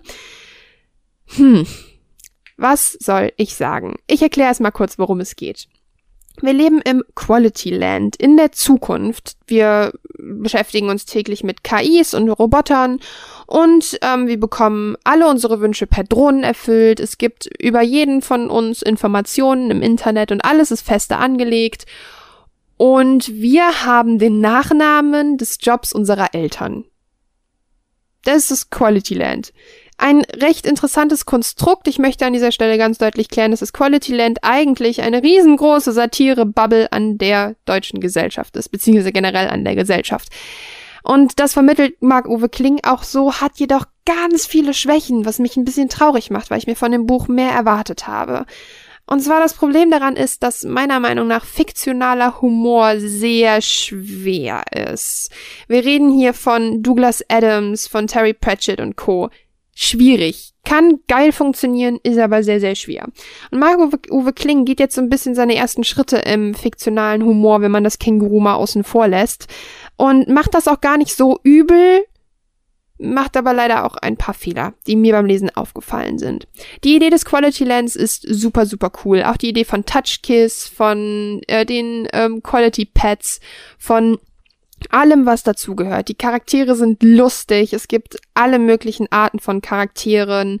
Es gibt zum einen ähm, Peter Arbeitsloser, der so ein bisschen der Hauptcharakter unseres Buches ist. Dann gibt es Us, der Präsident werden möchte, gegen den etwas dummen ähm, Klaus Koch antritt. Und hier merkt man relativ schnell, worauf ähm, die Kritik ausgelegt ist. Und zwar, Maschinen übernehmen immer mehr die Arbeiten und beeinflussen unsere Jobs. Und Peter Arbeitsloser arbeitet in der Schrottpresse und wird auch Schritt für Schritt von Robotern ersetzt. Doch er hat in seinem Keller ein paar Roboter als Freunde, die ihn sozusagen beim Alltag unterstützen und mit ihm Spaß machen und so weiter. Dann gibt es die Regierungsdebatte. Und das Komische ist, alle Geschichten sind so ein bisschen miteinander verwoben, aber auf eine sehr eigenartige Art und Weise. Und hier muss man sich tatsächlich ein bisschen mehr auf das Buch einlassen, als ich es erwartet habe. Die Kritik geht ganz deutlich raus an Leute wie Trump, an Merkel, an die Gesellschaft, an Rassismus, an Sexismus, an alles, was daran zusammenhängt. Und das ist schön und gut, aber leider sehr, sehr einseitig beziehungsweise zu flach. Dass ähm, Klaus Koch eine deutliche Hommage an Donald Trump ist, der versucht, irgendwie mit leeren Inhalten zu werben, ist deutlich, aber kommt fast schon irgendwie ein Jahr zu spät. Und die Kritik an ähm, den Drohnen, die einen alles bringen, was wir möchten, aber ein falsches Profil abgespeichert haben, kommt auch irgendwie ein paar Jahre zu spät. Somit fühlt sich Quality Land zwar als Buch gut an, aber irgendwie absolut spät dran, was ich wirklich schade finde. Das Buch geht ziemlich häufig in die Richtung 1984 von George Orwell, was ein sehr interessanter Ansatz ist und wirklich gut funktioniert. Die ganze totale Überwachung und Beobachtung, aber absolut abgeschwächt, sprich, die ist einfach normal, ist ein spannender Ansatz, gruselig as fuck, aber ein spannender Ansatz. Und ich glaube, hier ist tatsächlich ein bisschen die Intelligenz des Lesers äh, gefordert, um genau solche Dinge zu erkennen und das daraus zu machen, was man möchte. Quality Land ist quasi ein sehr, sehr großer Spiegel der Gesellschaft und bietet viele interessante Ansätze, aber nicht richtig etwas Neues. Es bietet ähm, ein sehr, sehr interessantes Land, wozu es aber nicht wirklich den Zugang gibt für den Leser. Ich habe das Gefühl, ich wurde in eine Geschichte reingeworfen, von der ich die Hälfte schon verpasst habe. Das macht den Ansatz relativ schwer. Vielleicht ist der Humor einfach nicht zu 100 Prozent der gewesen, den ich mir erwartet habe. Oder das äh, funktioniert als Hörbuch viel, viel besser. Jedoch ist es, es sind keine Känguru-Chroniken. Es ist ein gutes Buch, es ist eine solide 3,5 von 5, würde ich sagen. Aber mehr leider auch nicht. Und ich glaube, dass hier Marco Wickling einfach unter seinem Potenzial geblieben ist ist, leider zwei Jahre zu spät gepublished hat. Danke an Ulstein für das Rezensionsexemplar. Thema Kommunikation ist, wie ihr wahrscheinlich gerade gemerkt habt, unfassbar vielseitig, bietet unfassbar viel. Man kann wahrscheinlich über die einzelnen Themen auch noch viel ausführlicher sprechen, wollen euch aber jetzt natürlich einen kleinen ja, Überblick verschaffen über die Möglichkeiten, die dieses Thema bringt, Gedankenanstöße, um vielleicht irgendwie selber mal nachzudenken, okay, wo funktioniert Kommunikation für mich in meinem Spielverhalten? Wie funktioniert es? Einfach damit ihr da ein bisschen ähm, überlegen könnt, äh, haben wir da möglichst viele Themen versucht abzuhaken. Und wir haben euch auf Twitter natürlich wieder gefragt, welche Form der Kommunikation ist euch in Spielen am wichtigsten? Und zur Auswahl standen die Dialoge zwischen verschiedenen Charakteren, die Monologe, die nur für mich als Spieler sind, dann der Chat mit anderen Spielern, egal ob Voice oder Text, und natürlich die sonstigen, wo ihr dann über eine Antwort im, äh, unter dieser Umfrage das mitteilen konnte. Und ich habe schon gesagt, dass der gute Jonas geschrieben hat, dass die nonverbalen Sachen ihm wirklich am wichtigsten sind. Ansonsten 89 Prozent von euch haben gesagt, ist der Dialog zwischen den Charakteren, der mir persönlich am wichtigsten äh, ist. 7% haben gesagt, dass äh, der Chat mit anderen Spielern diesen Personen am wichtigsten ist. 4% haben sonstiges gewählt und keiner, nicht eine einzige Person hat für sich den Monolog gewählt. Was ich spannend finde.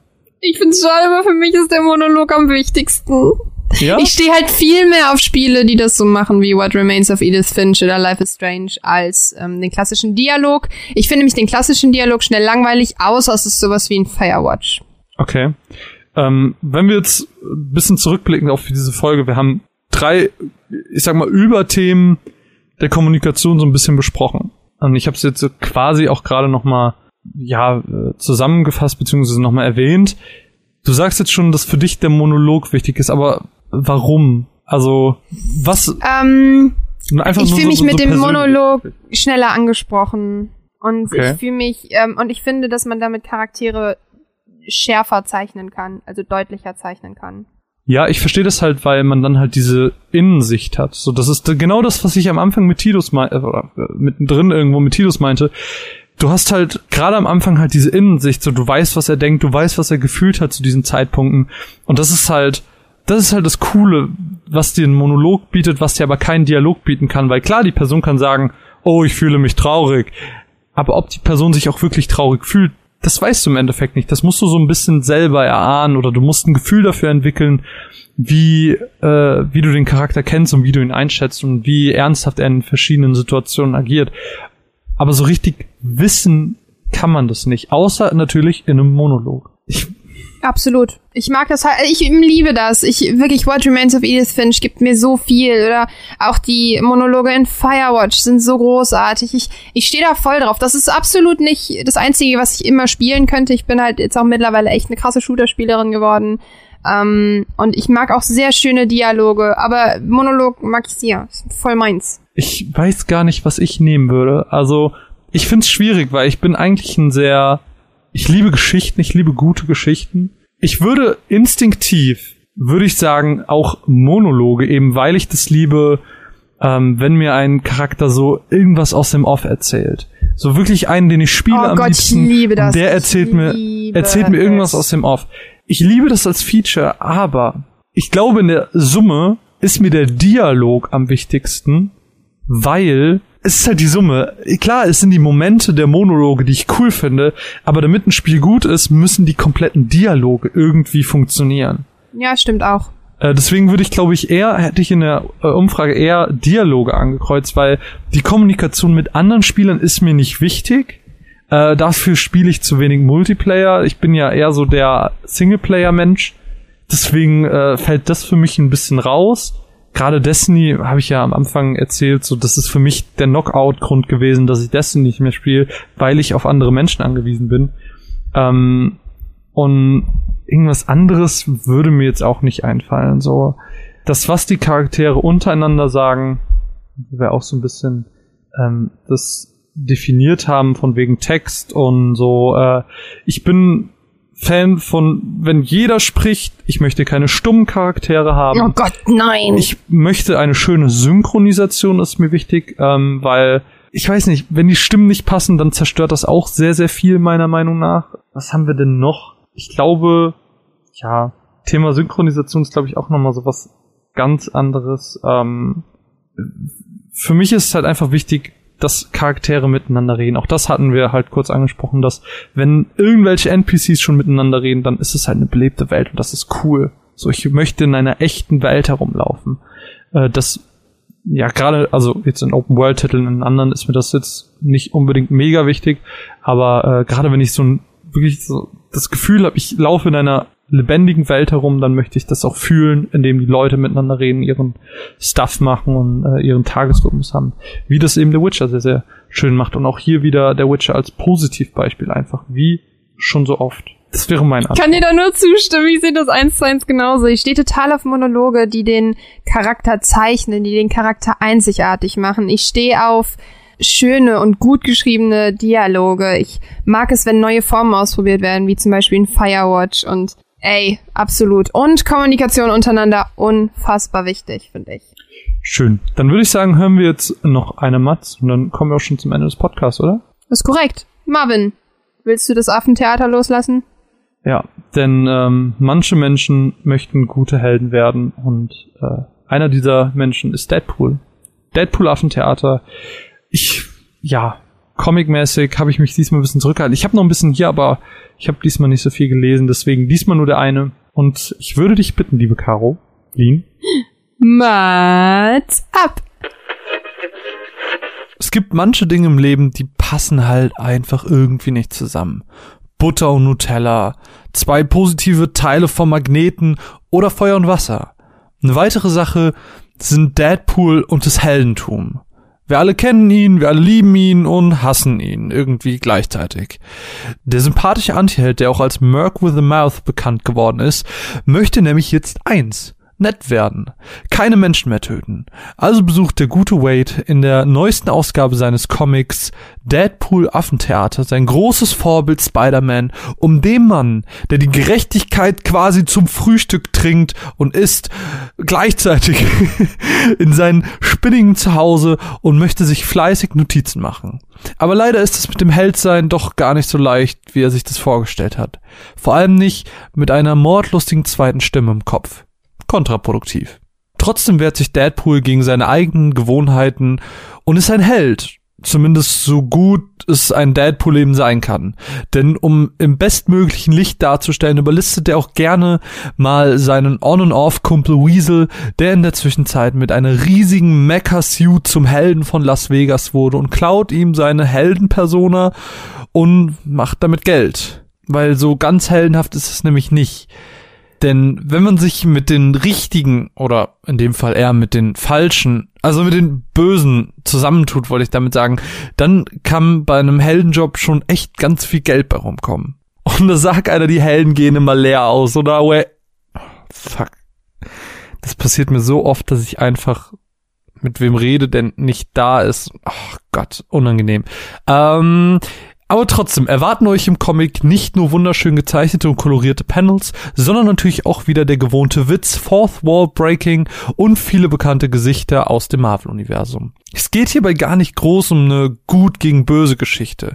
Kein Endboss, der zum Zug kommt. Es geht einfach um einen Helden, der versucht anders zu sein, als er ist. Es fühlt sich an wie eine Reihe von Minigeschichten, die unter dem Thema Deadpool wäre gerne ein Held stehen. Und das ist auch gar nicht schlecht, sondern unterhält super.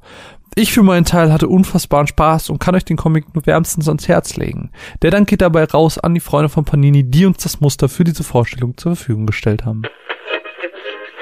Ach, schöne Runde heute. Oh, ich, guck mal, es ist schon, es ist schon spät, ah, der lange Zeit Tag. Bin, guck, ist auch ganz warm. Abendessen, wir haben, wir haben halb zehn, Caroline. Du musst jetzt in die Haie schlafen gehen. Es ist spät. Nein. Guck mal, ich bin schon, ah, oh, ich hab schon, ah, ich hab schon den, ah, ich hab schon den Sand vom, vom Sandmann im Auge und ah, ich werd schon ganz müde. Gott, oh Gott, ich wow. Ich bin viel zu alt. Viel zu alt für den Kram. Oh Gott, oh Gott, als ich in deinem Alter war, Caro, da habe ich noch Bäume ausgerissen in deinem Alter. okay, tut mir leid. Hm. Marvin, erzähl uns doch noch mal kurz was von 8-Raid und dann können wir hier den Sack zumachen. Was hältst du davon? Oh Gott, ja, das kann ich tun. Ähm, denn wenn ihr das hier hört, dann steht in wenigen Tagen 8-Raid an. A-Trade ist der Name für einen 24-Stunden-Spendenstream, der organisiert wird von Support Your Local Gaming Blog, das ihr in unserem Rahmen schon öfters wahrscheinlich mitbekommen habt, äh, zuletzt wahrscheinlich das Podcast-Wichteln, was wir getan haben. Ja, A-Trade, das wird ein ganz, ganz großes Unterfangen, wo wir in Bayreuth uns alle zusammenfinden. Und wenn ich sage alle, dann meine ich Personen verschiedener Projekte, darunter Annual Game, Pixel Frauen, ähm, natürlich wir als. Runaways, Spielgefühl ist natürlich dabei, Zogwork Orange, ähm, ich will jetzt niemanden vergessen, Play Together, äh, Daily D-Pads, Und ganz, ganz, ganz, ganz, ganz, ganz viele andere. und falls ich mich vergessen habe, tut's mir unfassbar leid.